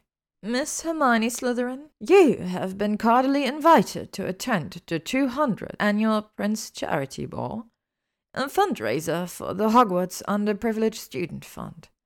This year's theme is Masquerade. Please save the date, Saturday, September 25th. Dinner will be served at 7. Jacqueline Nott, coordinator. Hermione snorted and tossed the invitation to the side. It was highly unlikely that she would go.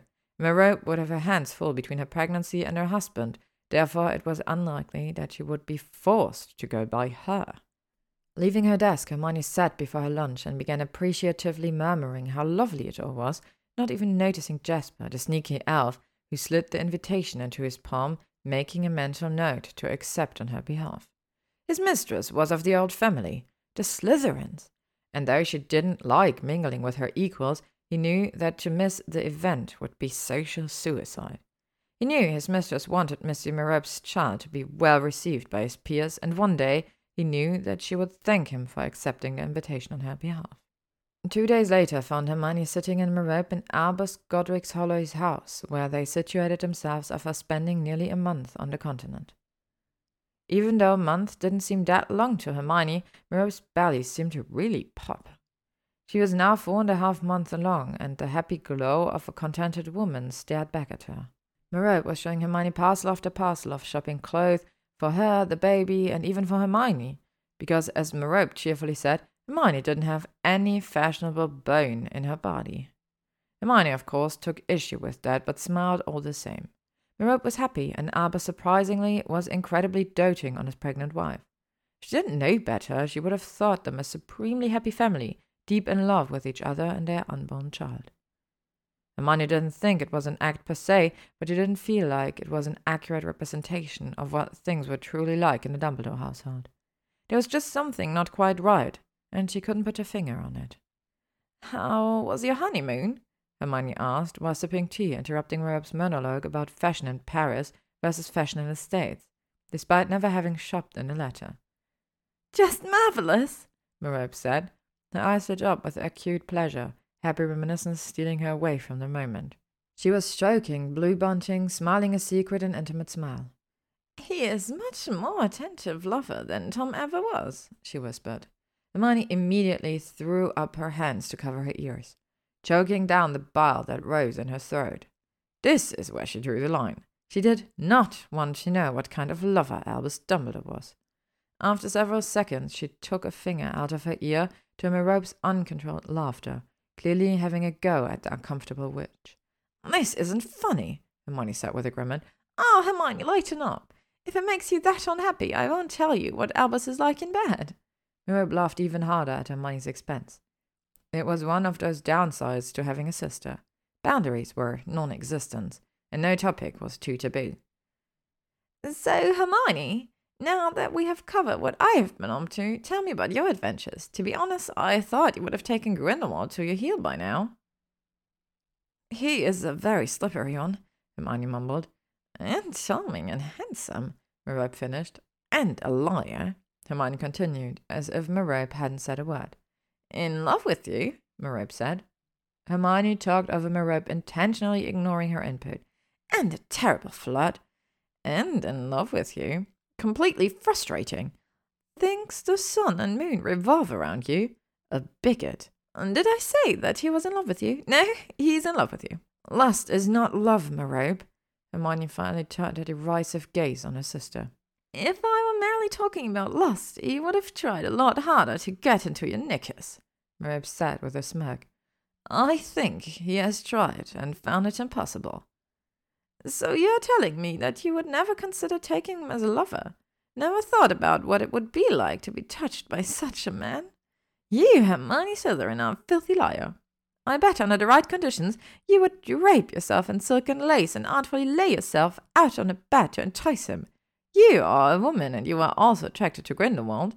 Not to mention, you blush every time he gets near you. I'm pretty sure that your arguments together are a form of foreplay. I may have offered a night with him for his blueprints. Hermione mumbled under his breath. You didn't! Merope gasped. She clapped her hands and moved closer, eyes shining like stars. Hermione growled. That made me sound like a whore. I understand what you were trying to do. You would have slept with him anyway, but thought you might as well further your goal. I won't hold it against you.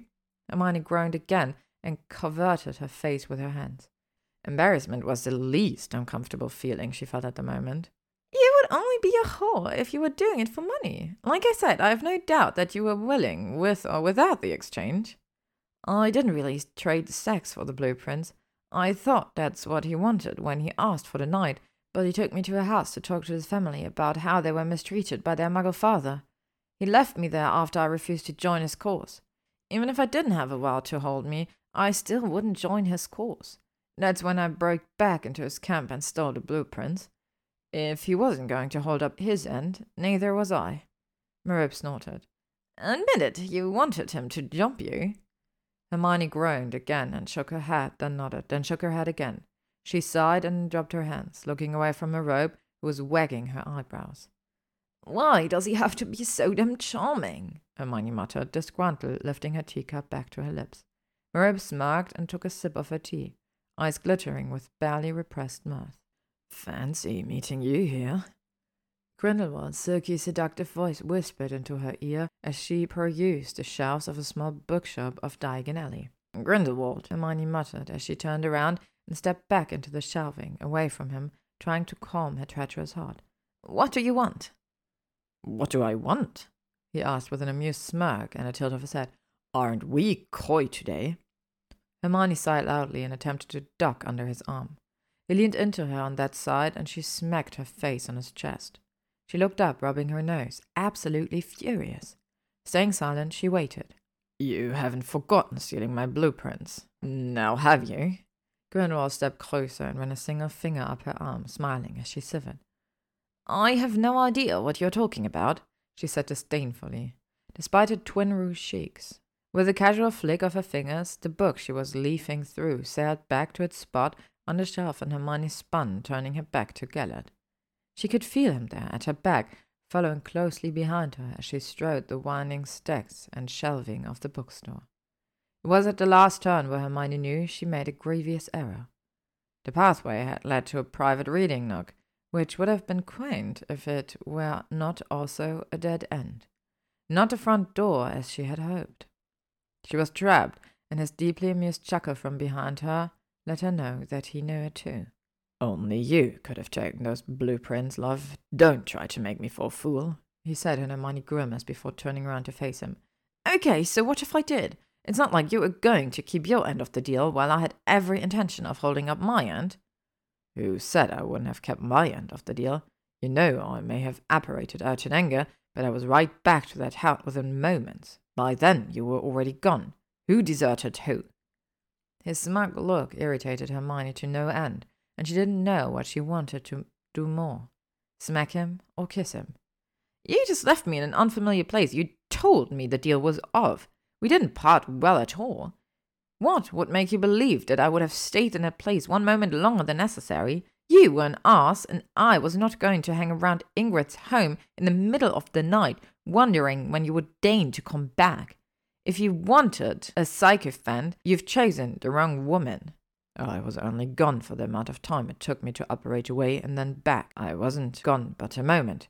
You do me a great disservice, Gellert declared, Defiant's eyes burning hot and furious at the injustice of her statement. I'm not going to argue with you about this any more. The truth is that you left me, told me the deal was off, and I took matters into my own hands. By my reckoning, I had fulfilled the end of my bargain. I was only claiming what was rightfully mine. Nurmengard will always be mine, Gellert growled, and I will take her back. Over my dead body, Hermione challenged. So be it, Gellert said before he swept her into his arms and crushed his lips against her, bruising her tender flesh. Fire raced through her body, making every single nerve ending flare to life, desire pulsing and aching in her core. It was obvious that he wanted her just as much as he wanted Nurmengard, and that was a dizzying feeling. A powerful feeling, because she knew exactly what Nurmengard represented. Inhaling sharply, she realized her second mistake. She should have never given him the opportunity to touch her because she was putty in his very exciting, capable hands. He smelled glorious, all man and leather and woods.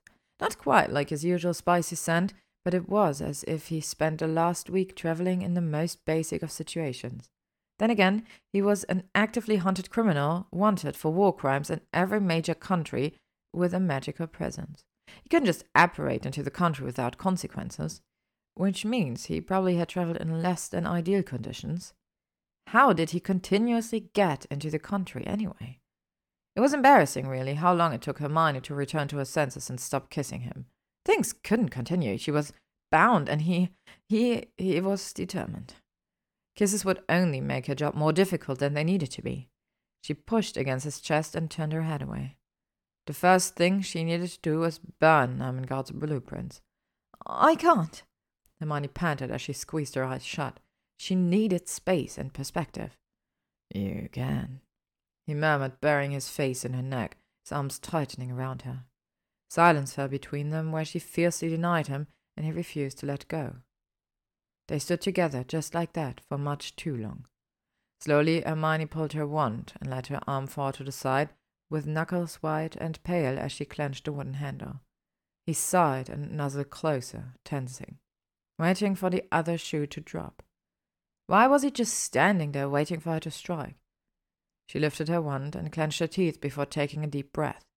Why aren't you running? I'll never run from you. I will capture you. I will escape. Why are you doing this? she whispered in agony. You need to fulfill your vow, right? Then you will be mine. Capturing you will not satisfy the vow. I can't stop fighting, and I can't have you. What would you have me do? I would have you stop this war. You know I can't do that. What if I told you? Hermione stopped abruptly. She couldn't believe that she nearly told him that in the normal timeline he would have been stopped in twenty years from now and would spend the rest of his life in his own prison only to be killed by the next up and coming Dark Lord. Keep going, he encouraged, still moulding her softer, more pliant body against his. She could feel him, his heavy erection against her belly. It was distracting and made her want things that she had no right to want. She pushed against his chest again, but this time he allowed his arms to drop from around her body. She felt bereft, alone, and she wanted nothing more than a good cry.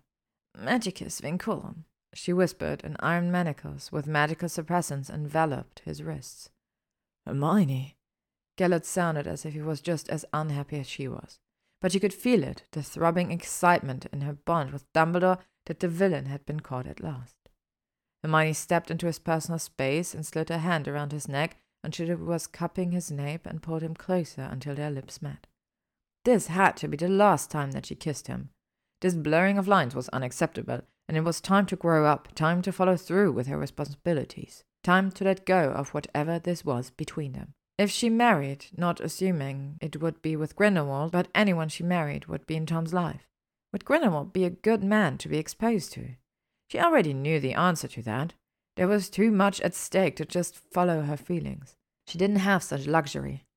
What about everyone she left behind? What about Draco and his daughters? What about the promises she made in her life and along the way to get her to this point? The truth was that Gellert Grindelwald, as he was now, was not a good enough man to be allowed to access to Tom. Letting go of possibilities of what she had with Gellert was difficult.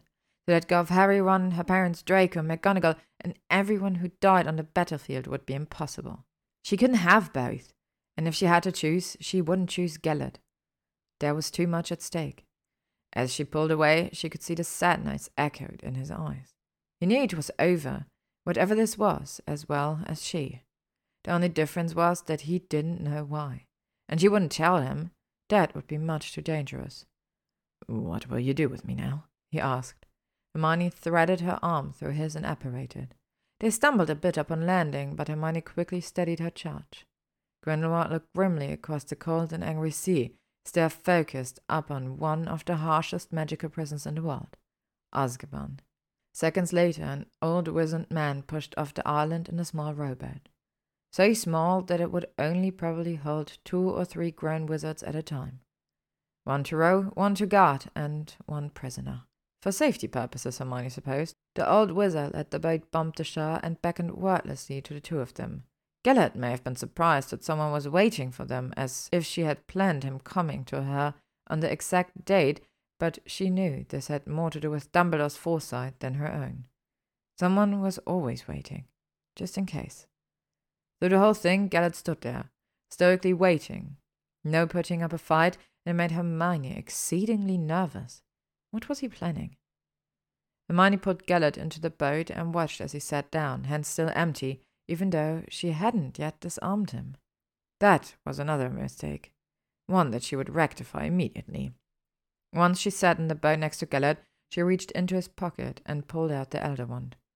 Hermione studied it, never actually having seen the wand up close before. Lightly she ran her fingers over the worn elderwood.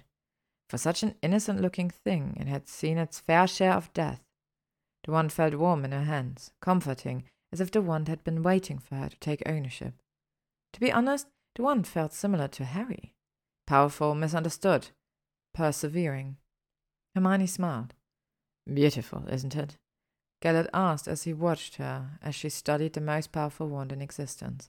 Terrifying for those that should. This wand should be broken. Tempting for those who should not have it, terrifying for those that should. This wand should be broken. Fear filled his eyes, and she could tell that he wanted to snatch the instrument out of her fingers and stow it safely back in his robe pocket. She'd never been more tempted than in that moment for anything. Not that very first Hogwarts dessert spread when she was eleven, not her first kiss with Krum, Not even Hogwarts' letter vindicating her as a witch. Keeping it for herself never crossed her mind, not once. Only its destruction tempted her. Hermione rubbed her hand over each end and tested its springiness. Don't! Gellert backed quietly. You don't need this, Hermione said. No one should have this. That wand is as old as the sea. Its legacy, though bloody, is a rich one. Take it, make it yours, hide it. Just please don't break it. Hermione slid the wand into one of the hidden inner pockets of her robe. Breaking something like this deserved thought and understanding of consequence. She may yet break the bloody thing, but for now she would capitulate to his request. Although she wasn't daft enough to believe that he wouldn't try to get it back. He wanted the blueprints, and now the wand too. She would have to lay down some of the most extreme protective wards, blood wards, the Fidelius. Whatever it would take to keep it out of undeserving hands that would use it to subjugate. There was no other way. When the boat bumped into the shore of Azkaban Island, she pulled Gellert out behind her and made her way to the citadel, knocking three times on the huge stone door. Several rough looking guards pushed open the heavy doors and stood there struck dumb at the sight of a young woman of slight build with a bound and pliant Gellert Grindelwald. One of the guards gestured for them to enter first, and she rose her chin a notch. She would not be cowed by Azkaban. They didn't venture far into the fortress before they were led into a small office of the warden. Gellert Grindelwald? The warden said as he stood from behind his parchment cluttered desk. The one and only. Grindelwald smirked. Thank you, Miss Slytherin. We will take it from here. Hermione nodded and turned to leave, but before she could take more than a few steps, Gellert had reached out to her with his bound hands, grabbing at her elbow. This is Nova, love. I'm coming. You better be prepared. I have now gone to prison for you to help you fulfill the vow. The vow will only be fulfilled when you stop your wicked deeds and stop trying to take over the world, or you die, or you are defeated permanently. You already told me you were planning to escape the Dementors on this island. Good luck with that. But it doesn't sound as if I stopped you, Hermione said. Is there a problem? The one asked suspiciously, looking between the two of them as if he knew they were plotting together against him. Not at all, Gellert said without tearing his gaze from Hermione's. Not at all. Hermione yanked her arm out of his grip and was through the doors and back in the boat in record time. Tempus, she muttered with a flick of her wand. It was just past five thirty in the evening. She wondered how long it would take him to break out. She probably had twenty four hours at best. He did look most confident. The first line of business was to secure the two things she had taken from him, and the second she had foot on solid ground, she apparated away, back to her house to gather the blueprints. She knew the perfect spot to hide them. Chapter 10 Despite having the belief that Grindelwald would break out of Azkaban within the day, things were quiet for much longer than Hermione ever expected. It had been the end of May when she took Grindelwald to Azkaban, but now it was the middle of September, a mere month away from Merope's due date. The leaves had changed, their air cooled, and she missed him. Not that she would admit that to anyone. Had Azkaban really been that hard for him to escape from? Sirius had done it, but of course Sirius was an unregistered animagus, something that Grindelwald wasn't. Neither did he have a grieving and dying mother to take his place. But he had been so sure of his ability to break out. Hermione didn't know what to think. Either way, he had her hands full with her family. Dumbledore was back to his transfiguration post, and Merope was staying in her old bedroom at Hermione's so that she would have help when the time came. The vow thrummed in happiness as Albus and Merope seemed to fall farther and deeper in love each day. Merope's contentment settled around Hermione and kept her from totally sinking into depression. What was there to be depressed about when Tom was soon to be born? Gellert Grindelwald's charming face flashed in her mind, and she savagely thrust it back behind walls so high they could reach the moon. That door was firmly closed to her. There was no point in playing what if. Hermione! Merope yelled from another room, and Hermione hightailed it out of her office and into the sitting room where Merope was being fed grapes by Jasper, her feet popped up on a green velvet pillow on the chaise. What's wrong? Come here, the baby's kicking. Hermione smiled in relief and indulgence and approached, reaching out. Merope took her hand and guided it to exactly where Tom was kicking. Together they cooed in amazement to the active fetus, watching as a foot repeatedly kicked Merope's belly. We've settled on a name, Merope said, hands still over Hermione's, and Hermione looked up in interest. Never occurred to her that he may be named anything other than Tom. Albus and I both think we should use the name Tom after the baby's father, but mostly because you told me that this was his name in the future. Marvolo after mine, and Dumbledore for his surname, obviously. It wouldn't do anyone any good to know this child was conceived out of wedlock. Hermione nodded. That was the whole reason why Hermione vowed to take Dumbledore's place in hunting Grindelwald in the first place, so that Tom would be born with legitimacy.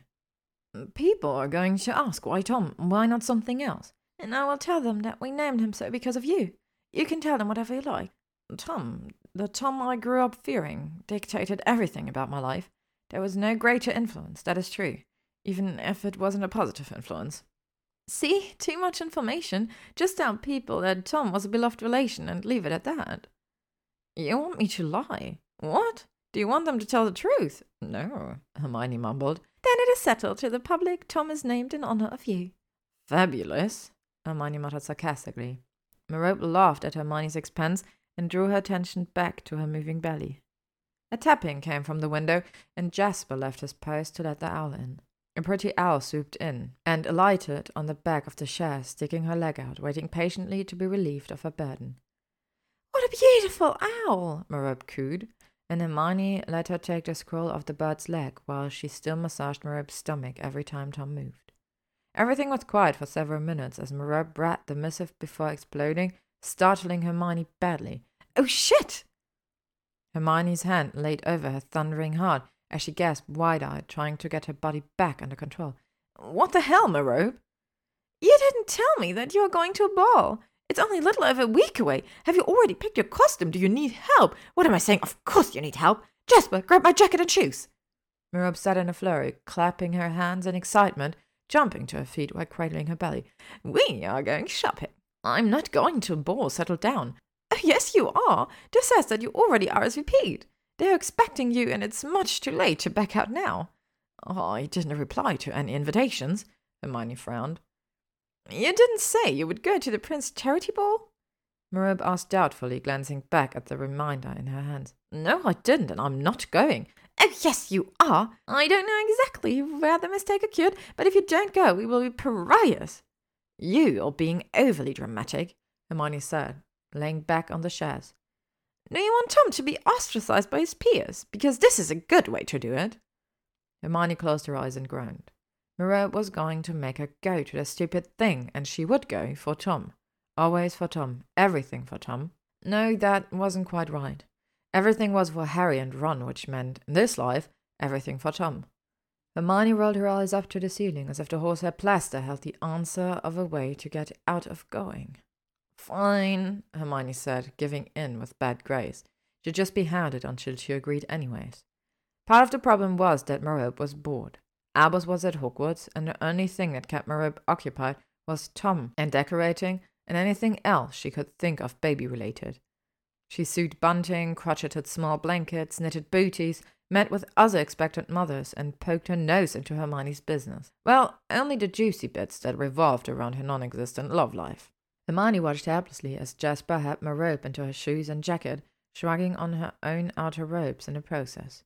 Just prayed that Merope would be satisfied rather quickly and begged silently to find a suitable costume at the first shop.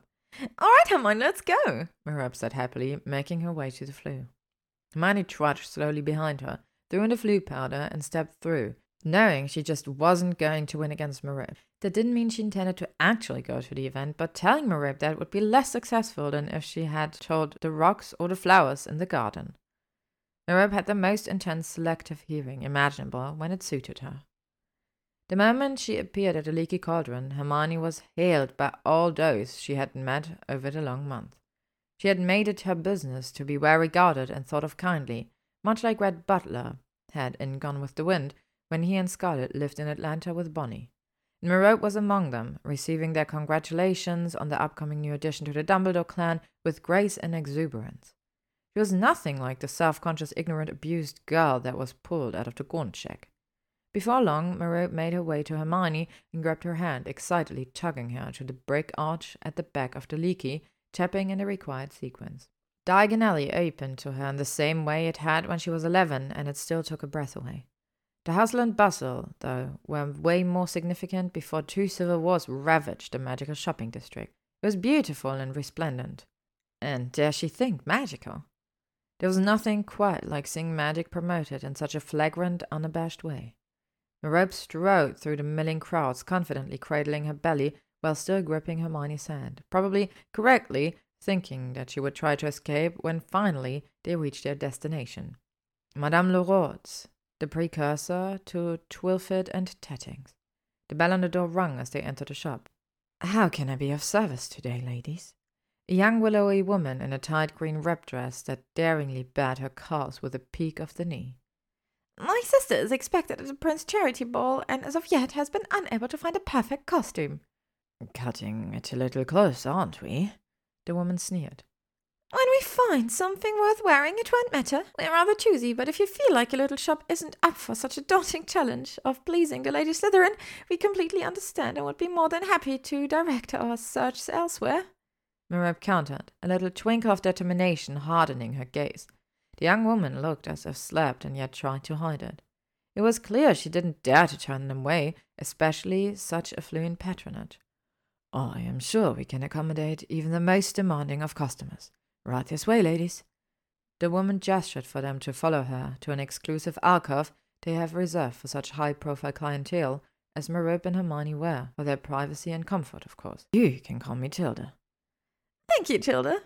Merope sat with a charming smile. We have a few different styles here that I think will suit Miss Slytherin very nicely. Excellent, Merope smiled. Tilda gestured to a comfortable looking chair for Merope before flicking her wand at a rack near the back, something reserved for the special customers. We are very lucky to have been sent a few designs from the new up and coming talent, Alyssa Travers. She has even been featured in the Flitterbills fashion magazine this past summer. As Tilda spoke, she grabbed several options off of the rack in a variety of colors and styles, eyeballing Hermione's figure as she did so. She bustled into one of the back rooms, pulling out a large garment bag and adding it to the pile in her arms before gesturing to Hermione that she ought to step into the lavish dressing room. Tilda followed her in and hung the dresses on a hook, leaving without another word. Hermione sighed as she glanced at her reflection in the mirror and smoothed her hair away from her face, breathing in through her nose and out through her mouth. This ball would achieve at least one of her goals. If she was present in society, Tom had a better chance of blending in a better, easier chance to obtain the power he desperately sought the first time, safely, or as safely as politicking can be. Meanwhile, Merope sat on the divan, staring at Tilda until Tilda fidgeted under her gaze. Can I help you father, Mrs. Dumbledore?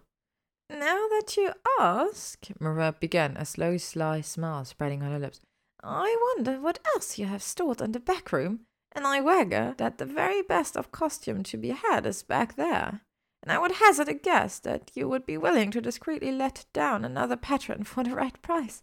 My sister needs the very best, as I said earlier, and I'm willing to pay a hefty price to get it. I owe her much. So if you cannot or will not disappoint one of your other customers, we will have no choice but to visit another shop. Hermione Slytherin will be watched, and I promise you that whoever dresses her will also become highly coveted. She cannot show up to such a prestigious social event, the first she is to attend in our country, with a Sabbat costume. Tilda froze at the first utterance, and by the end she was clearly teetering in between doing as she had promised and basking in the fame and fortune that would follow Hermione wearing her shop's clothes. Only question that remains is whether or not you are going to benefit from our patronage. That is completely in your own hands. A disgusted sound came from the vicinity of the dressing room, and Merope had to bite her lip from keeping laughing. Even without knowing it, Hermione was helping her to convince the taciturn, snobbish woman. Tilda stood and nodded at Merope and said, It would be my pleasure to dress Miss Hermione Slytherin for the biggest social function of the year.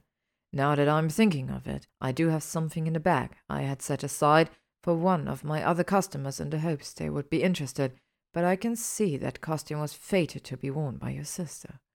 Let me go retrieve it now. Merope clapped in happiness, a deeply satisfied look on her face. If Hermione is willing to go through so much time traveling magical vows, moving among a society that she had little care for, all for Merope's son. Nothing would stand in her way to ease Hermione's burden. Her upbringing may have been tragic, but she learned a lot more from her mother than she ever realized. Her confidence had grown as large as the distance between her and her father. Merope was nothing like the sad, pathetic wretch that Hermione dragged out of the gaunt hovel that day. She likened herself to a phoenix, reborn from the ashes of her former life. Everything she had, every new adventure, every layer of self confidence was all because of Hermione. There would be no repaying her, not ever. What she had done for them transcended every acceptable repayment. There was no amount of money that would do it, no amount of favors. There was only a lifelong loyalty and devotion. They were bound together in more than blood. Sometimes a family was more than just DNA. Sometimes family was bonded through a series of hardships and circumstance, and she would never take that for granted. Thank Merlin that Hermione had come into her life, even if it was because of the horror her son turned into. Merope felt blessed. Come on out now and show me at least one of them, Hermione, Merope called after shaking herself out of her self reflection. These are not going to work, Merope, Hermione said, a tinge of despair in her voice. She was hoping they would find something suitable on first try. The disappointment was hard to swallow. Give Tilda a moment, dear. I believe she found something more suitable.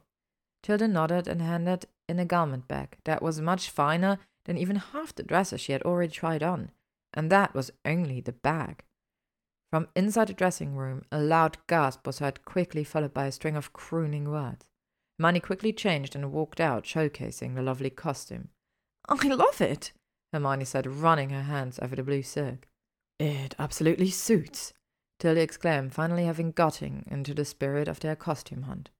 I dare say every other woman won't be able to compete, said another voice from the doorway. The newcomer was tall, with dark curly hair, intelligent eyes, and red cupid bow lips. Beautiful in a familiar way. Familiar because he looked so much like Sirius Black.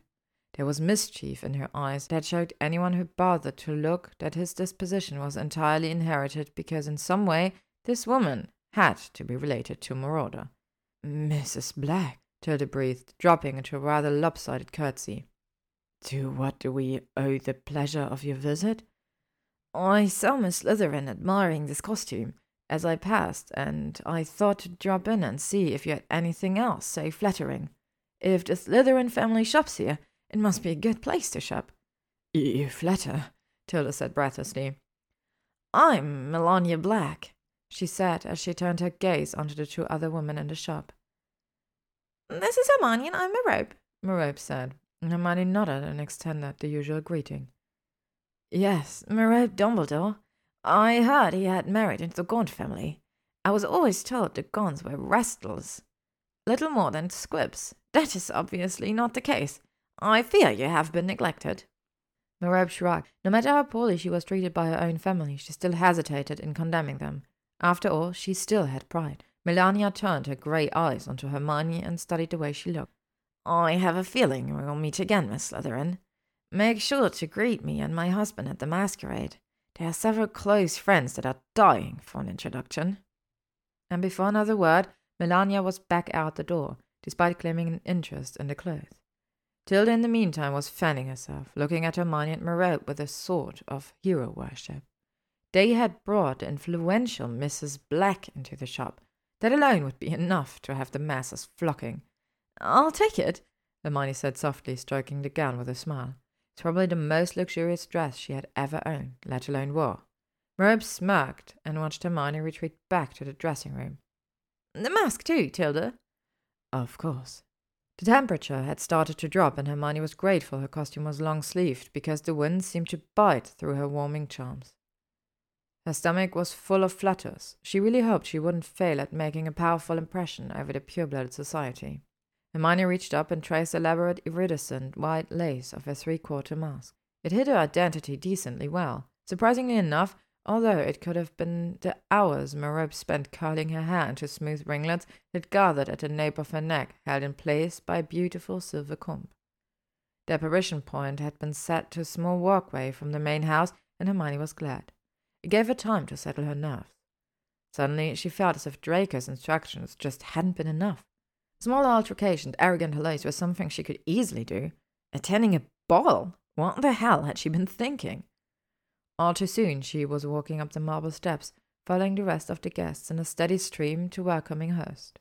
Everyone was resplendent in the very best costumes, one of which was a knight in solid gold armor. Hermione shook her head at the fanciful display. I knew you would come. Again, a voice that made Professor Snape's caressed her ears as the man himself reached out to take her hands between his own. How could he even tell who she was? I was invited. Indeed, he murmured. Where is your attendant? Mother and I were shocked when your acceptance was for one. Ditch him, did you? For a moment, Hermione was tempted to say that he was merely detained by other matters and was unable to attend, but if she lied now, she would be labeled as taken. How could she move on with her life and start her own family if she was still spoken for? The perks of not having Prince stalk her all evening nearly made her choose the former. But alas, she had to keep herself open. Tom needed family and normalcy. She wasn't going to lie to herself and say she also didn't crave those very things.